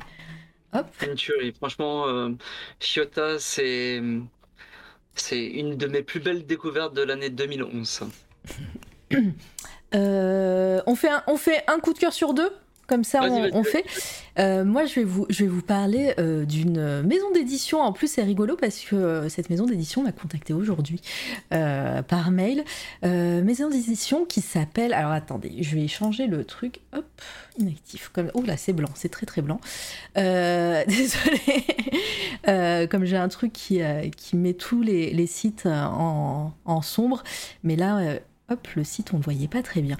Euh, cette maison d'édition s'appelle Projet Silex, qui, euh, qui est une maison d'édition indépendante, euh, qui, qui édite de jeunes auteurs et autrices régulièrement. et la particularité, c'est qu'il fonctionne en financement participatif. Et il y en a un en cours. Ce financement participatif concerne les portes de l'envers, où il y a euh, 12 euros. C'est un recueil de nouvelles. Alors, oui, je, je fais la promo de plein de recueils de nouvelles en ce moment, parce que bah voilà, c'est trop bien. Et, euh, là, c'est en ce moment. Ils sont à 51% atteints, il reste 17 jours. Euh, je peux vous dire aujourd'hui que, euh, que des personnes du pro. Ah bah voilà, Fran qui arrive, qui sort du lurk. Oh, J'espère que t'es pas là depuis le début parce que t'as dû attendre longtemps. hein. Hop, je vous mets le, lien. Normalement. Euh, les personnes du projet Silex, ou en tout cas une personne, euh, viendra, viendra. euh, alors j'ai proposé, je sais pas si, je sais pas si t'as répondu à mon mail, Fran, mais qui viendra. J'ai proposé la semaine du, je sais plus, du 14, donc euh, peut-être le jeudi 17 euh, novembre, et, euh, et on pourra parler du projet. Euh, N'hésite pas à mettre des, infos que j'oublie parce que voilà, je j'improvise. Je lurkais pour l'interview, je trouvais ça très reposant en vrai. Oh, trop gentil. Ah, t'as répondu, Litena oui, j'ai regardé. Et coucou Litena qui vient d'arriver, voilà. Et bah, t'as- tu l'avais euh, tu l'avais euh, prophétisé, euh, on n'a pas fini quand t'es arrivé. et, et donc, ouais, ce, ce recueil a l'air super cool. Le financement est toujours en cours, il reste 17 jours. Ça serait, ça serait hyper sympa euh, voilà euh, que vous ayez euh, que vous alliez jeter un coup d'œil. Vous pourrez poser vos questions aux personnes qui s'occupent de la maison d'édition. Et aussi ce que je vous ai pas dit, c'est que la maison d'édition a une politique assez cool envers les auteuristes, puisque euh, au niveau du, financement, euh, bah, elle, se, elle, se, elle promet de, euh, euh, donner euh, plus d'argent euh, aux auteuristes que la plupart des maisons d'édition. Voilà, et, euh, ça c'est cool, et euh, moi j'aime ce genre d'initiative euh, qui met en avant vraiment les artistes. Euh, auteurs et autrices. Je découvre le recueil. Voilà, depuis tout à l'heure, j'essayais de trouver et d'essayer de faire le 12 trucs en même temps. Je voulais aller voir les auteurisses. Voilà. Euh, Amselem, euh, Edouard H. Blaes, euh, Marie Brunelm, je suis désolée si j'écorche les noms et les noms de famille, Cédric Close, euh, J.M. Corrèze, je vais y arriver, Margot Corvin, Rodolphe Doublé et Delphine H. Edwin, Thomas Fouchot et Chimène Pecel. Ah non, c'est pas fini, pardon, il y en a plein. Xavier Watillon, Vatillon peut-être, Elio Windriver. Et voilà, c'est bon. Euh, et, voilà, il y a plein de contreparties. Euh, je dis ça vraiment très vite, mais vraiment, on en, parlera beaucoup plus. Et bah, Projet Silex qui, euh, qui arrive sur le chat, on en parlera beaucoup plus tout à l'heure, tout à l'heure, là, dans deux semaines. Et, j'ai vraiment hâte et je promis, je ferai mes devoirs et j'essayerai d'en apprendre plus sur, sur ça. Et on a eu le prix Imaginal, bah GG, sur nos précédentes anthologies. donc on est super content. Et ben gros GG à vous et, euh, et je, suis, euh, bah, heureuse que vous m'ayez contacté parce que bah, c'est pas tous les jours que, que, que d'habitude c'est moi qui démarche. Et là, on est venu, euh, on est venu me, proposer voilà, de parler du, projet. Je trouve ça vraiment très cool et ça me fait vraiment plaisir qu'on m'envoie des mails pour ce genre d'initiative et qui met en avant vraiment les auteurs et les autrices. Euh, Litena, ouais. Et, euh, et, bienvenue. Projet Silex. Hello tout le monde, je sors des bois pour l'occasion. Ouais, bah, c'est trop bien. Et, euh, oui, j'avais vu, euh, je, t'avais vu, Fran, chez Doctrice, hein, Doctrice que, qui nous raide souvent ici et que j'adore, voilà, qui, qui est spécialiste de l'ASF, qui, qui prépare une thèse sur la science-fiction et c'est vraiment très cool. Et sur sa chaîne Twitch, régulièrement, elle parle de SF. La dernière fois, elle a, reçu Nicolas Martin euh, pour parler de, de, la xénographie alien. Et euh, d'ailleurs, que j'ai hâte d'avoir de, bientôt. Voilà, je suis passée très vite sur Projet Silex, mais on en parle très, très rapidement euh, bientôt. Euh, on, va, on va évidemment euh, finaliser tout ça, mais ça sera courant novembre. D'ailleurs, ça sera une semaine très intense pour moi cette semaine-là, mais c'est pour le mieux et ça sera la quasiment la fin du financement, en espérant voilà, que, que ça sera un gros succès pour vous. Anaël doctrice et humainement absolument incroyable. Oui, c'est vrai. à toi. Je sais pas si le lien va passer parce qu'en fait, c'est à partir de mon moteur de recherche. Euh, on, va voir ça. Il n'y a pas de raison. Il n'y a pas de raison. Duck Duck. C'est Berlin ah, de Brugge. Ouais, nickel. Donc, je l'ai découvert cet été au MOCO, qui est le musée d'art contemporain de Montpellier. Alors trigger, trigger warning euh, écorché et euh, truc euh, chelou, mais, mais c'est de l'art Twitch, hein, tu te calmes.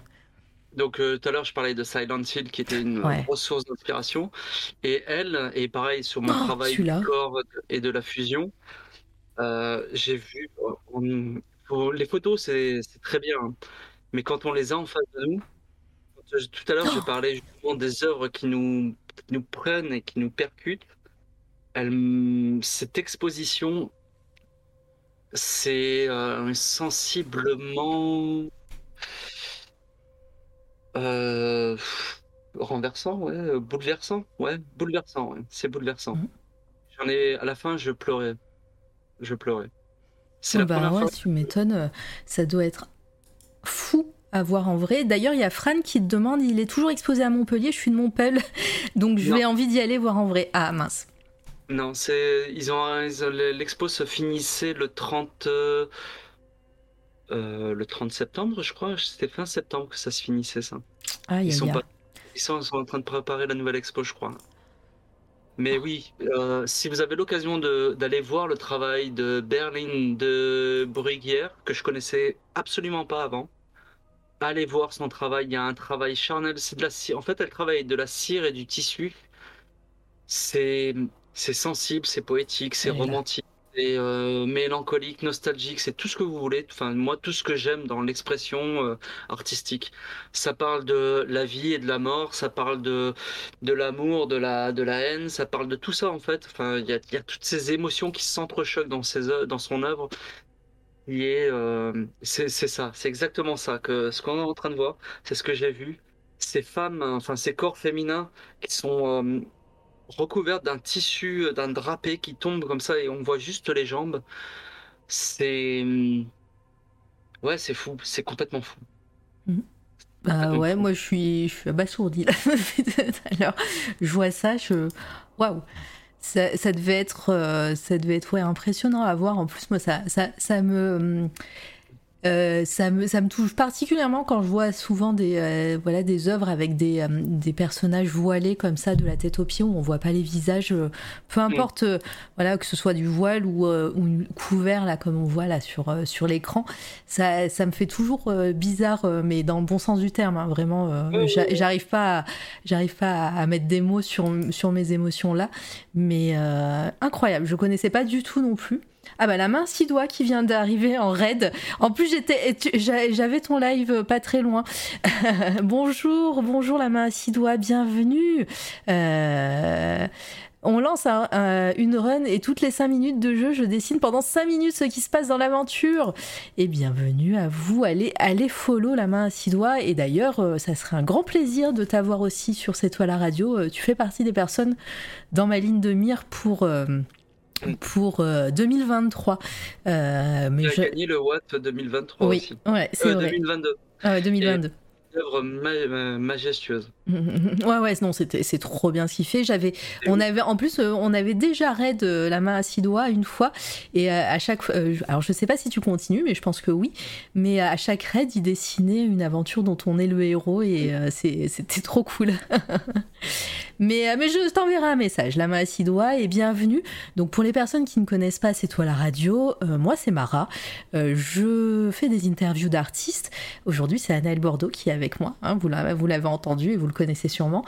Euh, et, on a parlé un petit peu de son parcours, de son travail, de, voilà, de ses intentions artistiques. C'était vraiment super intéressant. Ça fait presque 4 heures qu'on papote.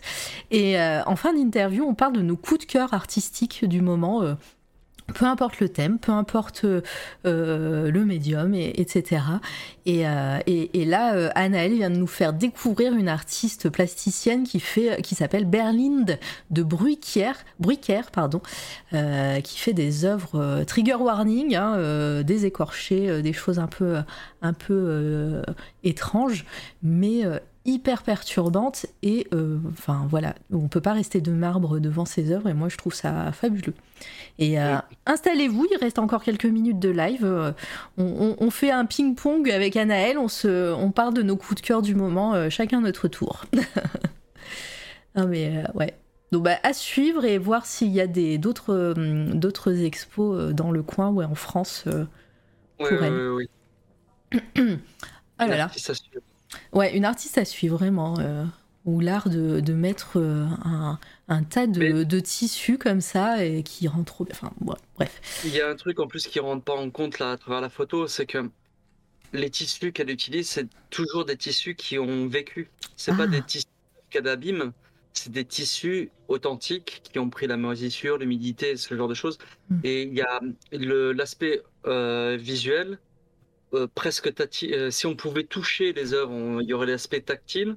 Il y a aussi l'aspect sonore. Quand on a la chance d'aller et, euh, justement quand j'y étais allé à l'exposition, il y, a, il y avait un groupe avec une personne qui présentait le truc et j'avais pris, j'avais fait en sorte de prendre de l'avance pour ne pas avoir des explications ou un truc comme ça parce que ça, c'est un truc que je ne supporte pas quand je vais voir une expo. J'aime pouvoir euh, être immergé en fait dans, mm. dans une exposition quand euh, je l'apprécie. Et là, quand euh, il y a du silence, le, que ce soit le silence, hum, l'odeur des tissus, le, le, côté très charnel de, de ces œuvres, c'est hum, il y a tous nos sens. C'est ça que j'aime dans, dans, une œuvre plastique, c'est d'avoir tous ces sens qui sont éveillés en fait. Mm. Ouais, non, mais euh, tu, tu, parles très bien.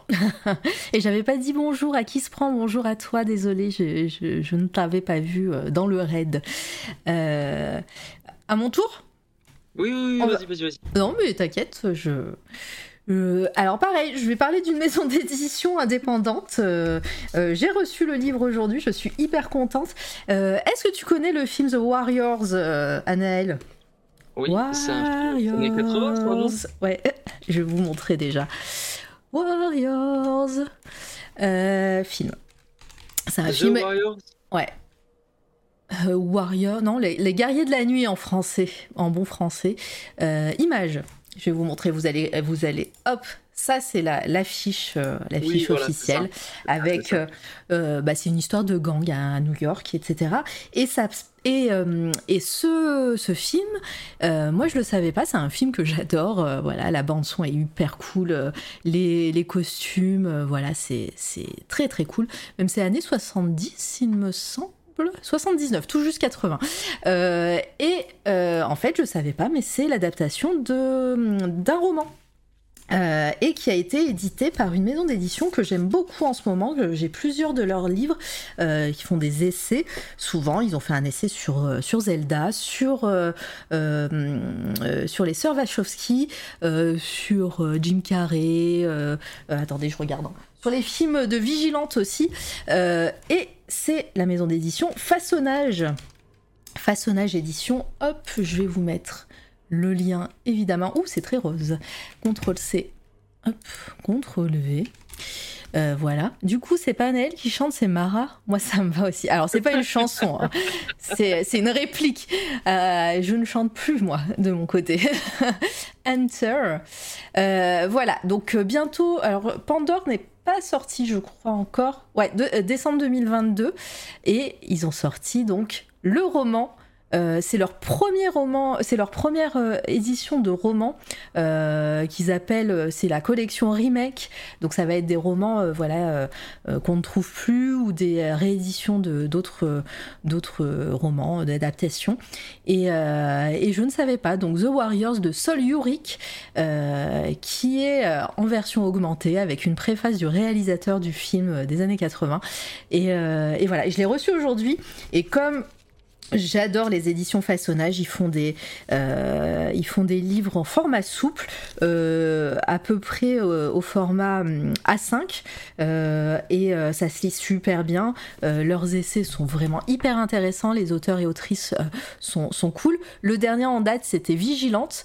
Euh, comme vous pouvez le voir, Euh, la, maquette du livre est incroyable avec cette tranche euh, en couleur et le et un rabat qui qui laisse entrevoir le titre du livre. Enfin, c'est fou. Voilà, c'est pas très. C'est des éditions à 20 euros en général. Et ben l'outre qui raid aussi, mais c'est c'est la fête aujourd'hui. Il y a eu tellement de raids. Merci beaucoup l'outre. J'espère que tu vas bien. Allez follow l'outre gamer euh, en ce moment, il est sur plusieurs jeux. Euh, il est notamment sur A Tale Requiem, euh, qui est vraiment trop cool. Et, et sinon, là, aujourd'hui, tu jouais à Ti- Tier Last Stream seul avec Wilson. C'est quoi ça? Ah, c'était Raft avec Wawi. Wa Wilson, purée, je l'avais pas. Gros bisous, merci encore l'outre. Et, euh, voilà, donc euh, Façonnage Édition, ils avaient fait aussi Speed Racer, les Wachowski et La Lumière de la Vitesse. J'ai adoré euh, cet essai de Julien Abadi. Et c'était vraiment super intéressant. Euh, voilà, donc euh, si vous ne connaissez pas Façonnage, ils sont sur tous les réseaux sociaux et, euh, et leurs bouquins sont, sont vraiment fascinants. Voilà, je savais, je sais pas si tu connais Anaël, cette maison d'édition. mais par contre, il y a un truc qui m'a fait tilter, c'est que tu as parlé de Vigilante. Enfin, il y a un bouquin qui s'appelle Vigilante. Oui, Juste en dessous, il y avait un bouquin qui s'appelait Zelda. Alors, je sais pas si c'est un rapport, mais Vigilante, ça me rappelle un jeu vidéo auquel je jouais sur PC Engine et en arcade, s'appelle Vigilante, qui était un beat'em. Ah, à la oui. manière de double, double dragon. Alors non, ça ça n'a pas à voir vigilante. C'est une c'est euh, c'est une euh, c'est c'est le genre de film à Hollywood euh, comme Oui. l'inspecteur Harry, comme euh, Taxi Driver, bah, notamment The Warriors et tout, euh, qui sont voilà euh, tous tous ces films euh, qui se passent euh, euh, un petit peu voilà des c'est des c'est des héros qui euh, qui font justice eux-mêmes quoi. Et euh, et donc euh, voilà c'est c'est toute cette euh, cette mouvance de films euh, aux États-Unis. Et. Zelda, c'est vraiment, bah pour le coup, c'est vraiment le jeu vidéo, mais ça n'a rien à voir avec le jeu Vigilante. Ok, ok, ok. Euh, Voilà pour mon coup de cœur. Il m'en restera un de mon côté. À Bah, Je vais, toi, en mettre, je vais en mettre un dernier. vas-y. Tu peux dire les deux qui te restent, hein. moi ça me va. hein. Alors, je, je ferai juste une aparté sur la dernière. Alors, après. Alors, la- celle-ci, ça, c'est une japonaise. Euh, Ayaka Ah oui, Yamada. euh, oui, j'adore. Alors pourquoi je la suis Ah non, c'est pas, c'est pas le même artiste, enfin la même artiste pour le coup, je pense. euh, que je, je suis un artiste qui ressemble beaucoup à, à ça, mais c'est incroyable aussi les détails. Je la suis depuis euh, que j'ai ouvert mon compte Twitter, en fait. Mm. Et euh, je suis fasciné par euh, la, le, les détails, le, le- la, la profondeur de son œuvre et le côté baroque de son œuvre. Mm. Et euh, ça fait référence à tout ce que j'aime dans le côté baroque. Je déteste le rococo.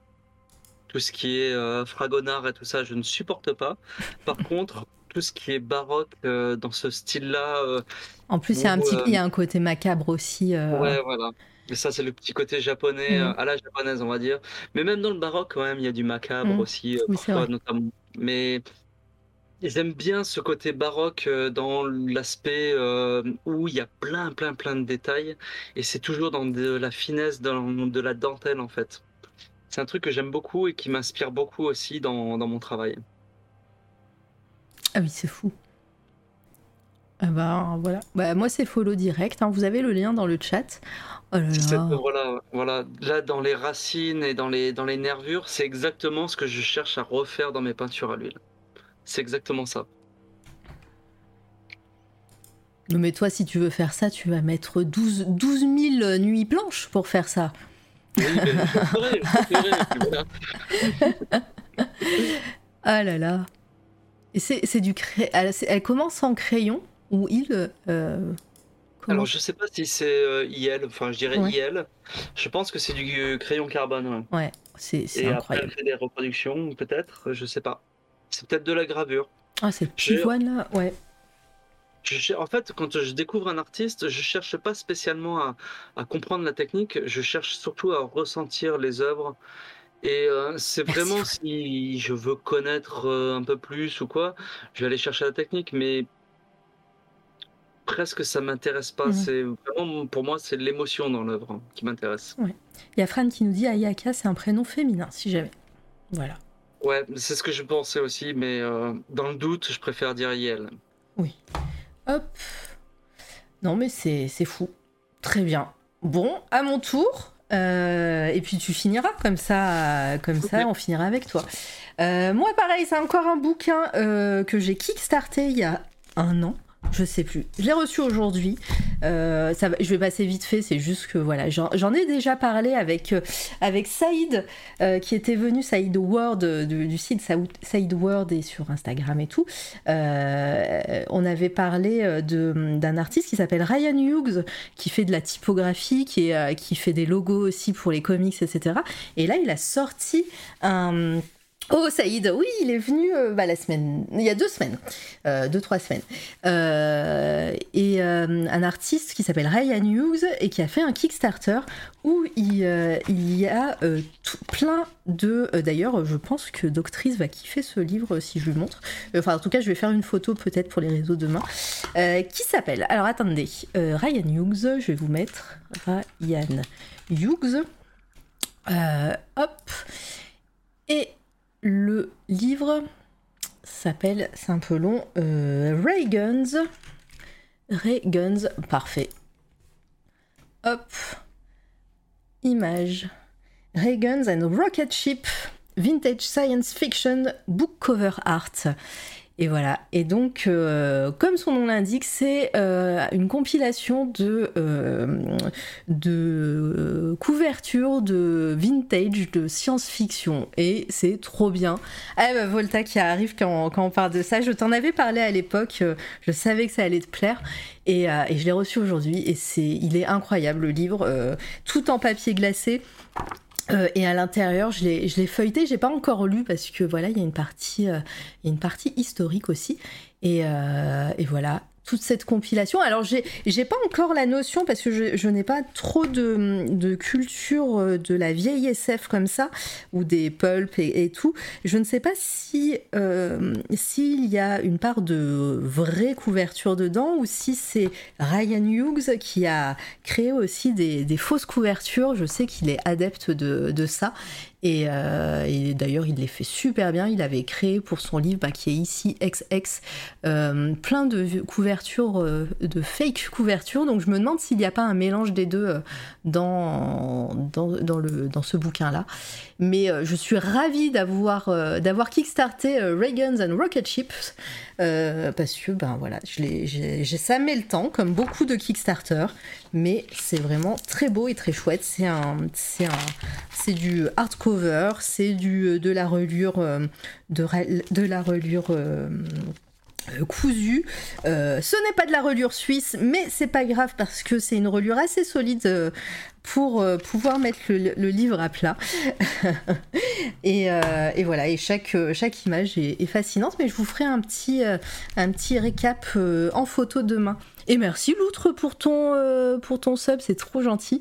Merci beaucoup, euh, gros soutien à chaque fois. Euh, Loutre, merci pour vos, pour vos abonnements, ça aide à la, à la vie de cette chaîne qui est associative. Donc chaque euro dépensé va soit, pour, soit pour vous offrir des trucs. D'ailleurs, je ne l'ai pas dit, mais tout à l'heure, on, on avait le challenge le chant des monstres pour les 100 retweets qui n'a pas euh, réussi. Il restait euh, une vingtaine de retweets pour arriver au 100.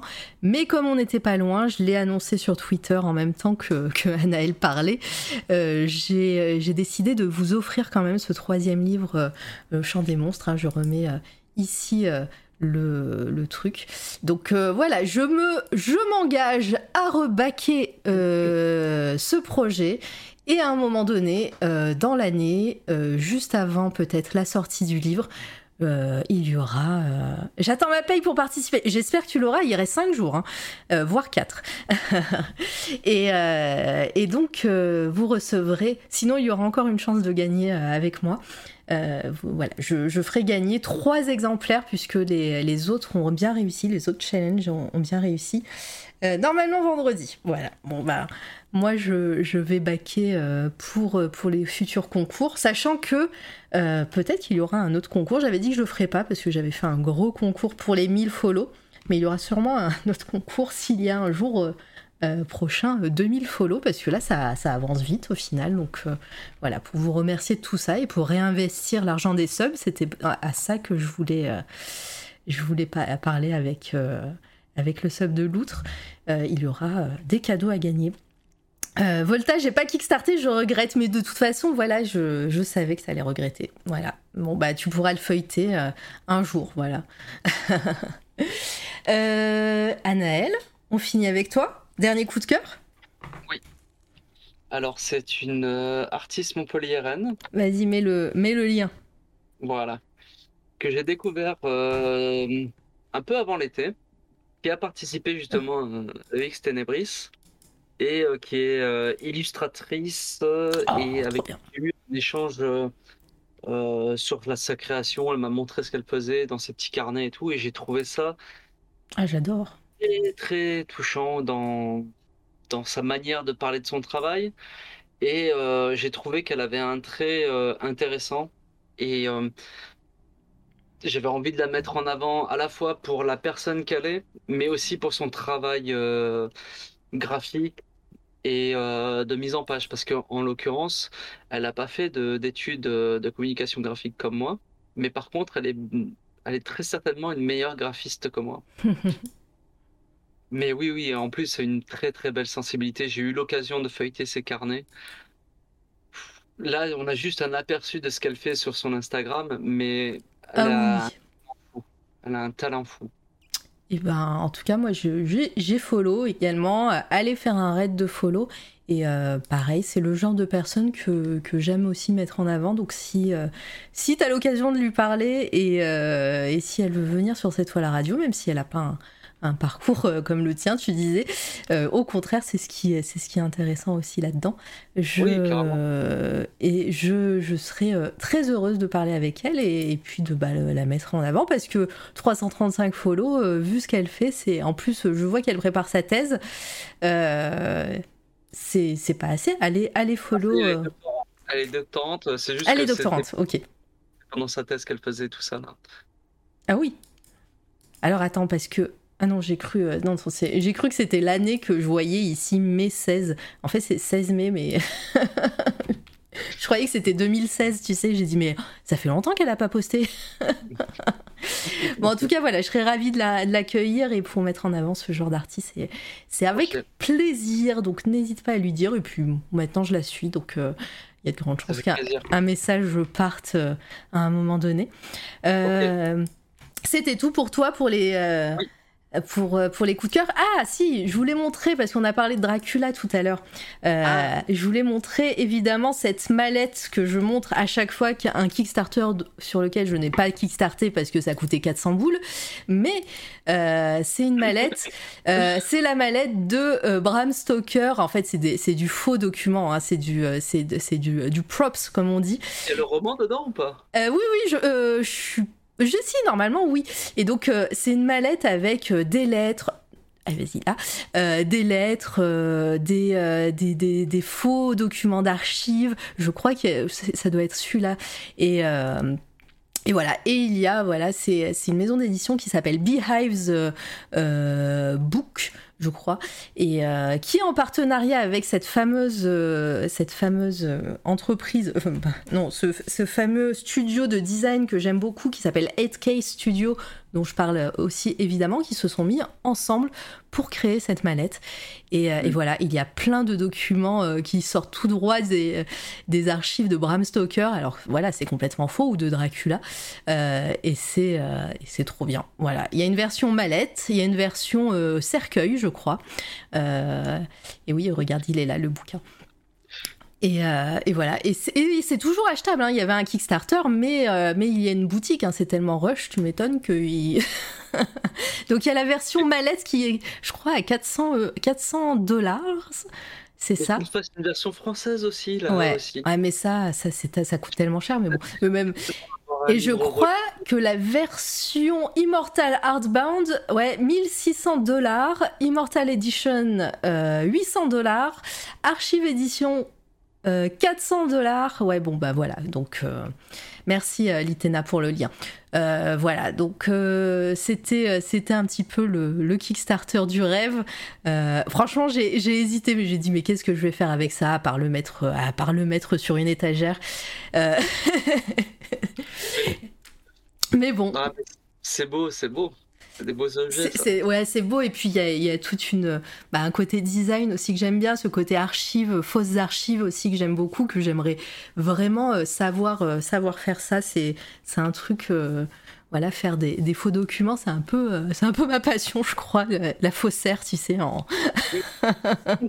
je vais aller dodo, mais à bientôt, Fran, et on, on se tient au courant. Euh, Je vais répondre à ton mail, évidemment. À bientôt. Merci d'être passé. Euh, et puis, on va pas tarder, de toute façon.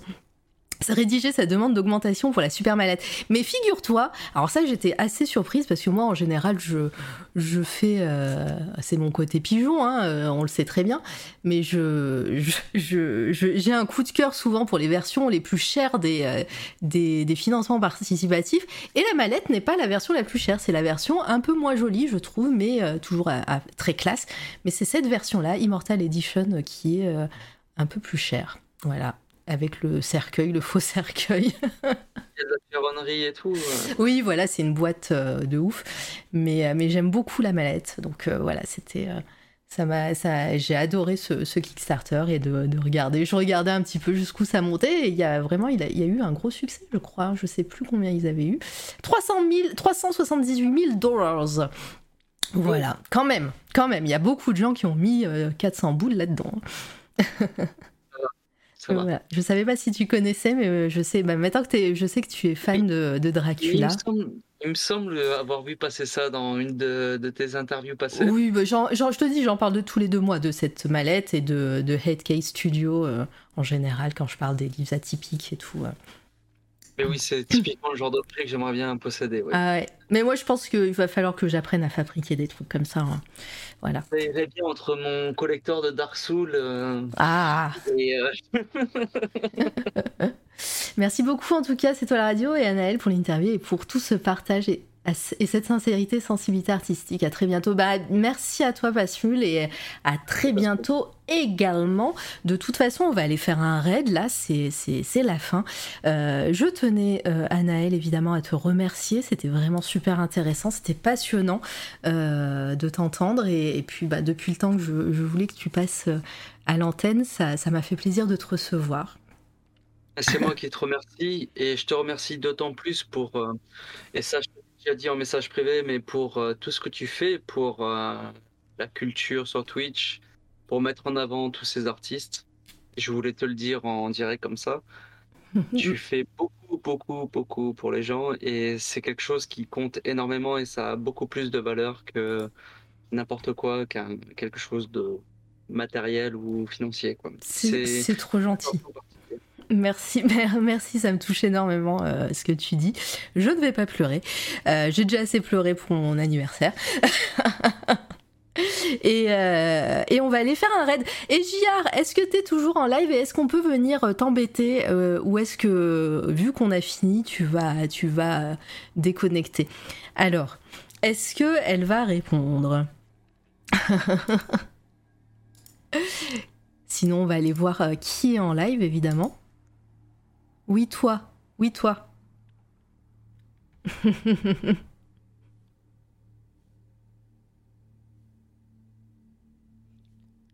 C'est trop bien. Merci Mara et Anaël. Oh, mais avec grand plaisir. Restez pour le live, le, la fin de, live et le raid. On va aller voir Egiar.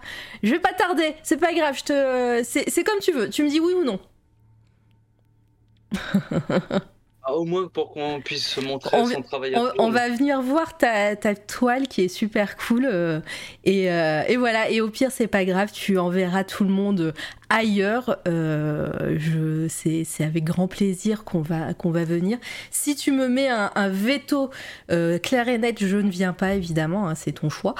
Euh, oula, j'ai peur. Non, non, on n'est pas beaucoup, t'inquiète. Euh, et puis, et puis voilà. On va aller voir ce que fait Giard. Elle est en train de faire de, la peinture à l'huile. C'est vraiment très cool. voilà, l'image est, superbe. Et, et puis bah vous faites, vous faites un des petites emotes et tout ça dans le, dans le chat. Euh, vous lui dites bonjour. Euh, j'arrive évidemment. Mais let's go, venez me donner des conseils sur mes vagues. Mais non, pas de backseat, on ne backseat pas les artistes, wesh. J'ai loupé quelques moments, mais c'était une super interview, hyper sincère et très intéressante. Merci Saria. Merci beaucoup et n'hésitez pas à bah déjà c'est marrant parce qu'il y a plein de nouvelles euh, je sais pas si vous avez vu ça mais sur Twitch il y a plein de nouvelles fonctionnalités et sur mon tableau de bord Twitch euh, me dit ça serait peut-être le moment de dire à, vos euh, à vos viewers de follow votre chaîne et de vous suivre sur les réseaux voilà, et bah comme a dit Twitch, euh, je vous invite à, à venir follow euh, euh, C'est toi la radio sur tous les réseaux sociaux. On se retrouve la semaine prochaine euh, alors lundi avec Jabber qui va nous faire un mix euh, musical évidemment de, 20, euh, de 20h30 à 22h30 cette semaine il a, on n'a pas, pas fait de live musique. Alors c'est pas parce qu'on a oublié mais un petit peu. Voilà. Le mardi est arrivé et j'ai envoyé un message à Jabber en disant ah, j'ai oublié que c'était lundi hier. C'était un grand week-end. Voilà, euh, désolé. Euh, ça, c'est les aléas de, que c'est. Voilà, c'est pas mon travail, c'est toi la radio. Donc, des fois, il y a des moments où, euh, je perds la notion du temps. C'était Halloween, voilà. c'était surtout, c'était surtout dodo, je crois. En tout cas, voilà, la semaine prochaine, Jabber. Ensuite, le mardi 8, je reçois Plumilu euh, et Ziot TV pour parler de leur EP un album qui vient de sortir euh, sur Bandcamp. Euh, on, il y aura des surprises et il y aura, voilà, on va parler un petit peu de leur parcours à chacun et chacune. le 9, mardi 9, je reçois de nouveau Sin Piggyhead artiste et illustrateur. Et là, on va va pas faire une interview à proprement parler, même si on va lui demander un petit peu ce qui s'est passé depuis un an euh, pour lui. Mais on va parler comics, on va parler coup de cœur. Ça va être une, une plus grosse émission coup de cœur et thématique comics, voilà. Euh, et puis, et puis, pour finir la semaine, dimanche soir, je recevrai Benji Art qui fait, euh, qui fait du pixel art. Voilà. Ça va être un gros mois de novembre, je vous l'annonce. Vous allez en avoir marre de moi. Voilà. Mais euh, il y aura plein d'artistes super cool qui, qui seront super intéressants et intéressantes. Encore une fois, merci, Anaël. Je vais lancer le raid. Et, et puis, on se retrouve bientôt, j'espère. Mais oui. Mais oui Merci. Merci à vous. Merci à vous tous. Merci le chat et à très bientôt. Euh, et euh, bisous tout le monde. Merci encore euh, toutes les personnes. Voilà, j'espère que j'ai pas oublié de grand monde dans le chat, mais mais je vous ai vu et ça m'a fait énormément plaisir de vous voir popper et, mettre des petits mots et soutenir Anaël évidemment. 4h23 de live. Et je vais finir juste par ce mot un petit dédicace à Sainte-Claire Witch. Voilà, Très bien, voilà. je pense que c'est une, une, private joke avec euh, son Witch, mais, euh, mais voilà, je n'ai pas le, fin mot de l'histoire. 4h23, ce n'est pas le record, donc euh, voilà, Fakir le gardera encore un petit peu. Gros bisous tout le monde, je vous souhaite une belle nuit et on, se retrouve sur le chat de Ejiart Château-Grincheux qui est sur une peinture à l'huile. À très vite